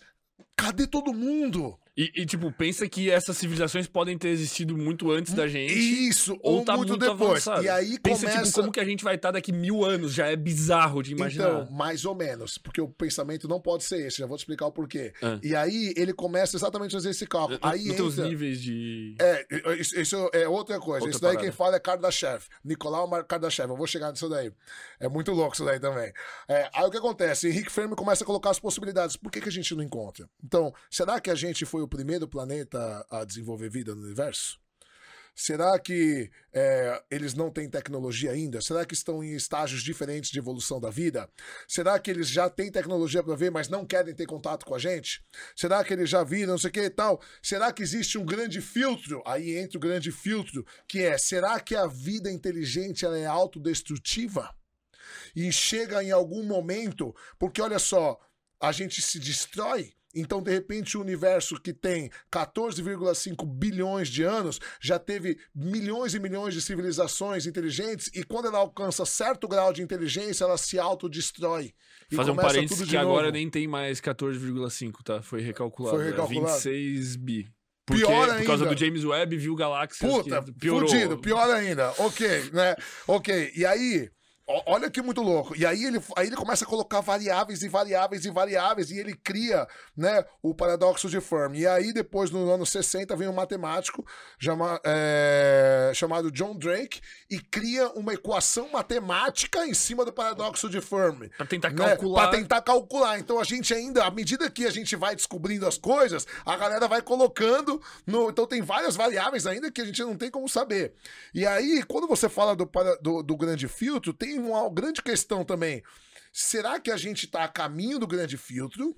E se a gente está a caminho, a extinção é, é inevitável? Inevitável, inexorável. Ou a gente conseguiu passar do grande filtro e a gente realmente está sozinho no universo. E aí entra aquilo que você falou. Cara, se a gente está sozinho é assustador, se a gente não está sozinho é assustador também. E aí vem um russo chamado Nicolau Kardashev e ele cria a escala Kardashev, que ele fala assim: dado a possibilidade de existir é, é, civilizações mais avançadas que a gente, por quê? Se a gente, se o planeta Terra tem, o sistema solar nosso tem 4,5 bilhões de anos, e agora você falou o universo tem 26,5 bilhões de anos, então existem civilizações que podem estar milhões e milhões de anos avançadas na nossa frente de tecnologia. E aí ele coloca três escalas. Então, na escala 1, né, a, a, a, a civilização consegue aproveitar todo o potencial energético do planeta. Cara, tá me dando palpitação, Certo. velho. Esse assunto é. E, e aí o que velho. acontece? Nós hoje estamos em 0,7. Então estima-se que em 100 anos a gente alcance a escala 1 de Kardashev. Da, da escala de Kardashev. A gente consiga aproveitar todo o potencial energético do planeta. E isso dá diversas possibilidades Vai- de viagem cósmica, de Dentro do planeta, da escala do energética do planeta. Tá. Na escala 2, uma civilização consegue usar toda a energia da sua estrela mãe, que seria o Sol. Tá. Toda a energia. E aí a gente já fala em viagens interplanetárias, a gente já fala em construções em planetas. E na escala 3, uma sociedade escala 3 consegue usar todo o potencial energético da sua galáxia. E aí a gente estaria falando de mudar planeta de lugar, estaria falando de nível Deus, A assim. gente não seria sabe? mais assim, né? Não sei. Não dá pra saber não nada. dá na pra real. saber, entende? E aí, cara, você fica pensando, você fala, caraca, meu irmão. É, é, é, é, é, ao mesmo tempo que é muita viagem, você fala, cara, é muito improvável que de um trilhão de galáxias, cada uma com 400 bilhões de estrelas, com trilhões de planetas. Só existe a gente, Mas, cara. e isso que a gente tá falando só de vida baseada em carbono. Exato! E aí você pode falar, cara, será que. Tem vida baseada em plutônio. Ou será que de repente esses espíritos que o espírito acha que é uma alma de outro planeta, será que não é um outro tipo de, de, de ser? Cara, e aí a viagem é infinita. porque daí cara. tem, tem- Tipo, a gente enxerga uma parte do espectro eletromagnético visível. Puta, Aí tem a perfeito. parte que a gente não enxerga. Não enxerga. Aí a- tem a parte que a gente não consegue medir. E a gente tá falando só desse universo, porque a gente cresceu do multiverso. Exato. Porque a- a- a- existe a Mas, mas possibilidade. olha, olha a né? loucura. Esse pensamento é um pensamento muito louco. Se o universo é infinito, né? Se ele é infinito, é, infinito, né? É muito grande. Existe um outro planeta igual à Terra em algum lugar que tá acontecendo esse mesmo podcast e ele tá mudando a cada microsegundo com uma diferente variável, sabe? É tipo como se tudo existisse a todo tempo, porque se o universo é infinito, existem outras infinitas terras. Quem, quem fala sobre isso é Einstein. Sobre a malha do espaço-tempo. Então, cara, eu tenho uma aula sobre o tempo que é muito louco, porque o tempo na filosofia ele é considerado uma aporia. Eu não aguento mais existir, tá Cara, insuportável cara. existir, velho. o tempo é uma aporia na filosofia. O que, que é uma aporia? É uma questão sem resposta. Tá. tá? E aí, aí, olha só, na mitologia grega, e eu começo o meu livro falando mitologia grega, tá? É, no começo, para a mitologia grega, no princípio tudo era caos. O primeiro deus elementar era caos. E caos é um deus incorpóreo. É um deus disforme, ele não tem uma forma.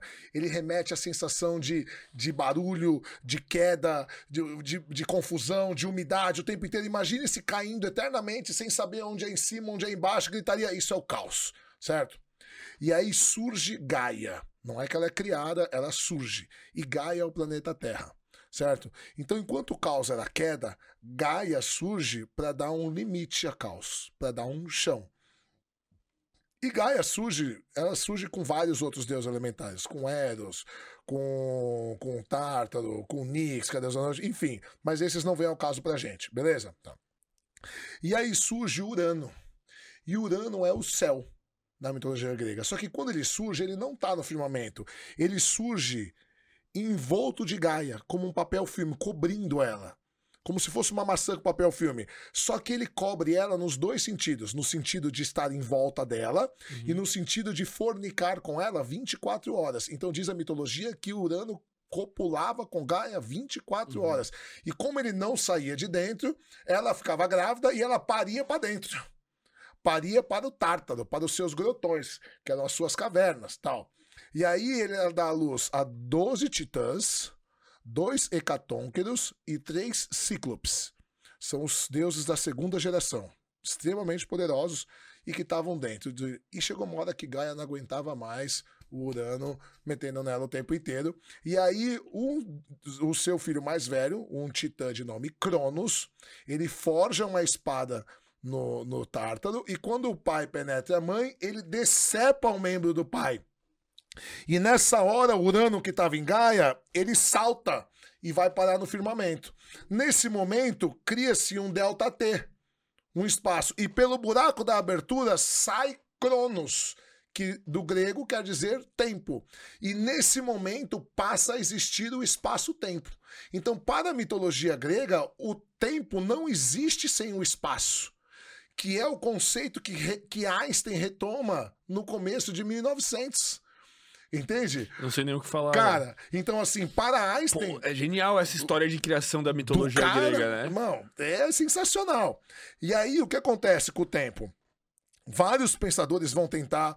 é, vão tentar é, é, é, teorizar o tempo. Tem Metrificar, dois lá. grandes pensadores, dois grandes, com relação ao tempo, dois grandes pensadores, tem vários, mas dois que ficaram os mais destacados: Aristóteles e Santo Agostinho.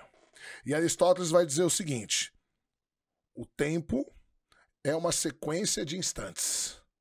Certo? Uhum. Então, pressupondo que um instante é a menor partícula do tempo, o tempo é uma sequência de instantes. Porém, o tempo é uma aporia, uma questão sem resposta. Por quê? Porque, por definição, Um instante, ele é sozinho, por definição, porque é impossível existir dois instantes ao mesmo tempo. Uhum. Como se fossem fotos. Vamos pensar Exato, assim. uma sequência. mas é impossível ter dois instantes ao mesmo tempo. Sim. Certo? Beleza. Mas para que um instante, para que o próximo instante que não existe venha a existir, ele precisa destruir esse instante de agora. Porque um instante que não passa é eternidade. Não estamos falando de eternidade, estamos falando de tempo. Então, um instante seguinte destrói esse, um instante seguinte destrói esse, destrói esse. Então, e o tempo é uma sequência de instantes. Aí você fala, professor, até aí tá tudo bem. Mas isso já faz o tempo meio que não existir, né? Então, Tipo, calma, ele tá só teorizando tá. o que é o tempo. São instantes que vão destruindo um, o instante seguinte, que é um futuro imaginado, destrói esse, que não existe, destrói esse, beleza, beleza. Só que por que, que é uma aporia? Porque para uma coisa destruir a outra, elas necessariamente elas têm que ser concomitantes no tempo. Porque senão elas não têm como interagir. Claro, eu não posso destruir essa caneca ontem. Agora destruir ontem. Não tem como. E, e é impossível dois instantes ao mesmo tempo. Então é uma aporia, é uma questão sem resposta. E aí, quem vai tentar resolver essa questão e, e- e vai chegar perto de alguma coisa é Santo Agostinho. Santo Agostinho vai dizer o seguinte: vai falar, ó, o tempo é uma coisa muito louca, Santo Agostinho vai falar. Lá no livro 11 do seu livro Confissões. Ele vai dizer assim: o futuro não existe. Uhum. Certo? O futuro não existe. Porque não aconteceu ainda. O passado também não existe. Porque já deixou de ser. O que, que existe? O presente. Uhum. Porém, o futuro e o passado existem no presente. Porque o que é o futuro? É uma projeção do que eu acho que vai acontecer agora. Uhum. Então, futuro presentificado. O que, que é o passado? Uma lembrança de coisas que já aconteceram que eu faço agora. Então, futuro presentificado, passado presentificado, presente presentificado. Estranho presente. Estranho presente. Por que estranho presente? Porque para se ser presente, tem que deixar de ser. Porque um instante que é, não é tempo, é eternidade. Mas à medida que ele deixa de ser para ser presente, ele já não existe. Como o passado não existe, o presente também não existe. Entende? Sim. E aí fica essa loucura. E aí você fala, professor, mas como que não existe? E aí o próprio Santo Agostinho responde. Ele fala, sabe qual que é a questão? A verdade que é o seguinte, existem dois tempos. O tempo do corpo e o tempo da alma. O tempo do corpo são o tempo dos encontros com o mundo. Bateu, doeu. Só que continua doendo. E, os, e o tempo da alma transcende os encontros com o mundo que lhe deram causa. O que, que isso quer dizer? Vou explicar. Eu explico para os meus alunos assim. Hoje em dia eu não dou mais aula, mas eu explicava para meus alunos no colegial. Vamos supor que você vai ver sua namoradinha, certo? E a mãe dela fala assim: ó, pode ficar meia hora no portão, beleza? E aí vocês ficam lá no portão. E aí dá aquelas agarra-garra, não sei o que e tal. E aí eu, a mãe sai pra fora e fala: ó, shh, entra, pode entrar. E aí ela entra. Qual que é o tempo do corpo? O tempo dos encontros com o mundo, o tempo que você tava lá com ela.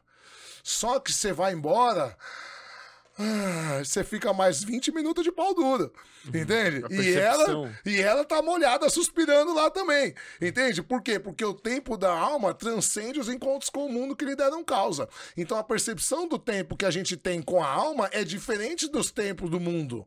Que é o tempo pá, pum, pá, pum, pá, pum. Então o ser humano ele é dotado da percepção do tempo. E aí Kant, no século XVIII, Ma- ma- Mas só fazer um parênteses aqui. A minha percepção é de que o tempo não existe de fato. Porque toda vez que tu vai metri... Tu não tem como metrificar o tempo. Quando tu metrifica o tempo, tu tá metrificando o espaço. Sempre. Claro, é por isso que Einstein retoma o espaço-tempo. Einstein retoma a mesma ideia Mas, mas o espaço mitologia. faz sentido. Mas cadê o tempo? Claro, Mas é isso que eu te digo. Tipo, tu olha no relógio. Tu É tá a de- medindo espaço. mas é a decorrência das coisas. Não necessariamente. Mas tu tá medindo uma variação de espaço, pô. Não. Tipo, qual a melhor precisão de tempo que a gente tem? Se você filmar isso daqui, ó, milhões de anos, isso daqui vai se deteriorar sem sair do lugar. O espaço é o mesmo. Tá, mas são variações no espaço. Ok. Tipo, mas é a a- as decorrência. moléculas. Então, mas o tempo é o efeito sobre as coisas. Então, mas é uma métrica que não existe. O que existe de fato é só o espaço. Por isso Porque que é o uma tempo, o tempo é uma medida da variação do espaço. É isso que eu acredito. Tipo, na minha cabeça. Ok, eu tô entendendo o que você tá dizendo, mas eu não vejo a lógica. Tipo assim, ó, tu, tu vai metrificar um. o- a gente metrifica o tempo como? Ah, tu tem um relógio muito pica, ele, ele é baseado na vibração de um cristal de quartzo. O que, que é uma vibração? É uma variação de espaço. Tu tá medindo essa deterioração. É uma variação do espaço. Tá acontecendo alguma coisa com as moléculas aqui. Essas moléculas estão se deteriorando em interações mas elas, químicas. Mas elas vão decorrendo sequencialmente, elas não Mas ficam isso é paradas. tua percepção sobre o espaço. Não, é Sim. isso. mas olha só. mas isso é a percepção de todos, o tempo. Então, mas o tempo é uma percepção, ele não é real. É isso que eu ia falar agora. Kant vai dizer no século XVIII que, na verdade, o tempo ele é uma percepção inata do ser humano como a percepção de profundidade. A gente nasce com a percepção de profundidade, tá mais perto, tá mais longe, tá em cima, tá embaixo. Então, na verdade, o que a gente chama de tempo não é uma medição realmente do tempo, é uma percepção que Isso, nós nossa, eu concordo totalmente coisas- com ele, pô. Ah, tá vendo como você é Eu tô indo bem, Tá indo bem, tá indo bem, pô. Cara, e Kant é um dos caras mais difíceis da história da humanidade, cara. Porque. Entende? Mas é isso que eu não entendo. Tipo, eu, eu nunca consegui olhar uma explicação, tipo, que, que faça sentido de tempo. Porque não faz sentido. Ele é sempre uma percepção metrificada do espaço, cara. Então, e sabe qual é a grande questão? Porque eh, eu fui dar uma palestra ontem e eu falei sobre o amor. Num evento lá do hotel, né? Para 30 mulheres. E eu perguntei assim: alguém pode me explicar o que é o amor? Quer que eu responda? Responde. Ah, cara, química cerebral e engramas que foram enraizados na nossa cabeça socioculturalmente, mas também através dos milhares de anos de evolução, porque era conveniente biologicamente a gente ser selecionado se a gente mantivesse uma família e também tinha a questão da atração sexual, etc e tal. Então, eu chamaria isso de tesão, não de amor. Mais ou menos, pô. Porque o, o tesão leva a gente à reprodução, mas o amor, que seria o, o, o tu se manter em companhia pós-reprodução, também foi selecionado Mas você tá falando biologicamente. do amor romântico, né? E- E ah, um tá, tu quer falar de outros amor, amores. E um amor de amigo.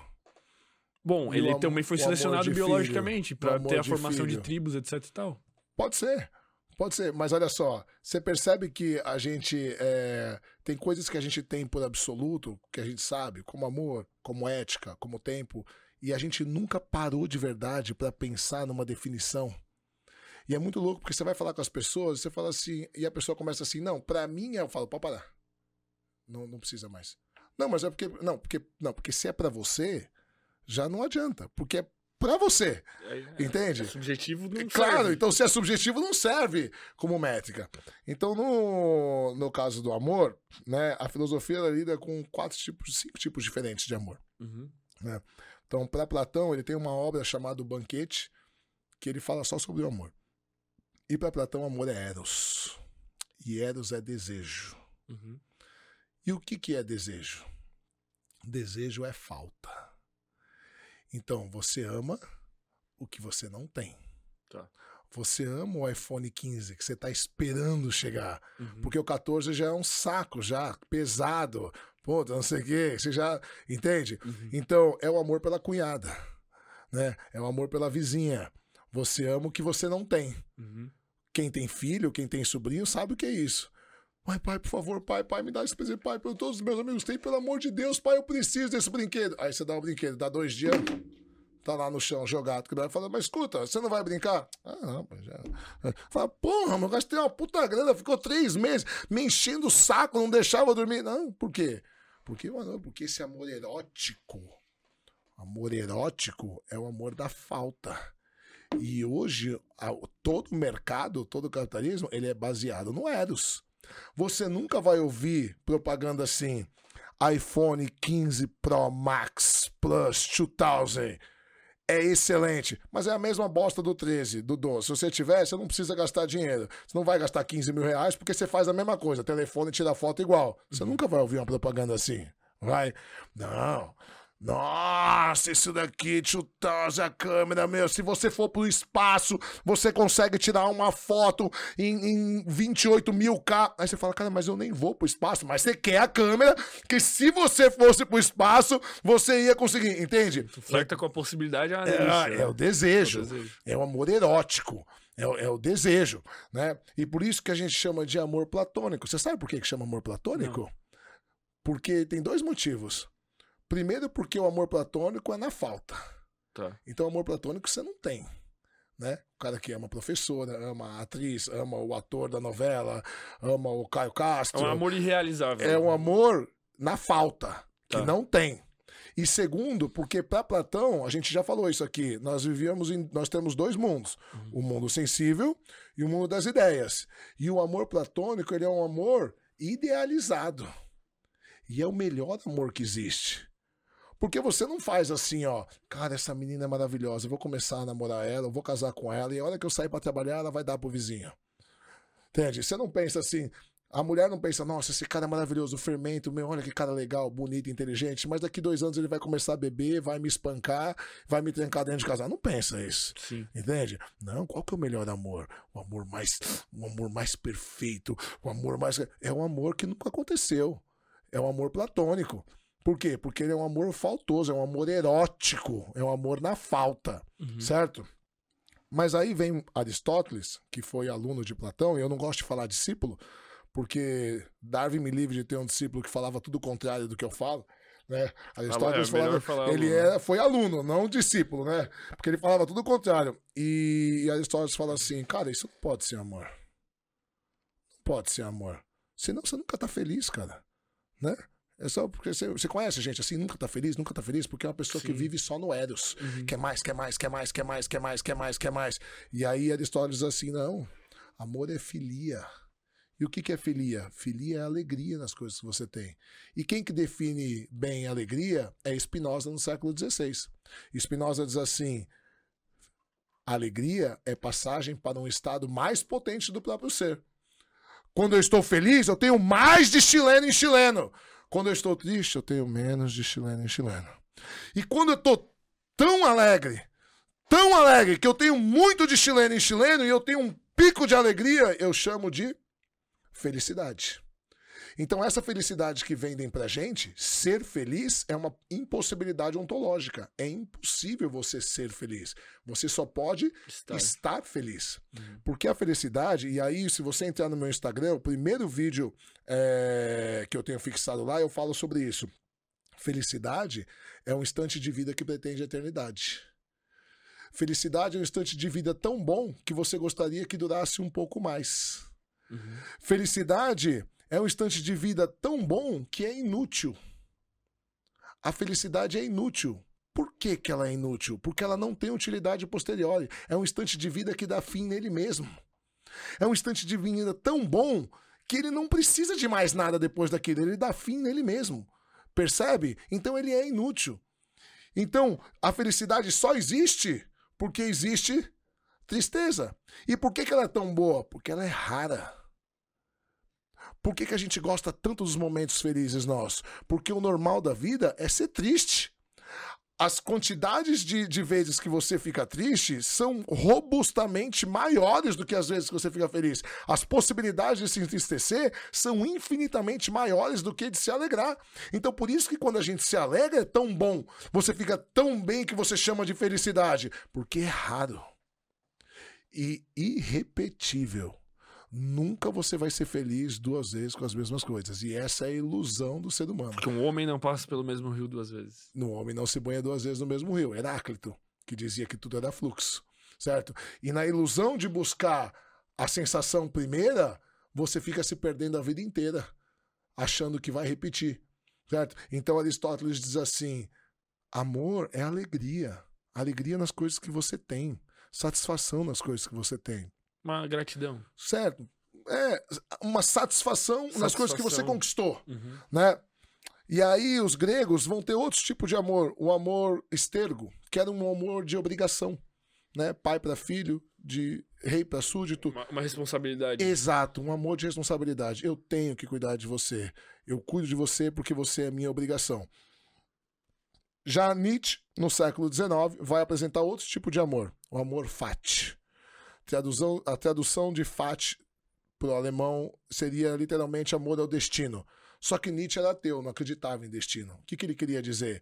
Era amor à vida como ela é de verdade. Então Nietzsche ele era um estoico. né? Então ele dizia: ame a vida como ela é de verdade, inclusive com as coisas ruins. Uhum. Porque as coisas ruins são o que metrificam a qualidade da sua vida. Certo? Então ame a vida como ela é de verdade. E o último amor, quem apresenta é Jesus, o amor agape. E ele é diferente dos outros quatro amores. Porque enquanto Eros é o que eu quero, filia é o que eu consegui, estergo é o que eu tenho que fazer, e fati é amo a minha vida, o amor de Jesus, o amor agape, é baseado na alegria do amado e não na minha. Ame teu próximo como a ti mesmo. Eu amo tanto você que eu prefiro sofrer do que ver você sofrer. Vou te dar um exemplo. Eu tenho dois filhos. Vamos supor que meus filhos tivessem um problema, cada um em um pulmão, e chegassem para mim e falassem assim: Você é o único doador. Eu falo: Tira meus dois pulmões. Não, mas você vai morrer. Foda-se. Vai garantir a vida dos meus filhos? Vai. Pode tirar. Agora. Agora. Ah, professor, mas com filho é fácil. Beleza. Vamos ver. Bote Kiss, no sul, teve incêndio. Tinha gente que já tinha se liberado, já estava fora, voltou para ajudar as pessoas e morreu. Brumadinho, a barragem, teve gente que já tinha se salvado, salvado a família, voltou para a lama para tentar ajudar outras pessoas. É, inúmeras pessoas inúmeras que pessoas que se se sacrificam por estranhos, é isso. Então isso é amor agape. Mas isso para mim tem alguma. Tá. Isso Consiga. é amor agape. É colocar o interesse do outro antes do meu. Mas, mas, mas é engraçado como esses cinco, esses cinco amores que tu falou, foram cinco, né? Cinco. É, como eles estão relacionados com a felicidade na minha cabeça. Sim, mas é que a gente relaciona o amor ao, a uma sensação boa. Porque eu acho que se tu vive plenamente esses cinco amores que tu falou, eu acho que tu é muito feliz. Não esse do desejo, né? O desejo Mas é o um- desejo é importante, porque senão você não Isso. sai do lugar também. Mas essa, Cara, essa- essa- a minha que- definição Mano, de felicidade. Vou te falar. Ah. Cara, olha a diferença de que quando. Vamos, você que é um menino novo e bonito e, e, e tá na internet aí, o que deve chover de direct pra você. A diferença de quando você pega uma mulher que veio se oferecer pra você e de uma que você tava atrás um tempão e falou não. mas como e não todas sei as o quê. coisas, pô. Então, cara, o amor erótico, o tesão do Mas olha- erotismo da falta é Olha fudido. a minha definição de felicidade Cara. como ela se correlaciona com esses cinco amores. Eu falo assim quando perguntaram. Perguntaram hoje à tarde, inclusive, lá onde eu tava lá no, no Uhum. hotel. É, eu falo assim, Aliás, felicidade. lá tava cheio de mulher separada, né? Felicidade. Ah, é, tava tendo esse evento, É, né? fica a dica. É, os, Você os vai- caras aqui. Rapaziada que gosta das, das milfs aí, é que é? É, 40 a mais tava bombando. Eu falo né? assim, que a, a felicidade é tu jogar uma bolinha e tu ir buscar essa bolinha. E tu tem que ser feliz indo buscar essa bolinha e pegando essa bolinha e jogando ela novamente. Se tu joga ela longe demais, tu fica frustrado porque tu não consegue en- encontrar, tu bota um objetivo inatingível, e se tu joga ela perto demais, tu fica Sem desafio. sem desafio, Sem perde a graça. Ou tu, se tu já atingiu uma bolinha que tava muito longe, tu fica, tu vira o Whindersson Nunes, que é famoso, rico e tipo, tô em depressão. Daí, ah, vou lutar boxe, daí, agora o cara tá feliz. Então, pra mim é isso. E, e eu acho louco como essa minha analogia da bolinha que eu desenvolvi também num raciocínio aqui, tendo aquele momento que tu falou de uma epifania, é, se correlaciona com esses cinco amores. E tu saber trabalhar Claro. eles bem. Porque eu, quando eu faço essa minha palestra, eu dei essa palestra ontem lá nesse evento, e aí eu perguntei qual amor desses é importante. E aí a maioria vem com o amor agape, o amor de Jesus, porque é o que a gente pensa mais assim. é, eu né? acho que no meu não tem esse, talvez. É, então, por isso. Então você é egoísta, né? É, uhum. Uhum. Mas acho que é muito importante nesse momento. Em alguns momentos, sim, mas sempre. Se Não, todo mundo for egoísta, então tá faltando coisa. É que na verdade amor. não. Tá, vamos botar mais uma definição então nessa minha bolinha. É. Esse caminho pra buscar a bolinha tem que ser útil socialmente. Porque o que eu faço é. Cara, eu, eu, eu juro, é, tu falou que felicidade são instantes, mas numa definição geral, eu sou muito feliz, cara. Eu também. Porque eu sei exatamente onde jogar essa bolinha, porque eu consegui calibrar. Eu sou muito feliz indo buscar ela. E ainda as pessoas estão assistindo eu buscar essa bolinha, cara. Porque o meu motor aqui da, da vida é a curiosidade. Eu estar aqui contigo, pra mim, é, conversando, pra mim é um prazer. As pessoas estão assistindo e tá sendo útil, cara. Então isso é o ágape. Vamos Claro, botar sim, sim, a- pode. E Ou pode ser só o nosso narcisismo. Pode ser também. Claro. Que- mas aí se relaciona com, com, com, com todo. Mas é útil. Claro, porque tu vai ver que vai ter sim. gente que vai falar, cara, eu aprendi Sim. isso e. Sim, sim, sim, sim. Porra, Mas é- aí a gente tem um problema também. Qual? Cara, Traga vou- problemas, vou porque tá bom demais. Então, é, tudo que você fala, eu vou problematizar meu trabalho como professor de filosofia, tá? Olha só. Quem vai. é, essa linha que você falou agora, tem que ser útil socialmente, é uma linha da filosofia chamada utilitarismo. Tá. E o que diz utilitarismo? Na ética, é uma das linhas que a gente, é, a gente. Uma das linhas da filosofia é ética, e a ética estuda o utilitarismo, né? É uma das linhas da ética. E diz assim: o que você faz tem que ser bom para a maioria. Tem que ser útil socialmente. Tá. Ainda que não seja útil para você, mas se for útil para a maioria, é ético. Beleza? Tá. Então, faça. Faça. Beleza? Então, puta, eu tô achando chato jogar a bolinha, mas tô me realizando porque tá ajudando outras pessoas. Então, tá chato pra mim, mas como ajuda muitas pessoas, eu continuo fazendo. Amor agape, utilitarismo. Uhum. Certo? Beleza. Aí vem Kant, de novo Kant, e fala assim: tá errado. Isso daí não pode estar certo. Uhum. Não dá pra você saber o que é bom pra você pelo que o outro acha. Porque daí tu vai ter sofrimento muitas Claro, vezes. por exemplo, você tá aqui conversando comigo, certo? Uhum. E aí a hora que eu saio, você vira pro Gabriel e fala, puta cara chato, meu, não aguentava mais, puta esse podcast chato pra cacete, esse chileno e tal. Então, pela linha utilitarista, e as pessoas também não gostaram, a audiência foi ruim, eu não fui ético, não fui bom, certo? As Uhum. pessoas não gostaram do que eu falei. Então, beleza. Só que daqui um ano, dois anos, alguém vai fazer um concurso público, ou você recebe um convidado que você acha do caramba e tal, e aí você lembra de alguma coisa que eu falei. Ou o cara na- no concurso, ele lembra, puta, minha aquela vez o chileno falou isso, isso de filosofia e tal, e eu, puta, ainda bem que eu assisti aquele podcast lá com o fermento e com o chileno que eu aprendi e tal, e você, puta, ainda bem que aquele cara era chato, mas ele veio, eu tive agora aqui repertório e tal. Aí o que acontece? A minha ação, que até então não era ética e não era boa, passou a ser boa pela visão utilitarista. Uhum. Porque ela foi boa pra vocês a posteriori, depois. E Kant fala, tá errado. Porque depende de Não um ponto de tem vista. como você metrificar a sua vida pelo que os outros acham, cara. E se um achou bom e o outro achou ruim? E aí? Sim. Como E- que fica? E aí Kant vai propor uma outra Ah, ah, sugestão. Porque tu cai, só fazendo um parênteses, tu cai num- nos loopings culturais. E, tipo, Claro. cara, se tu vê as lives do TikTok, velho, e, tipo, fala, meu Deus do céu, é, velho. E, é, tipo, é, aquilo é. tá sendo útil porque alguém tá se divertindo vendo aquilo. Jesus Cristo, é um looping que não deveria que existir. não deveria existir, porque tá emburrecendo as pessoas. Big Brother. Sim, é derretimento cerebral. Exato, entende? E aí, Kant propõe uma outra saída. Eu tô gostando muito do Kant, velho. Cara, Kant é...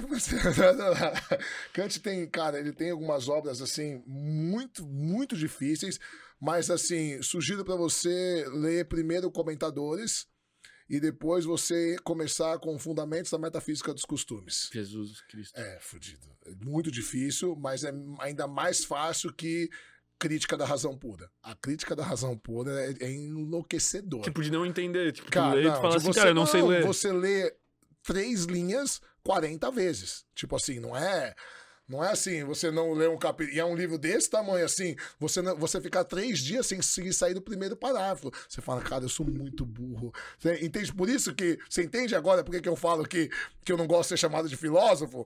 Que eu acho que é uma pretensão muito grande ser chamado de filósofo, porque esses caras, cara, estão num nível assim. Como diria o, o Clóvis, tem que ficar indignado. Tem que ficar, cara. O cara escreveu, eu não É. consigo entender. É, você vai comer alfafa, né? Meu, ele, é- ele é, ele é foda. É, e aí o que acontece? Kant ele propõe o quê? Que a ética se determina não pela ação em si, mas pela intenção. Por isso que ele é chamado de intencionalista. Não, Certo. mas e piorou, velho. Não, não que você vai entender. Calma. Vamos lá. Você namora? Aham, Namora. Tá bom. Quanto tempo você namora? dois anos. Dois anos, certo? Tem pretensões de continuar um relacionamento, Sim. certo? Beleza. Aí você sai um dia com seus amigos pra beber, pode ser? Pode. Vale night. Acontece. Minha mulher sai às vezes com as amigas, eu saio às vezes com os amigos, beleza, tá. E aí, de repente, na noite, parece uma mulher, Hum. mas aquela que você sempre. sou- Se você se mandassem descrever a perfeição de mulher, era aquela mulher. E ela se encantou com você, cara. Hum. E ela chega em você e fala: Fermento, eu Bora. quero você Hum. agora. E? Certo? E aí você tem um dilema: comer ou não comer, ficar ou não ficar, certo? E aí você fala assim: você tem duas opções. Você pode falar assim: olha, eu te acho maravilhosa, mas eu não vou ficar com você. Sabe por quê? Porque, embora eu queira muito, a minha relação com a minha namorada é monopeniana e monovaginal, entende? Nos nossos acordos não entram vaginas nem pênis aleatórios e eu acho que o certo é manter esse acordo tal, então não vou ficar com você. Beleza? Uhum. E aí você não fica com ela, certo? Uhum. Beleza. Então, no primeiro caso, você não ficou com ela, certo?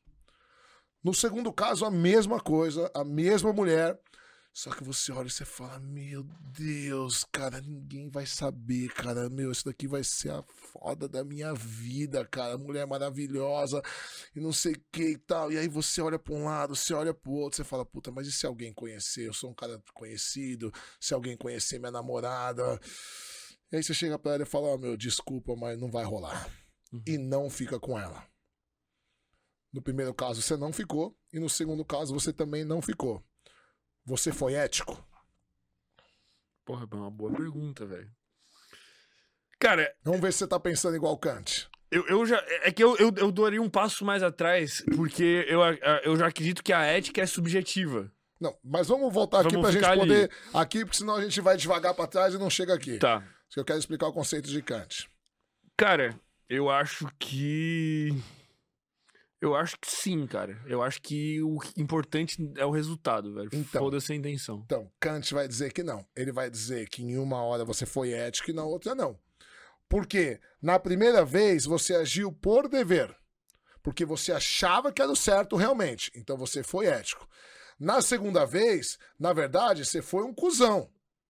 Porque você por foi medo com medo. De ser descoberto. Porque se você tivesse certeza que ninguém ia descobrir, você saía com a mulher. Mas isso é o que move o mundo. Entende? Então, mas aí você não foi ético, por isso que ele é chamado intencionalista. Tá. Entende? Então, por exemplo, você tem uma tia velha que tá com câncer, não tem filho, você tá cuidando dela. Você tá sendo ético ou não? Depende. Por que, que você tá cuidando dela? Porque você acha que é o seu dever ou porque você tá de olho na herança dela? Mas Entende? a vida é muito mais difícil do que essas duas decisões. Claro, mas ninguém tá falando que Kant tem razão. Que hora você ouviu falando que ele tem razão? Tá. Mas ele realmente falava e é isso. é isso que é foda. E Kant dizia assim: nunca minta. Nunca minta. Não existe motivo para mentir. A mentira, a verdade sempre irá se sobressair eticamente, ainda que não tenha uma razão aparente agora, a posteriori você vai descobrir que falar a verdade é sempre o melhor caminho. Beleza, aí você é judeu, tá naquela época que a gente não pode falar, chega os oficiais da Gestapo e fala: "Você tá sozinho em casa?" E aí você fala: "Não, Kant falou que nunca é para mentir". Você fala: "Não, meus filhos e minha mulher estão escondidos no sótão". E os caras pegam e tá, metralha e porque você ouviu um imbecil que viveu no século XVIII, morreu tua não, família. Calma, pô. Entendeu? Pô, calma, nosso então, assim, cara, é assim. então é isso, cara. É isso que é o, o, barato da filosofia. Você discute horas e horas e horas e horas e horas e de repente você sabe que a gente vai, vai descobrir que a gente saiu do mesmo jeito, sem chegar a solução nenhuma. A filosofia é inútil. Inútil pra caramba! Não, eu não acho que ela seja inútil. Ela pô. é inútil. Não, pô. Ela é inútil. Ela te deixa mais inteligente. Ela te ensina a pensar, velho. Claro. E por que ensinar a pensar é bom?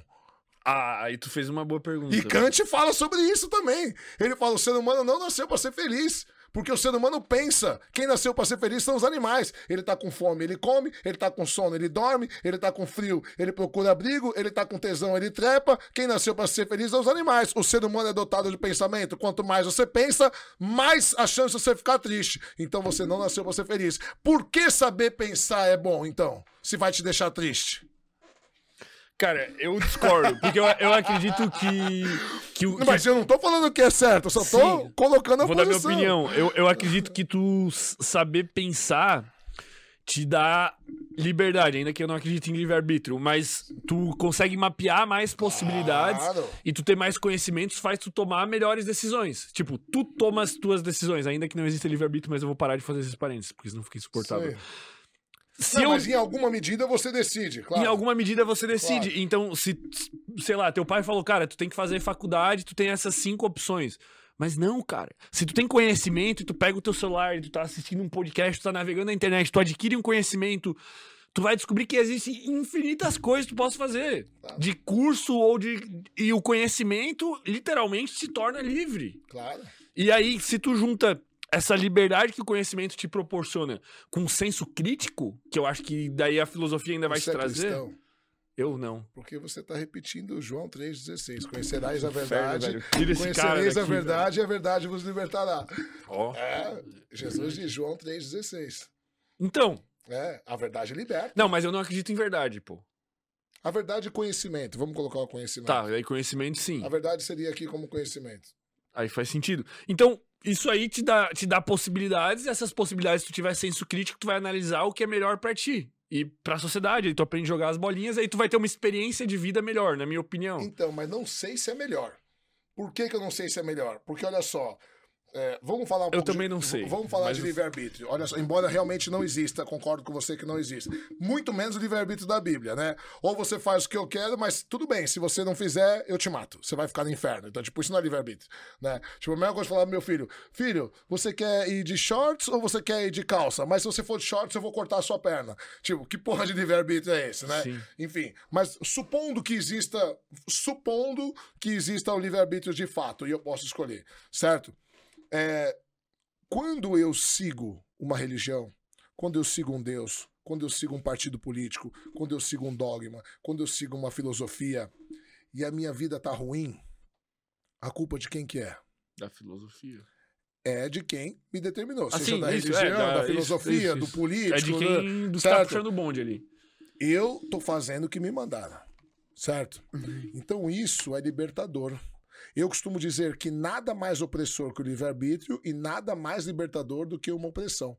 Porque quando você está obedecendo, a responsabilidade, se deu alguma bosta, não é minha. Ó, tô fazendo o que me mandaram aqui, beleza? Agora, quando você toma as rédeas da sua vida para você e dá ruim, amigo, é tua, só sua. E daí dói. E isso é opressor. Cara, você tá na merda.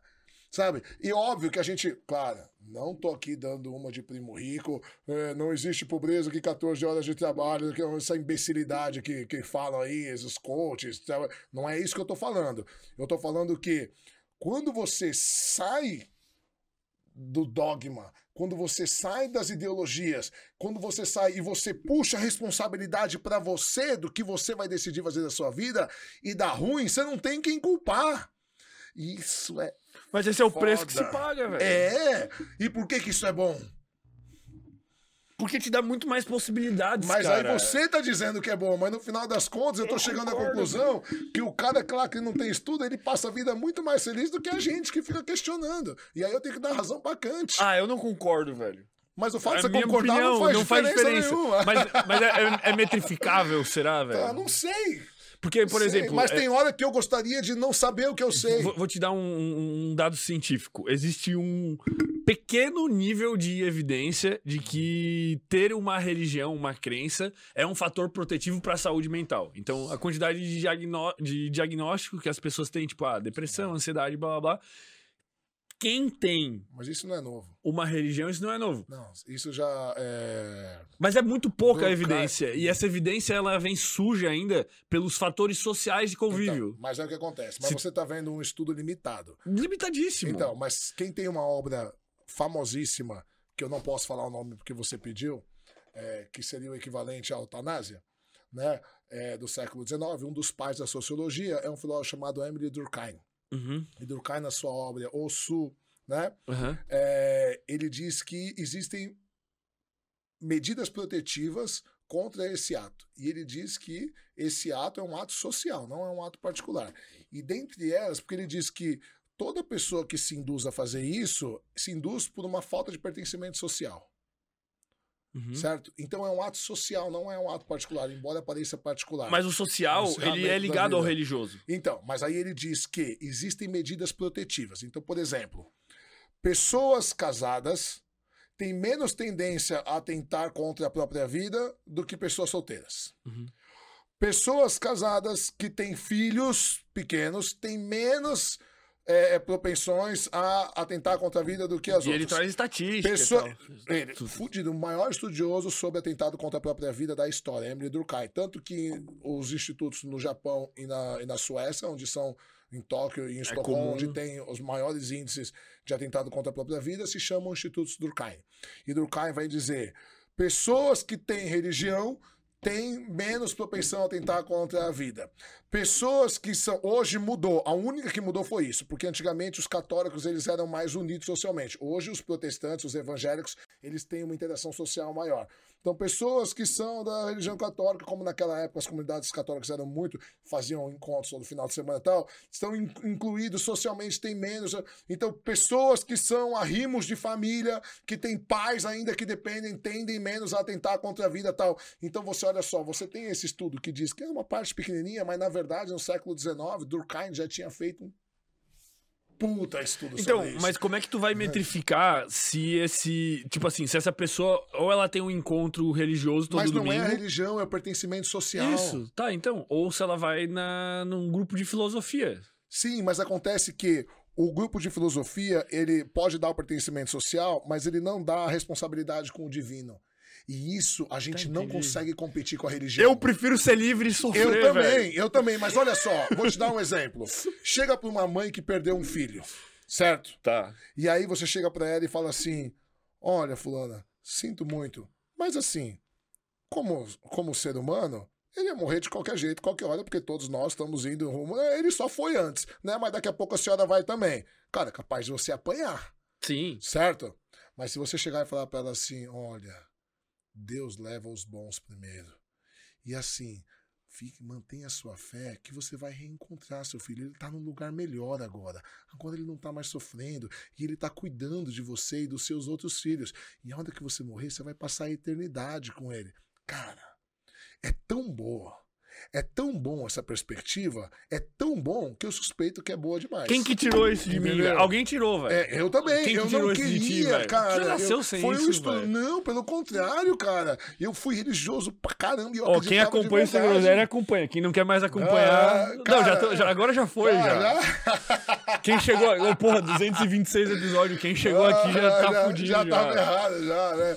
Cara, mas é incrível, porque olha só, eu tenho inveja de quem tem fé. Ah, eu não tenho, cara. Eu, sou muito tenho, feliz, cara. Não, eu também sou. Mas Porque sabe tem gente eu que tenho sofre inveja? com fé. Cara, mas eu posso falar uma O coisa? cara, não, o cara não transa, velho. Certo, mas acontece o seguinte: você é um menino novo e você ainda vai passar por outras perspectivas. Por exemplo, o dia que você tiver um filho, você vai entender eu falando que tem inveja de quem tem fé. Porque, por exemplo, se, se acontecer alguma coisa com os meus filhos hoje, e eu sou alucinado aos meus filhos, cara. Eu, eu sempre quis ser pai, desde que eles nasceram, eu que cuido, eu que dou banho. Minha mulher não deu 10 banhos na vida, cara. Mas não porque ela não queria, porque eu não deixava. Eu que levo na escola, eu que busco. Eles são meus parceiros, eles treinam jiu-jitsu comigo. Cara, eu sou maluco com os meus filhos. Quem me acompanha nas redes sociais, nas redes so- redes sociais sabe. Cara, se acontecer alguma coisa com os meus filhos, pra mim, acabou. Morreu, morreu, eu não tenho mais nada, isso daqui é matéria, vai, nós somos um acidente cosmológico, certo? Então, pra mim, eu vou passar o resto da minha vida depressivo, Sofrendo. sofrendo, pela falta dos meus filhos. Quem tem fé tem uma energia a mais, tem, um, tem um- um- uma reserva de combustível, tem um consolo que eu não tenho, que eu perdi, e eu tenho inveja de quem tem. Entende? Eu tava vendo outro dia uma palestra de um pastor e ele falava assim: Cara, a fé é pra hora do impossível. Não é pra você ficar em casa sem fazer porra nenhuma, sabe? Você tá com uma doença, vai atrás, vai atrás de médico, vai atrás, mas a hora que acabou, que você tá desenganado, que não tem nada, a hora do impossível, é nessa hora que a fé entra, é essa hora que a fé te dá esperança. E a gente já sabe, por estudos científicos, que quem realmente tem essa fé, o corpo reage. O corpo reage. Pessoas que têm tem um fé, o corpo tem uma, o corpo tem uma capacidade de autocura e quem tem fé e, e sabe que tem pessoas orando por ele e tal, elas têm maior capacidade de regeneração. Que sabe, que sabe, não aleatório, Tá. que sabe, é diferente. Por isso que eu falei que ela sabe. Mas tem um artigo disso aí Tem. e tinha. Enfim, Tá. mas o poder de regeneração, a gente já sabe que pessoas que têm fé, elas têm maior poder de cura. Por quê? Porque a gente que não tem, tipo, cara, fudeu. Sim. Não, a gente não tem esse, esse último resquício com que se agarrar. E, e não foi uma coisa que eu quis. Eu nunca quis ser ateu, mas foi uma coisa que aconteceu. Mas é que. Mas, mas é que. por exemplo, assim, ó, qual que é o lance? Eu não, não me considero ateu. Eu só me considero, eu acho que é agnóstico. Mas eu me. Eu, eu, Ou seja, um ateu bunda mole. Cara, não, porque eu não nego a, a existência. Eu simplesmente falo assim, velho, eu não sei. E eu não fico inventando história da carochinha. Então, tem uma diferença. Olha só. Beleza. O agnóstico. é- Eu não é- sei se o termo é agnóstico. Não, não, é agnóstico mesmo. É. O agnóstico ele diz: eu não sei e Mas- pra mim, na verdade, não interessa. Isso. Mas, mas pra mim interessa. Então, então, Então- você, então, assim, o ateu, qual que é a diferença do ateu? O ateu fala: eu não vejo absolutamente nenhuma evidência de que exista. Sim. Certo? Agora, eu não posso negar categoricamente que Deus não existe. Mas pelos meus estudos, eu já fui agnóstico também, tipo, não sei. Se Deus existe, ele tá fazendo as deusices dele lá e esqueceu da gente. Era esse o meu discurso, porque é só você olhar o mundo, né? Você, cara, foi o negócio que eu falei da criança sendo estuprada, falando, não é possível.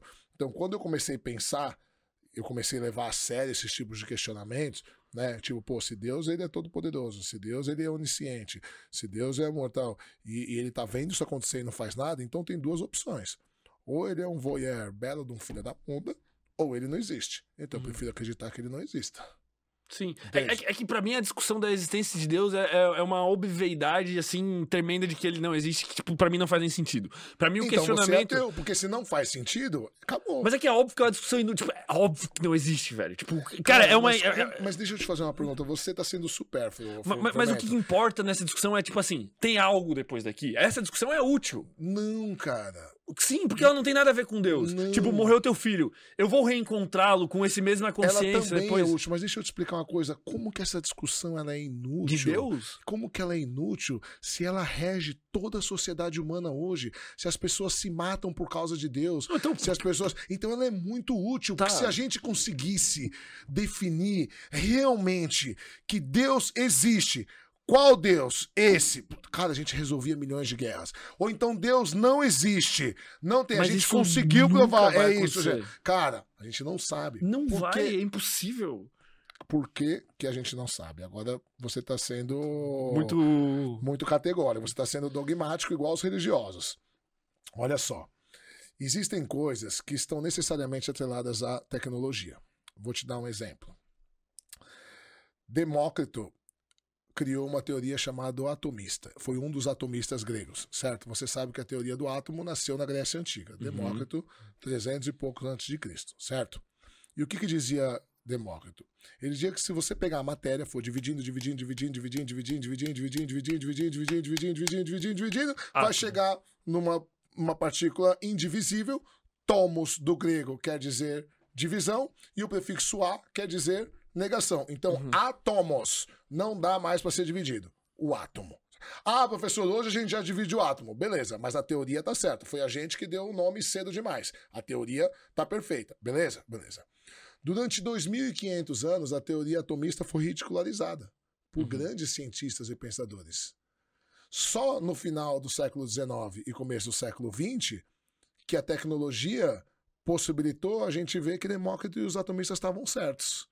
Certo? Então, de repente. Mas é muito diferente. Então, de repente. Não é diferente. Pô, mas olha quantos deuses não tem. é diferente, cara. Sabe por que não é diferente? Porque até então era só fruto da imaginação de alguém. Não é diferente. A diferença é que a gente conseguiu provar. A questão é a seguinte: talvez a gente não tenha tecnologia ainda, nem para provar, nem para negar. Talvez daqui mil anos, daqui talvez dez mil anos, daqui talvez um milhão de anos, talvez a gente nunca tenha. Por quê? Que é uma coisa que eu quero voltar agora lá do paradoxo de Fermi.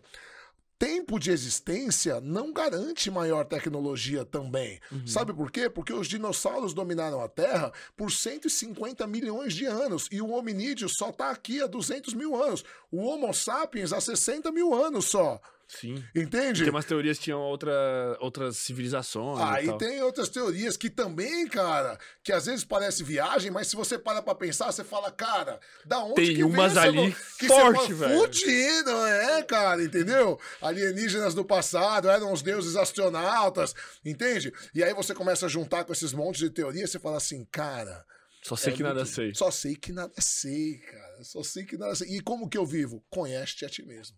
Ou seja, no final da história, a gente volta para Sócrates, pro começo da filosofia.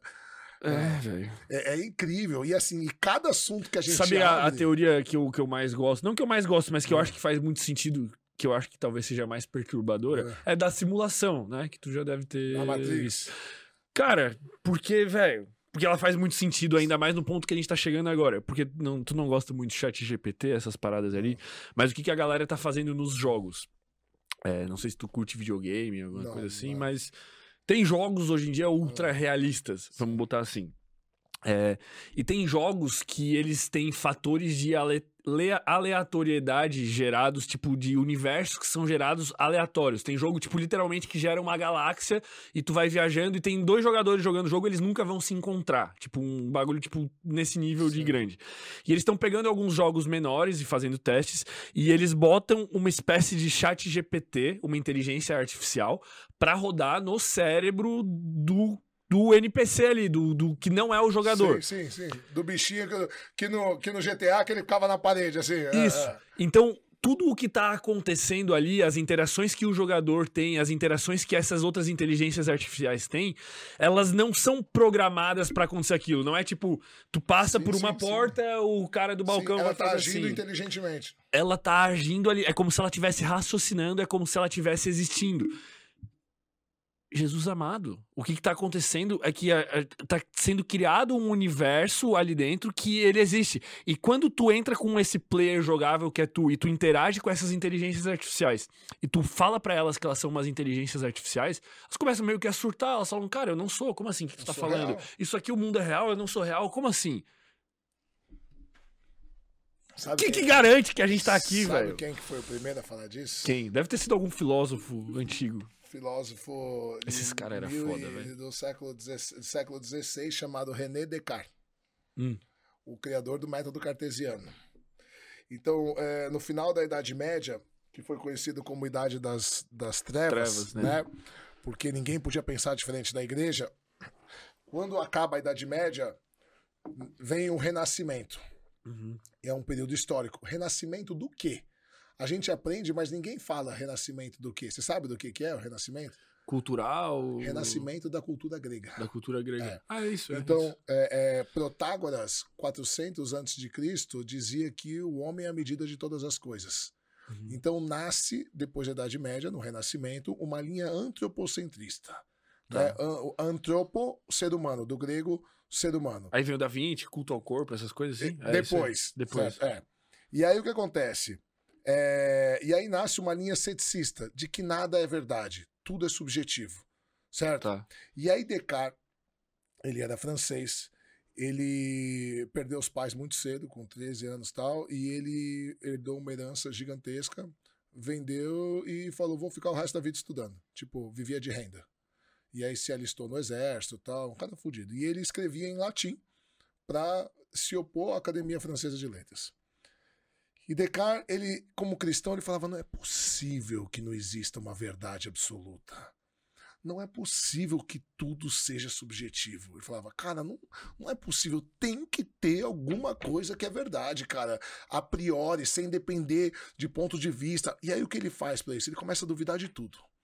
Tudo, tudo. Ele começa a duvidar de tudo. Será que eu existo? Será que você existe? Será que as leis matemáticas existem? Será que não existe um gênio maligno? Ele ainda fala sobre o gênio maligno que confunde a minha cabeça para eu achar que 2 mais 2 é 4, mas na verdade é 35, né? Será que, que, que a gente não existe? Cara, ele começa a questionar de tudo. Tudo, tudo, tudo, tudo, ele começa a questionar tudo. E ele acha uma verdade a priori, Qual? a dúvida.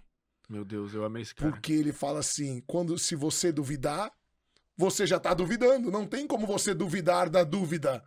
Então a dúvida é uma verdade a priori. E aí nasce a famosa frase de Descartes em latim. Cogito ergo sum, que a gente traduz como penso, logo existo, mas na verdade a tradução é, é duvido, logo sou. Por quê? Porque se a dúvida é uma verdade a priori, que existe indubitavelmente, porque se você duvidar da dúvida, você já está duvidando, e se eu sou capaz de duvidar, então eu existo. Certo? Então, se eu cogito, cogito, cogitare, do latim, duvidar. Então, se eu consigo duvidar, eu existo. Mas aí tem uma questão que você está falando. Lembra do jogo que você está falando do NPC aí que está Sim, duvidando. Eu tô lá. Quem garante? Aí eu sei, beleza. Eu duvido, eu sei que eu existo. Quem garante que você existe? Exato. Eu não sei, Quem garante sabe. que você não é um personagem do meu jogo? Não, eu tô falando, mas você mente.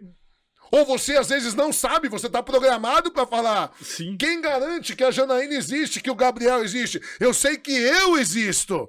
Mas quem que me garante que os outros existem? E aí ele volta a pensar.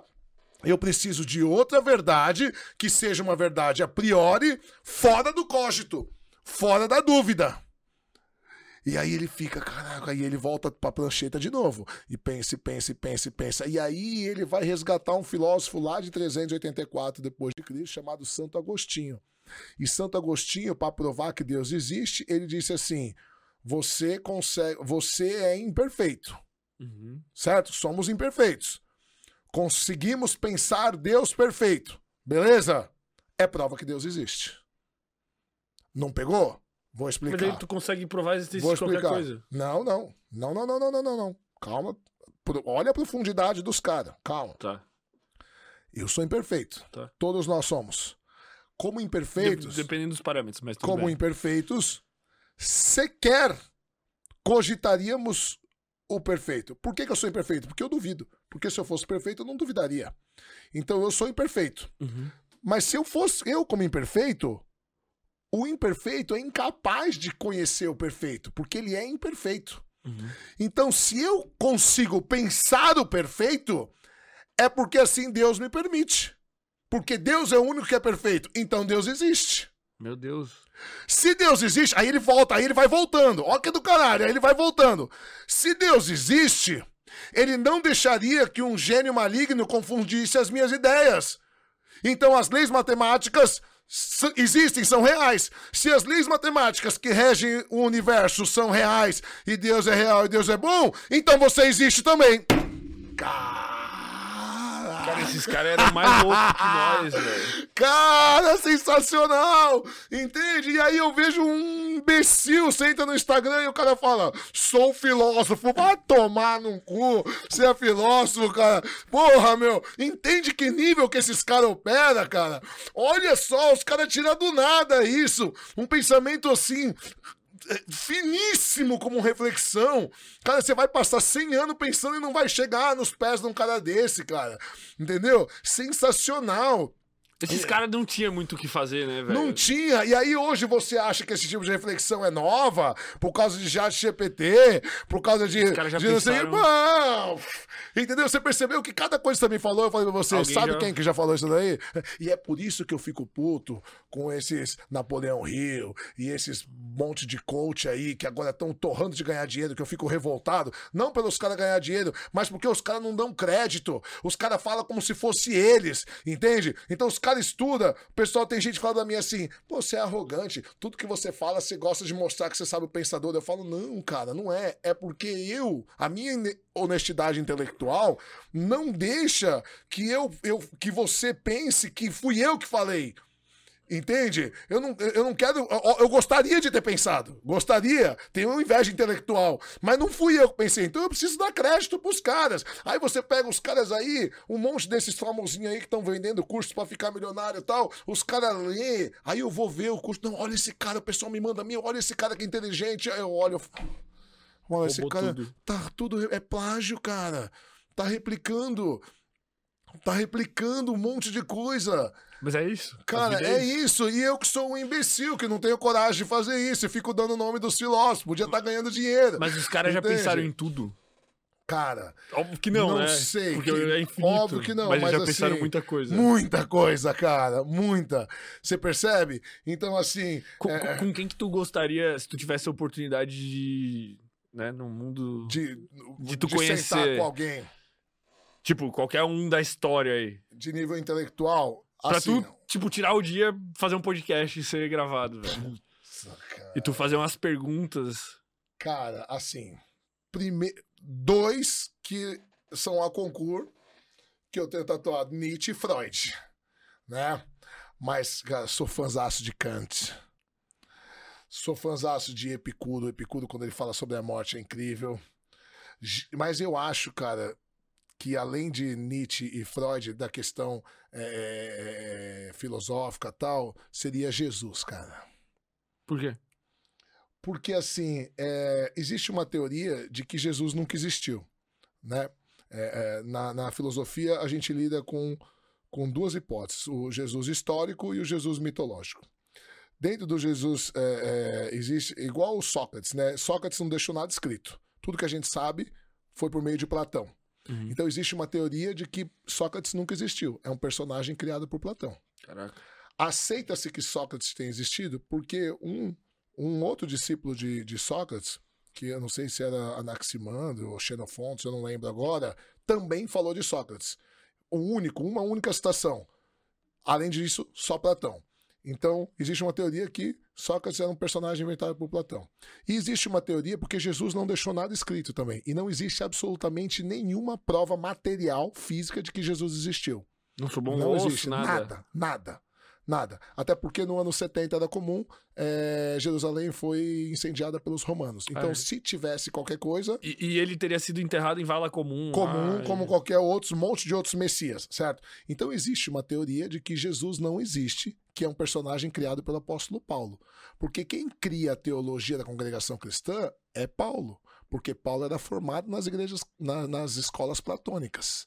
Quem cria teologia, todas as epístolas de Paulo são epístolas comportamentais. Ele pega as congregações assim, ó, estavam fazendo cada um de um jeito. Então, Jesus, qual é o que a academia aceita hoje? Aceita circunstancialmente que existiu um líder judaico que arrastou multidões, que foi o mais destacado, certo? E que após a sua morte, o apóstolo Paulo cria a igreja, a teologia certo? Em cima do nome dele. Porque absolutamente nenhum evangelho era contemporâneo a Jesus. E, e aí ele, ele aproveita a, a figura ali para dar uma floreada e botar umas mitologias que seriam úteis para as pessoas serem todo o conceito de Platão e só muda o nome. Porque, Jesus amado. Cara, ele pega, porque olha só, cara, qual que é a grande jogada? Meu, isso é muito foda, cara. Esse podcast vai demorar 15 horas. Olha só. Não, é muito bom. Até então, qual era o conceito? Qual era o conceito de ética e de viver bem da humanidade? Era o conceito grego. Embora os romanos já tivessem dominado, a ideologia que predominava era a ideologia grega. A, a cultura, os, vamos dizer a assim. A cultura, é, a ideologia é cultura. Os romanos copiaram tudo, até as mitologias é igual, só muda o nome, certo? O que, que dizia a cultura grega, a ideologia grega? Você nasceu, você precisa achar o seu lugar no cosmos. Cosmos, do grego, quer dizer ordenado. Então, para os gregos, o universo era ordenado porque Zeus assim o fez. Eu falo no meu livro, eu explico sobre isso. Zeus colocou cada coisa no seu lugar. Então, você nascia com o seu lugar no cosmos, seu telos. Você precisava achar o seu telos. Quando você achava o seu lugar no cosmos, você desenvolvia as plenas habilidades para exercer seu lugar no cosmos. Nossa, eu nasci para ser é, costureiro. Não, mas eu sou médico, cientista. Foda-se, você nasceu para ser costureiro. Não, mas eu descobri a cura do câncer. Ninguém pediu. O universo quer que você seja costureiro. Você só vai ser feliz e só vai ser ético se você for costureiro, certo? A hora que você acha seu lugar no cosmos, que você desenvolve as habilidades, você passa a fazer parte do cosmos. Você se integra e aí você consegue ser feliz. Eudaimonia eudaimonia. Você consegue, que hoje a gente traduz por felicidade, mas eudaimonia era desenvolver as plenas habilidades para conseguir fazer parte do cosmos, certo? Beleza, ótimo.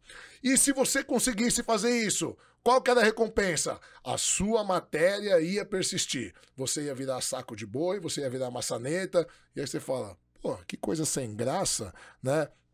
A minha matéria, mas então, mas você acha sem graça porque você já conhece o final da história, né? Mas até então era o, o máximo. Você só vai ser feliz ético se você achar o seu lugar no cosmos, certo? Beleza. Chega o cristianismo, e aí eu vou falar Jesus, mas o apóstolo Paulo, na verdade, né? O apóstolo Paulo, na verdade, que cria toda a teologia. E fala assim: que lugar do cosmos, porra nenhuma. Lugar do cosmos, nada. Você tá louco? Sabe o que você tem que fazer? Agrada a Deus. Você tem que acreditar. O que eu preciso fazer? Ter fé. Por quê? Porque quando você pensa no lugar do cosmos, olha só como que era na, na ideologia grega. Se você nasceu para ser aristocrata, para ser filósofo, para ser político, ótimo. Que, que você tem que fazer? O melhor aristocrata possível, o melhor filósofo possível, o melhor político possível. Aí você passa a integrar o cosmos, eudaimonia, momento de satisfação pura, de felicidade e ética. Beleza. Mas se você nasceu para ser escravo, o que, que você pode fazer? Ser o melhor escravo possível. Entende? Uhum. Então, assim, aí já não fica tão legal. Mas, assim, irmão, não tem jeito. O universo quer que você seja escravo. Então, a grande maioria não. não nasceu para se fuder. Uma ideologia de dominação ideológica, certo? Aí chega o cristianismo e fala: não, não tem essa de lugar no cosmos, não. Não tem essa de eudaimonia porra nenhuma. Todos somos filhos de Deus. Todos somos iguais. E quando morrer, não tem essa de tua matéria reviver, não. Você vai sobreviver e encontrar sua mãe, seu pai, seus filhos e vão viver eternamente. É mesmo? Não, brincadeira. E o que, que eu preciso fazer? Nada. Rezar. Só ter fé. Só ter fé. Entendeu? Cara, é por isso que esse cara aqui, Nietzsche, diz que o cristianismo era platonismo para as massas. Isso se Disseminou. disseminou nas massas. Por quê? Porque, cara, por que, que eu vou ficar me fudendo sendo escravo se eu também sou filho de Deus? E basta o quê? Basta crer. E é irrefutável. Mas, porra, entende? Qual que é a prova que eu tô errado? Nenhuma. Porque basta ter fé, entende? Então, por isso que o cristianismo ele varre é, da é- humanidade. mas é uma boa intenção, Ah. de certa forma. Não sei. Por quê? Calma, vamos lá. Calma. Porque olha só, é tão bom essa recompensa, é tão bom, é tão do caralho, que eu suspeito que é bom demais. E quando a esmola é demais, o santo desconfia, Tá. certo? Por quê? Porque o cristianismo, ele surge como uma forma de subversão da ordem. E aí deixa de existir o sistema vigente deixa de existir e nasce uma nova era da humanidade. Uma era que está acabando agora. Ou seja, agora, em dois mil anos, o que predominou? O cristianismo. Uhum. Um modo de vida que subverteu aqueles poderosos da época. Então foi uma maneira de subversão. Jesus era um subversivo Uhum. certo? E aí, olha só, que a gente fala, né? Edgar Morin diz que os valores são complexos, tudo é muito imbricado, né? Você já ouviu falar de Judith Butler? Não. Judith Butler é a, a teórica que cria o trabalho de doutorado sobre a teoria do gênero. Que não tem nada a ver com o que o pessoal fala. Absolutamente nada a ver. De que você escolhe. gênero. Não é nada disso que fala. Que as pessoas não param para ler. E aí ficam ouvindo a vozinha. Judith Butler fez uma pesquisa ferrada. E ela descobre que toda sociedade em colapso, quando o modo de vida está deixando de existir, aparece o terceiro gênero. Isso não é de agora. Sério? Isso aconteceu com os fenícios, isso aconteceu com os egípcios, isso aconteceu com os vikings, isso aconteceu com os gregos e aconteceu com os romanos. Caraca, velho. Fudido, não é? E você acha que é uma coisa nova. E aí, quando você percebe que o nosso modo de vida, esse modo de vida cristão de dois mil anos, que passou pela Idade Média, que passou pela, pela Revolução Industrial e tal, e hoje em dia não tem mais força, porque as crianças já não Mas, nascem mas é mais. como se fosse uma, uma, uma contracultura que sintoma. nasce. um sintoma da colapso da sociedade. Ma- Mas é tipo assim, um. É, é como se fosse uma contracultura que quer lutar contra os valores atuais e ela nasce, É um tipo, com essa revolta. de colapso, quando entra em colapso. Porque gay sempre existiu e sempre Uhum. vai continuar existindo. Agora, essa, essa luta pelo terceiro gênero, por uma descaracterização dos gêneros tal, isso é sintoma do colapso de uma sociedade.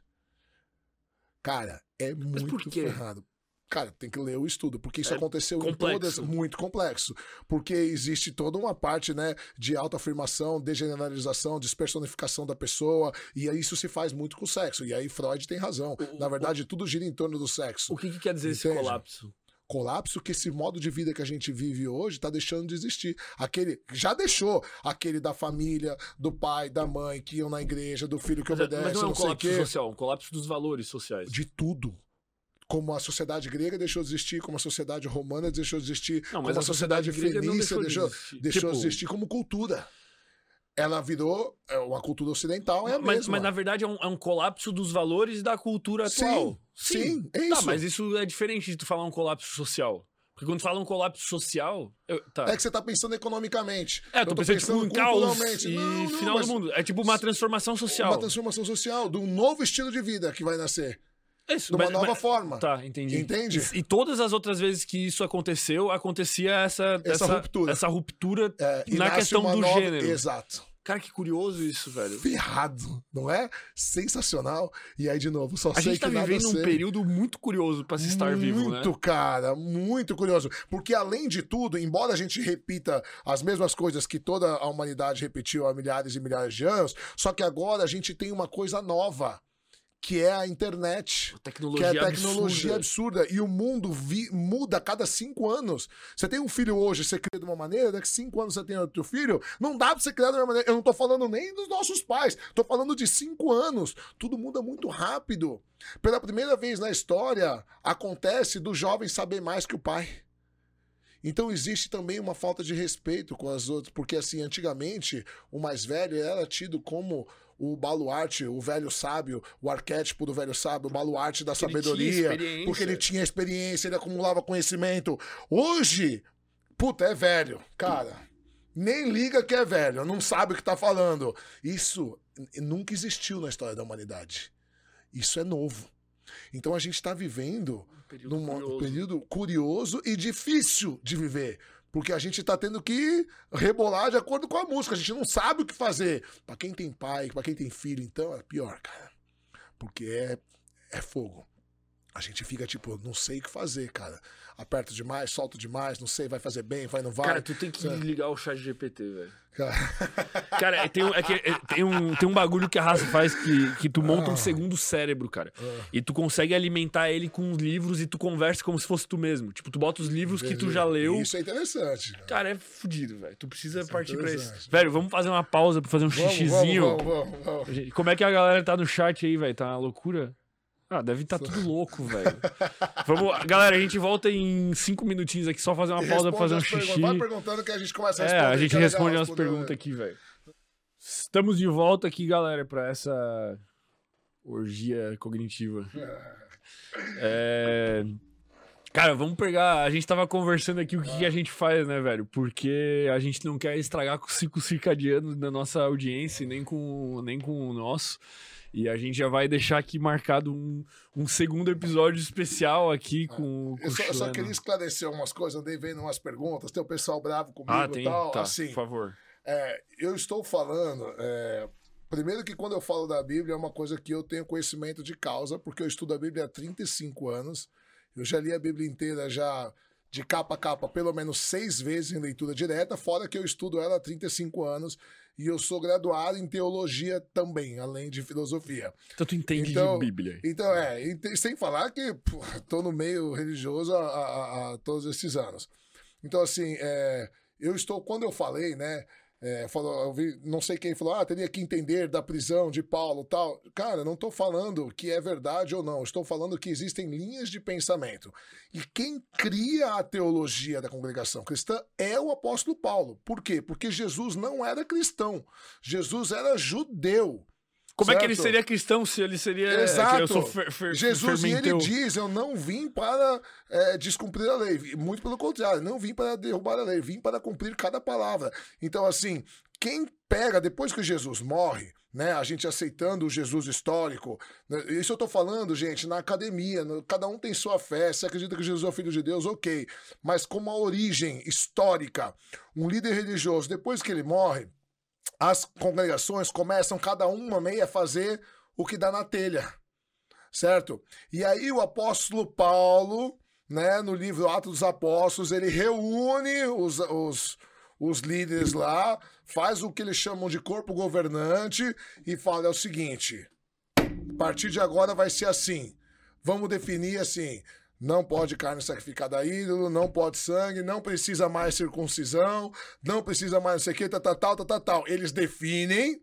Então, o apóstolo Paulo, que era o único letrado, porque os outros eram cobradores de impostos, eram pescadores, eram pessoas simples. O apóstolo Paulo era formado em filosofia, nas escolas platônicas. Tanto que o cristianismo tem uma forte influência platônica. Ele pega, junto com os outros líderes, cria um conjunto de regras que é a teologia, assim, a partir de agora vai funcionar assim.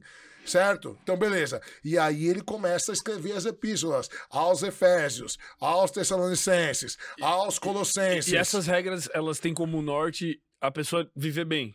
Tem como norte, a religião vai funcionar assim. Você tá fazendo isso? Para. A partir de agora é isso. A partir de agora. Então, todo mas, mundo mas é tipo tem... desenvolver algo que seja são justo e que as pessoas. É, não, são os dogmas. Assim, todos, para serem cristãos, todos têm que fazer a mesma coisa. Então, mas é uma boa intenção, isso que eu quero claro, dizer. Claro, não, é sim, sim. Tipo... São as, as, regras. Vocês estão botando regra, igual numa empresa. Não adianta uma empresa, uma coisa faz aqui, a filial da, de, de São Paulo faz outra, vai, vai quebrar. Entende? Uhum. Então ele estabelece, junto com o corpo governante, que são os que estão na liderança, a teologia da congregação cristã.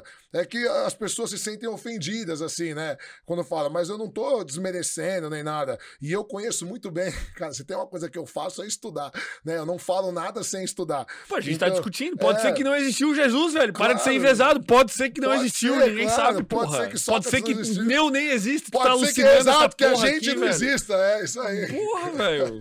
Pô, a audiência aqui do Sem Groselha estejam abertos ao debate, né, velho? É. Vamos separar as perguntas aí, velho. Vamos, vamos quebrar essa mesa aqui também, velho.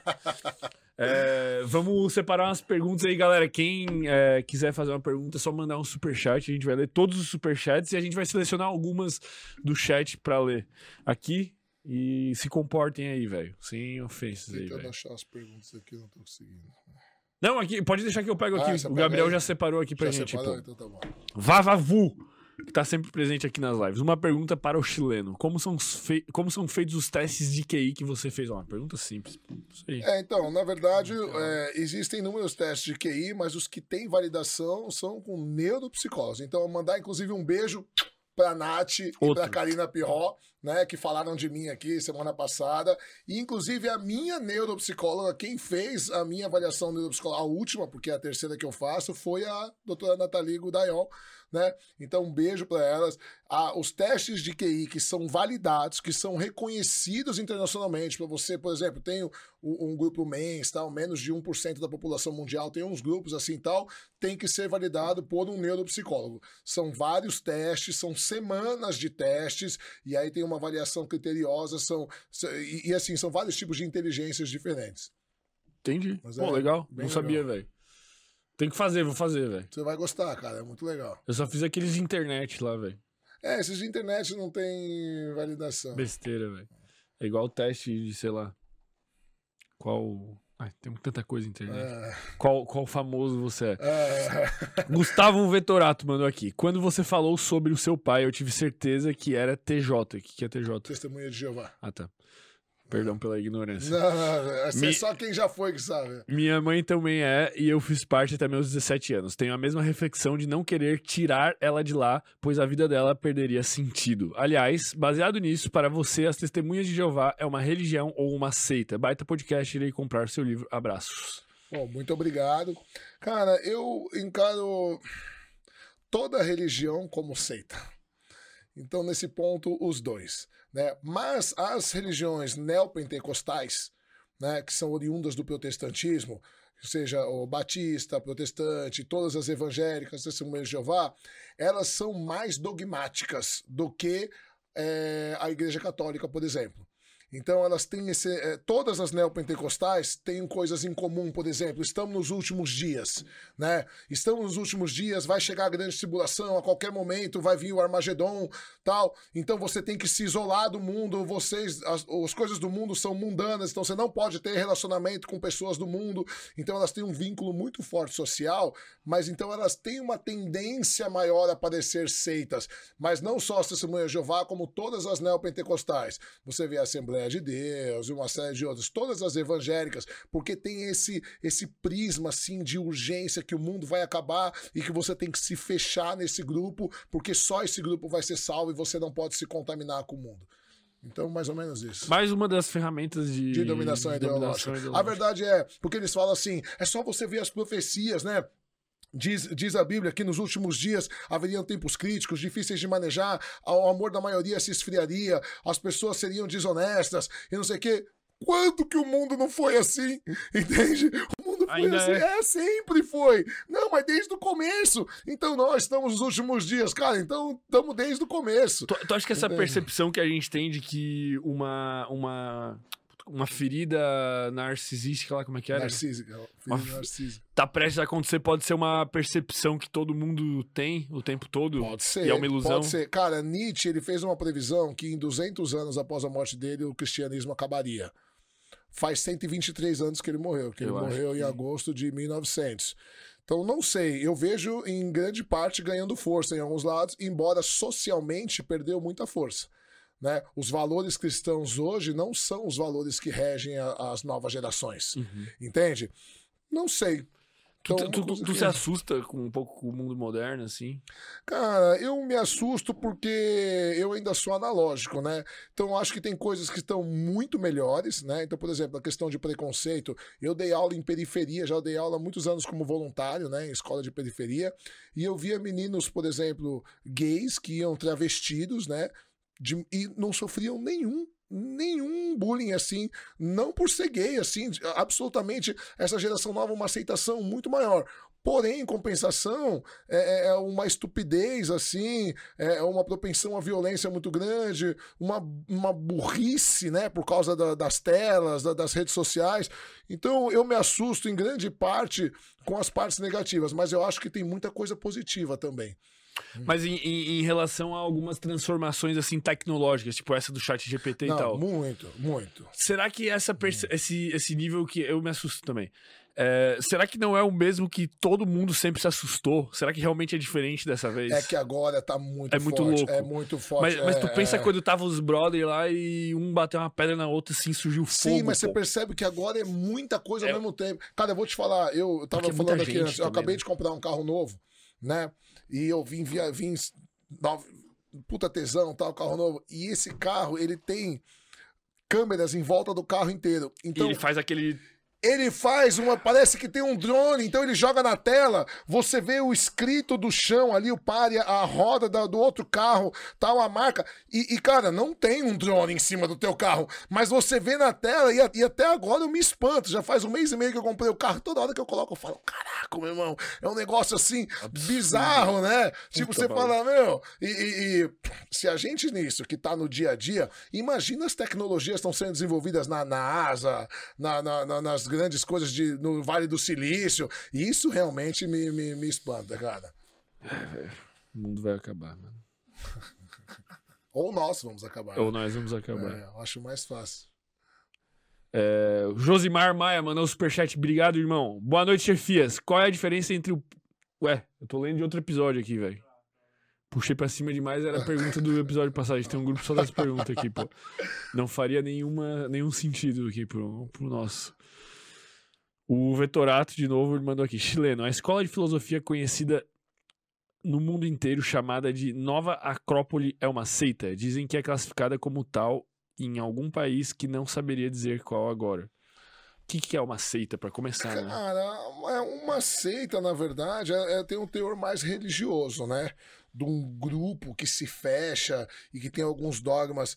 Cara, a Nova Acrópole aqui no Brasil, pelo menos aqui eu conheço, tem como líder, né, uma professora Lúcia Helena Galvão, né, que é uma mega professora de filosofia, muita gente chama de filósofo.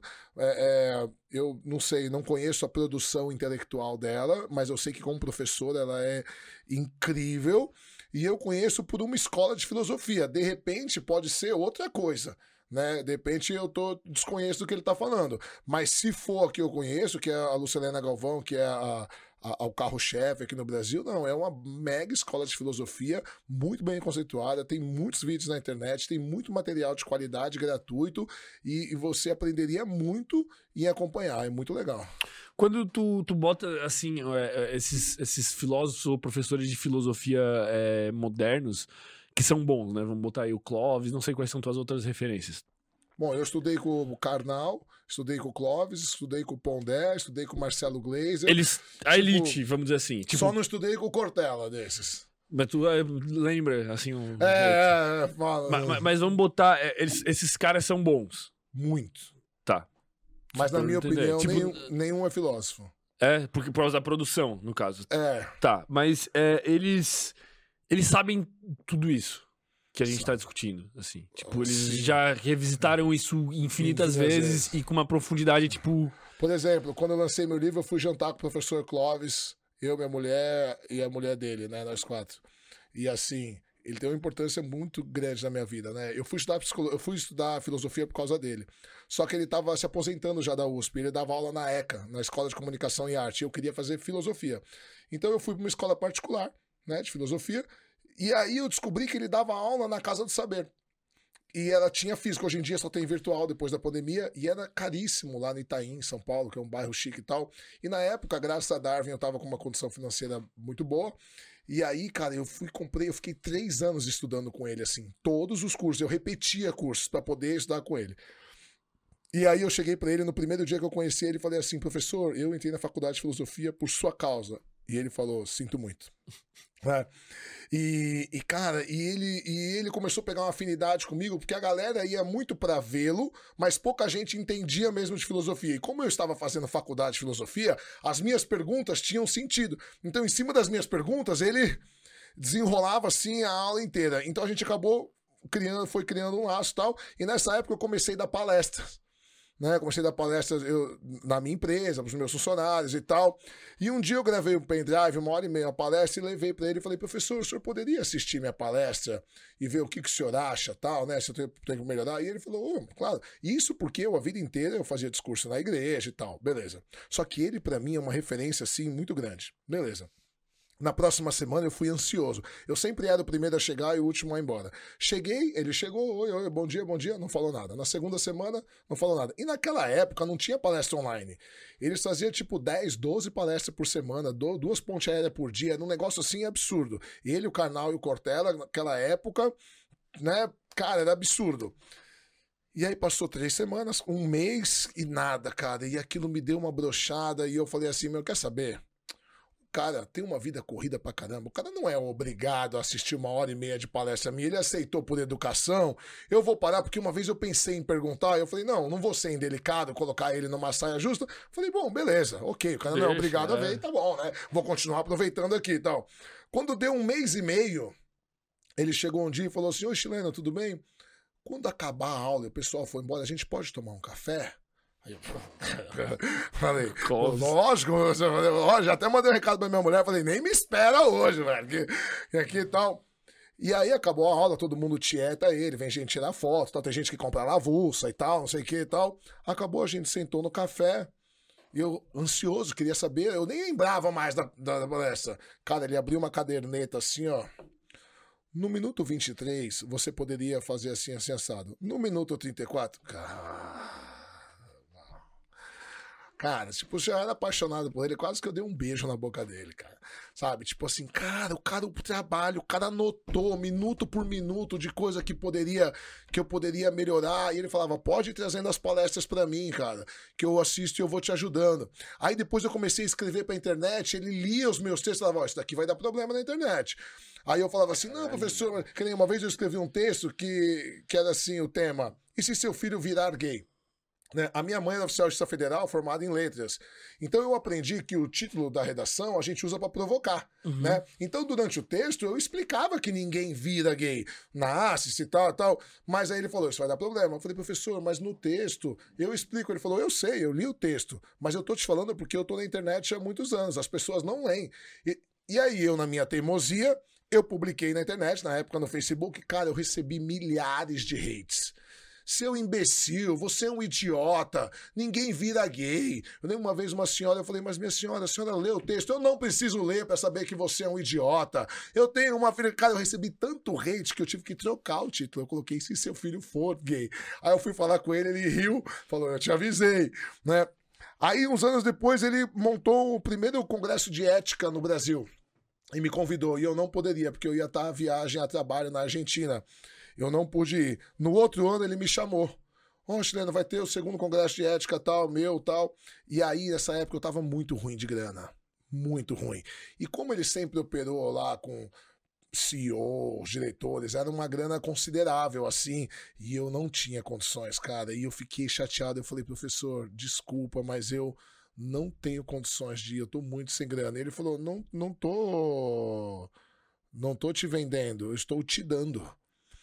Porra, aí... aí eu fui amarradão, fui o primeiro a chegar, sentei na primeira fila, terceira palestra, Paola Corcella.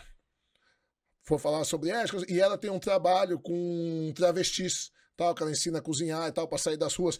E eu, na minha empresa de segurança, eu fui a primeira empresa de segurança do Brasil a contratar travestis. Eu montei uma equipe de segurança travestis porque eu faço segurança muito de balada LGBT. Então, eu dei muito emprego para meninas que eram travestis e queriam sair da rua, né? E tavam, não tinham trabalho tal. E aí eu ajudei, paguei curso de segurança. Então, eu levantei a mão na palestra. Meu, imagina, mil pessoas no auditório do Renascença. E eu e ela começamos a bater papo. E parecia que não tinha mais ninguém. Sabe? Igual eu e você aqui. E uhum. ela de cima do palco e eu aqui. Blá, blá, blá, me trouxeram o microfone, enfim. Aí ela terminou a palestra dela. Chegou no intervalo, vieram duas meninas falar comigo. Oi, tudo bem? Então a gente ouviu você falando lá tal, e a gente tá montando um aplicativo para meninas, né, gays nas baladas, e você trabalha com balada e tal. E aí uma menina olhou para mim e falou assim: cara, como que você veio parar aqui? Porque, tipo, o seu perfil é totalmente diferente da galera aqui, né? E eu falei para ela assim: eu sou aluno do professor Clóvis. Aí ela falou: é meu pai. Aí eu falei: mentira. Nessa hora ele chegou. Ô, oh, vocês já se conheceram, pô, que legal. Mas eu falou, pô, estamos vendo até de fazer negócio junto. De repente acabou, depois acabou não dando certo, elas desistiram tal. E aí, quando eu escrevi meu livro, óbvio, que eu liguei para ele e pedi para ele escrever o prefácio. E aí ele escreveu o prefácio.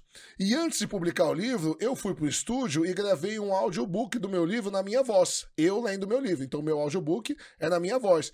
E eu contei para ele. Professor, eu gravei um audiobook na minha voz, tal, tal. No outro dia ele me mandou um áudio com o prefácio na voz dele. Ou seja, quem comprar o meu audiobook do meu livro, o prefácio tá, o na, prefácio voz tá na voz do Clóvis. Cara, então, tipo assim. Mano, Muito massa. Cara, é, é, por isso que eu falo. O pessoal fala, ah, eu sou fã do Clóvis. Eu falo, não, é que você não a tá ligado. A gente tá com o link aí, ô Gabriel? Do livro? É, tá mas aqui embaixo já. Cara, mas qualquer. Na Amazon, é, é, qualquer. Não, a gente já qualquer, botou na então, descrição aqui. No Google Play, tudo, tudo tem. Tanto o, o, o, livro, o e-book, o livro presencial, quanto o, o audiobook. Mas, cara, ele é. Tipo assim, o que, que é um bom. Por que, que eles são referência? Porque eles têm todos esses conhecimentos. Não. Eles são referência porque eles falam fácil. Isso, é eles são eu... referências pela comunicação Isso, com que eles conseguem é que eu, trazer conhecimentos eu, profundos. assim, que pelo que os meus alunos dizem, que também é a minha vantagem. Eu consigo pegar conceitos difíceis e traduzir de maneira simples que todo mundo entende. Mas, tipo, tudo entende? que a gente tá conversando aqui, eles todos sabem. Sabem. E muito mais. E muito mais. Quem sou eu para chegar perto desses caras? Aonde chega a barreirinha, assim? Tipo o que, que a gente não sabe? Tipo, Cara, o que, então, que o então, melhor filósofo exemplo, do mundo sabe que a então, gente não exemplo, sabe? Eu, tenho, eu, eu, quero entender. Eu vou te dar só, só pra você ter uma ideia. É, eu falei do meu amigo que fez faculdade comigo, o professor Alexandre Leal, né? Ele tem muito menos estudo que eu. Uhum. Ele é enfermeiro, ele segue, ele é chefe do departamento de enfermagem no, no HC, fez faculdade de filosofia igual eu, por gosto, tal. E eu continuei estudando, fui fazer uma porrada de coisas, tava a vida inteira. E ele falava pra mim, nossa, eu queria ter o gosto que você tem por, por estudar. Só que, cara, ele tem uma visão de mundo e de repente ele solta umas coisas assim. Ele é meio, o pensamento dele é meio complicado, é meio difícil de entender. Eu, como eu já conheço muito, às vezes ele precisa escrever, ele me manda 40 minutos de áudio, eu coloco em cinco linhas. Ele fala, porra, como que você consegue? Eu demoro 40 minutos para tentar explicar o que eu tô pensando. Mas ele tem umas sacadas às vezes que eu falo, cara, esse cara é um gênio, cara. Esse cara é, é fodido, porque ele sai do senso comum. Ele sai assim. Então, nesse dia, claro, sem desmerecer, porque eu sou fãzaço do professor Clóvis, do professor Carnal. Inclusive, eu vou, vou pedir pro professor Carnal escrever o prefácio do meu segundo livro.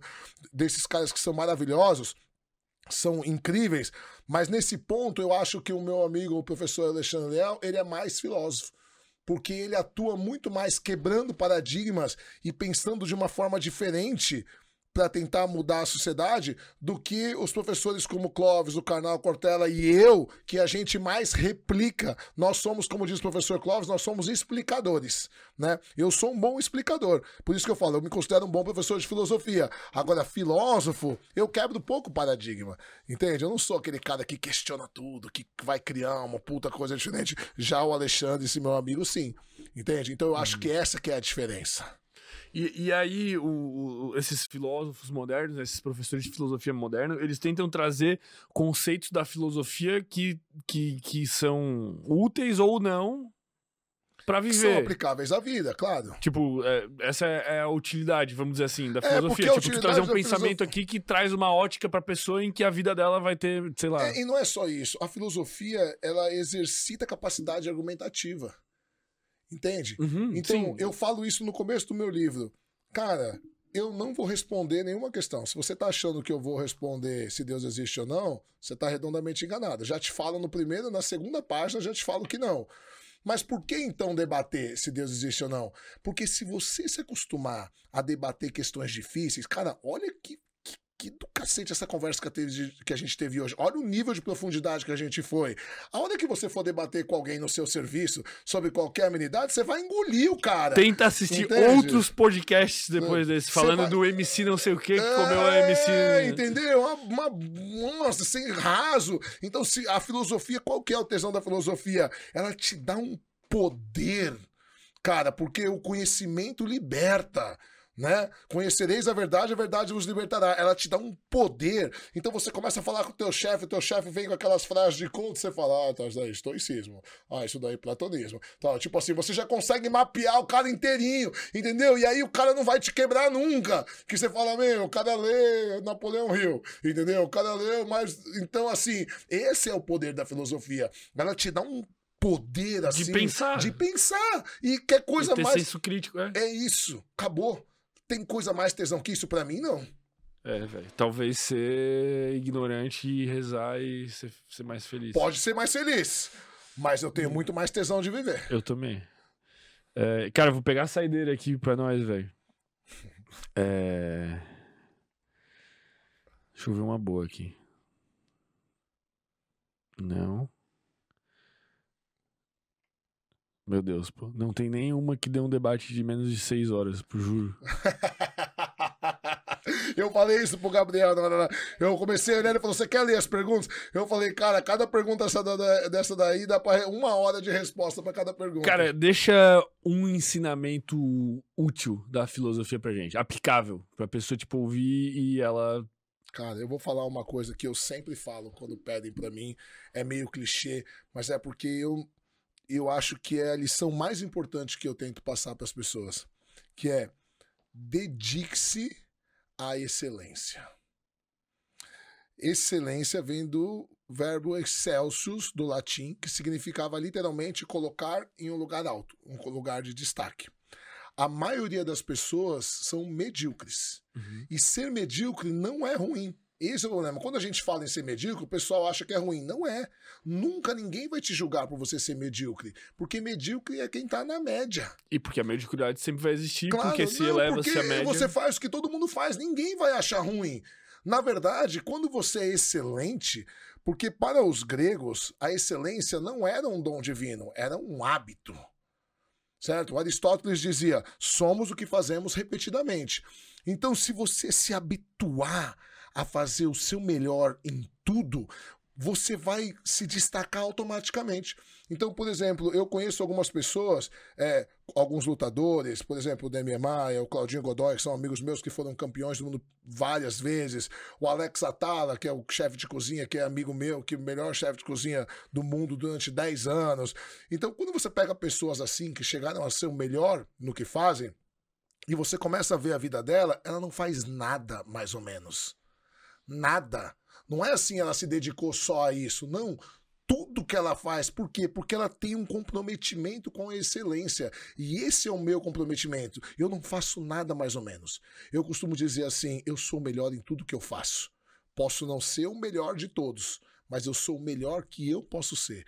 Então, se você quiser ter resultado, Se você quiser, claro que correr atrás, se matar, não é garantia, tá? Eu não tô te dando garantia. Não, é só correr atrás você vai conseguir. Não. Isso daí é papo de coach. Existem inúmeros fatores que, que podem abalar e você não conseguir. Agora, se correr atrás e fazer tudo com excelência não é garantia, ficar parado é garantia do fracasso.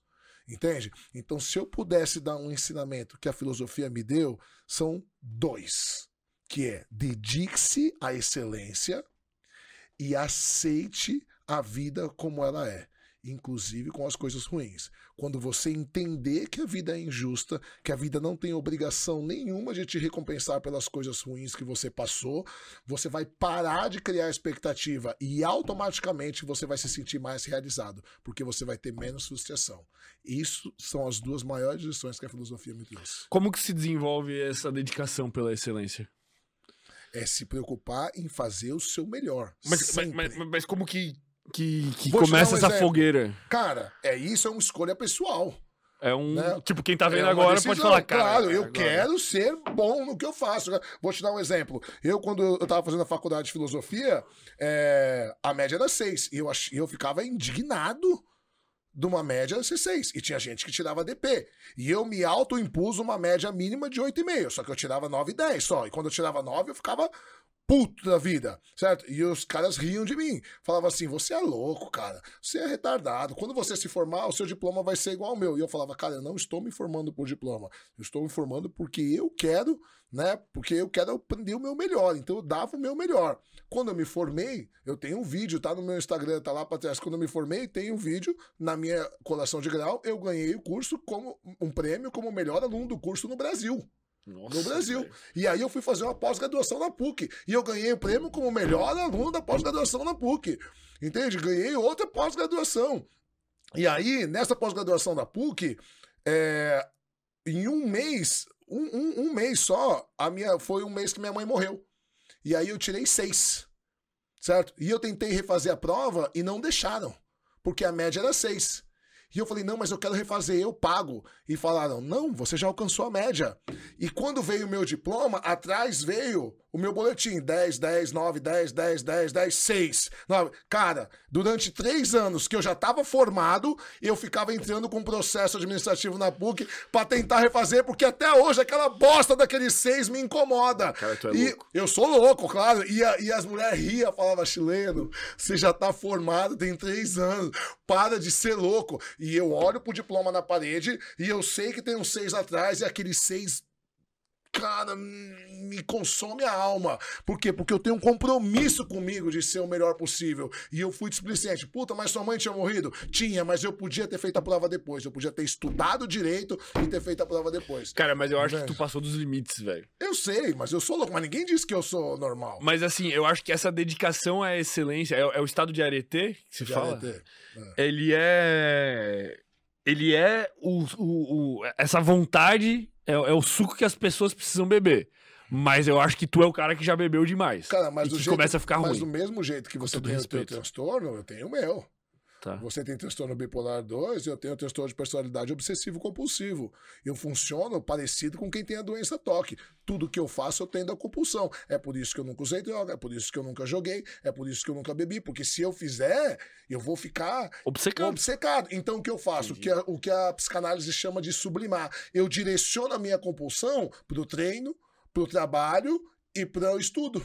Entende? Entendi. Então, quando eu treino, eu treino pra caralho. Tipo, eu parei de competir muitos anos, mas eu treinava quatro horas por dia. Eu fui sparring do Shogun, fui sparring do Maldonado, fui sparring do Danilo Marques, do Daniel Sarafian, do Demian Maia, só os caras top do mundo. E eu nunca ganhei porra nenhuma pra isso. Mas porque eu treinava, eu treinava de verdade, entende? Aí eu vou estudar, eu estudo de verdade. Eu vou trabalhar, eu trabalho de verdade, cara. Eu trabalho sete dias por, por semana. Eu vim pra cá, eu vim pra cá sexta-feira. A minha mulher falou assim, cara, eu tava brigado com a minha mulher, tava num puto estresse. Ela falou, meu, vê, tenta, você tenta descansar. Eu falo, descansar? Eu tenho duas palestras, seis podcasts, três reuniões. Cara, eu não fiquei uma hora no, no apartamento que eu aluguei até agora. Eu chego para dormir, acordo de manhã, me troco e saio. A única que eu, coisa que eu faço é treinar de manhã. Vou de manhã, treino e começo o meu dia. Irmão, tu tem que parar, velho. Mas eu tenho tesão eu, nisso, Eu cara. te entendo, velho, mas tu, tu tem, o teu tesão tem que ser sobreviver, pô. Pra tu poder ver teus netos.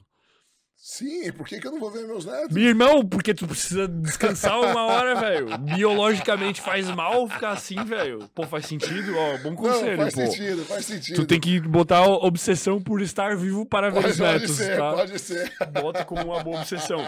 Cara, é, pra gente... é, eu preciso que tu me indique um livro, eu acho que esse, né? Cara, Acho que faz total sentido. Galera, pra quem quiser, o nome é O Deus da Filosofia e um, um subtexto aqui, É. Deus existe, uma interrogação, que já imaginamos que não vai ser respondida, né? Porque é Não um vai livro ser. que provavelmente... mas, cara, o final vai surpreender. Vai surpreender. O eu livro é muito você, bom, pô. você me o seu feedback depois. Pra quem quiser adquirir, tá aqui na descrição, aqui embaixo já, deixamos aqui embaixo separadinho pra vocês. E, cara, muito obrigado por ter Cara, vindo eu aí, velho. Foi sensacional, velho. Eu não trago mais filósofo, velho. Cara, Ou é professores de filosofia, cara, no eu, caso, eu, velho. eu sou suspeito a falar, cara, porque eu passaria dias assim. Eu acho um tesão essa, esse, esse embate assim é, intelectual muito legal. E eu queria agradecer você e agradecer todo mundo que, que teve paciência até agora, né? E, e assim. respeito. Cara, eu queria falar que é muito bom quando o, o interlocutor, quando o host, ele, ele, ele, ele instiga a gente, né? Sabe? Eu fui esses dias num outro podcast também que ainda não saiu, são dois meninos que eu também, eu, eu saí também alucinado, porque os caras também são muito bons. Tem uns que a gente vai que, tipo. Cara, e eu adoro assim, porque quanto mais você me provoca, mais eu, né? E, e depois, gente, muita coisa que eu falei não quer dizer que eu penso, nem que eu tô falando mal. Meu papel é ser o advogado do diabo, é, é, é trazer o contraponto. Por quê? Porque o contraponto ele é importante, porque ele te obriga a reanalisar todos os seus paradigmas. Então eu estou sempre revendo meus paradigmas, seja para reafirmá-los, seja para alterá-los. Então eu adoro quando as pessoas discordam de mim, por Uhum. dois motivos. Primeiro, porque me obriga a rever meus paradigmas. E segundo, porque eu adoro provar que você está errado e eu estou certo. Eu, eu acho que essa, essa, essa, essa, essa, como é que eu vou dizer assim? Esse gene filósofo, ele habita em mim de certa forma, mesmo eu não... Por muito, cara. Mas é culpa da minha mãe, velho. Mas você tem um pensamento muito bom, várias Que tá acompanhando você... aí, elogiou. Oh, Ela falou, eu, eu amo o Nietzsche, eu amo... Minha mãe leu toda a obra. Nossa, nossa. a senhora é incrível. Fala pra esse menino tomar juízo e parar de falar mal da psicanálise. Entendeu? Ó, eu queria só terminar falando uma coisa. Quando a gente falou do tempo, lembra que a gente falou do tempo? Que o tempo é uma aporia, a gente não conseguia responder e tal. Epicuro, ele. A- toda a filosofia de Epicuro é baseada no prazer. Né? E ele diz que o objetivo da vida é obter prazer. E quanto mais você conseguir ter prazer nas coisas simples, maior é a sua chance de ser feliz.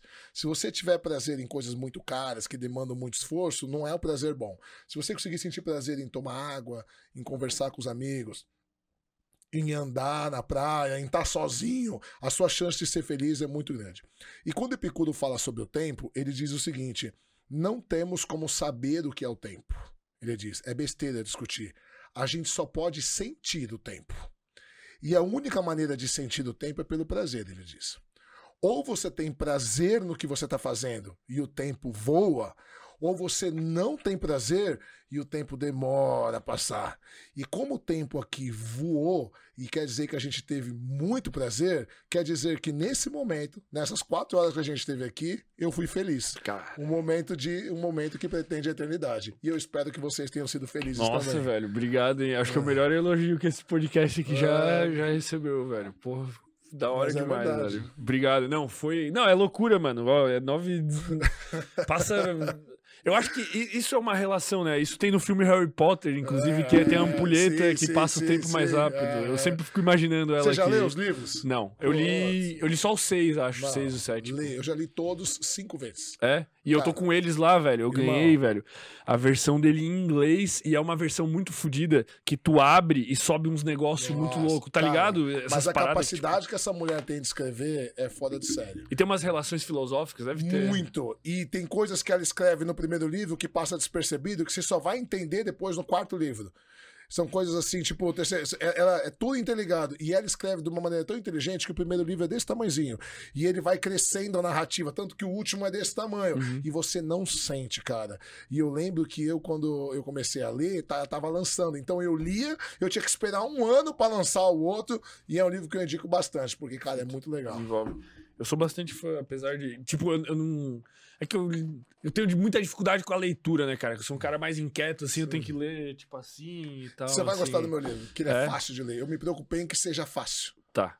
E eu queria que, para finalizar, é, eu sempre finalizo, olha, os, episódios com uma pergunta. Então hoje não poderia ser diferente. Aí o, o cara das perguntas. Deixa uma pergunta aí para mim e pra audiência, para as pessoas pensarem, assim, sem resposta, né? Uma pergunta. O que faz você ser você e para que você é você? Precisava ser assim. Obrigado, irmão. Boa noite, galera. Boa noite.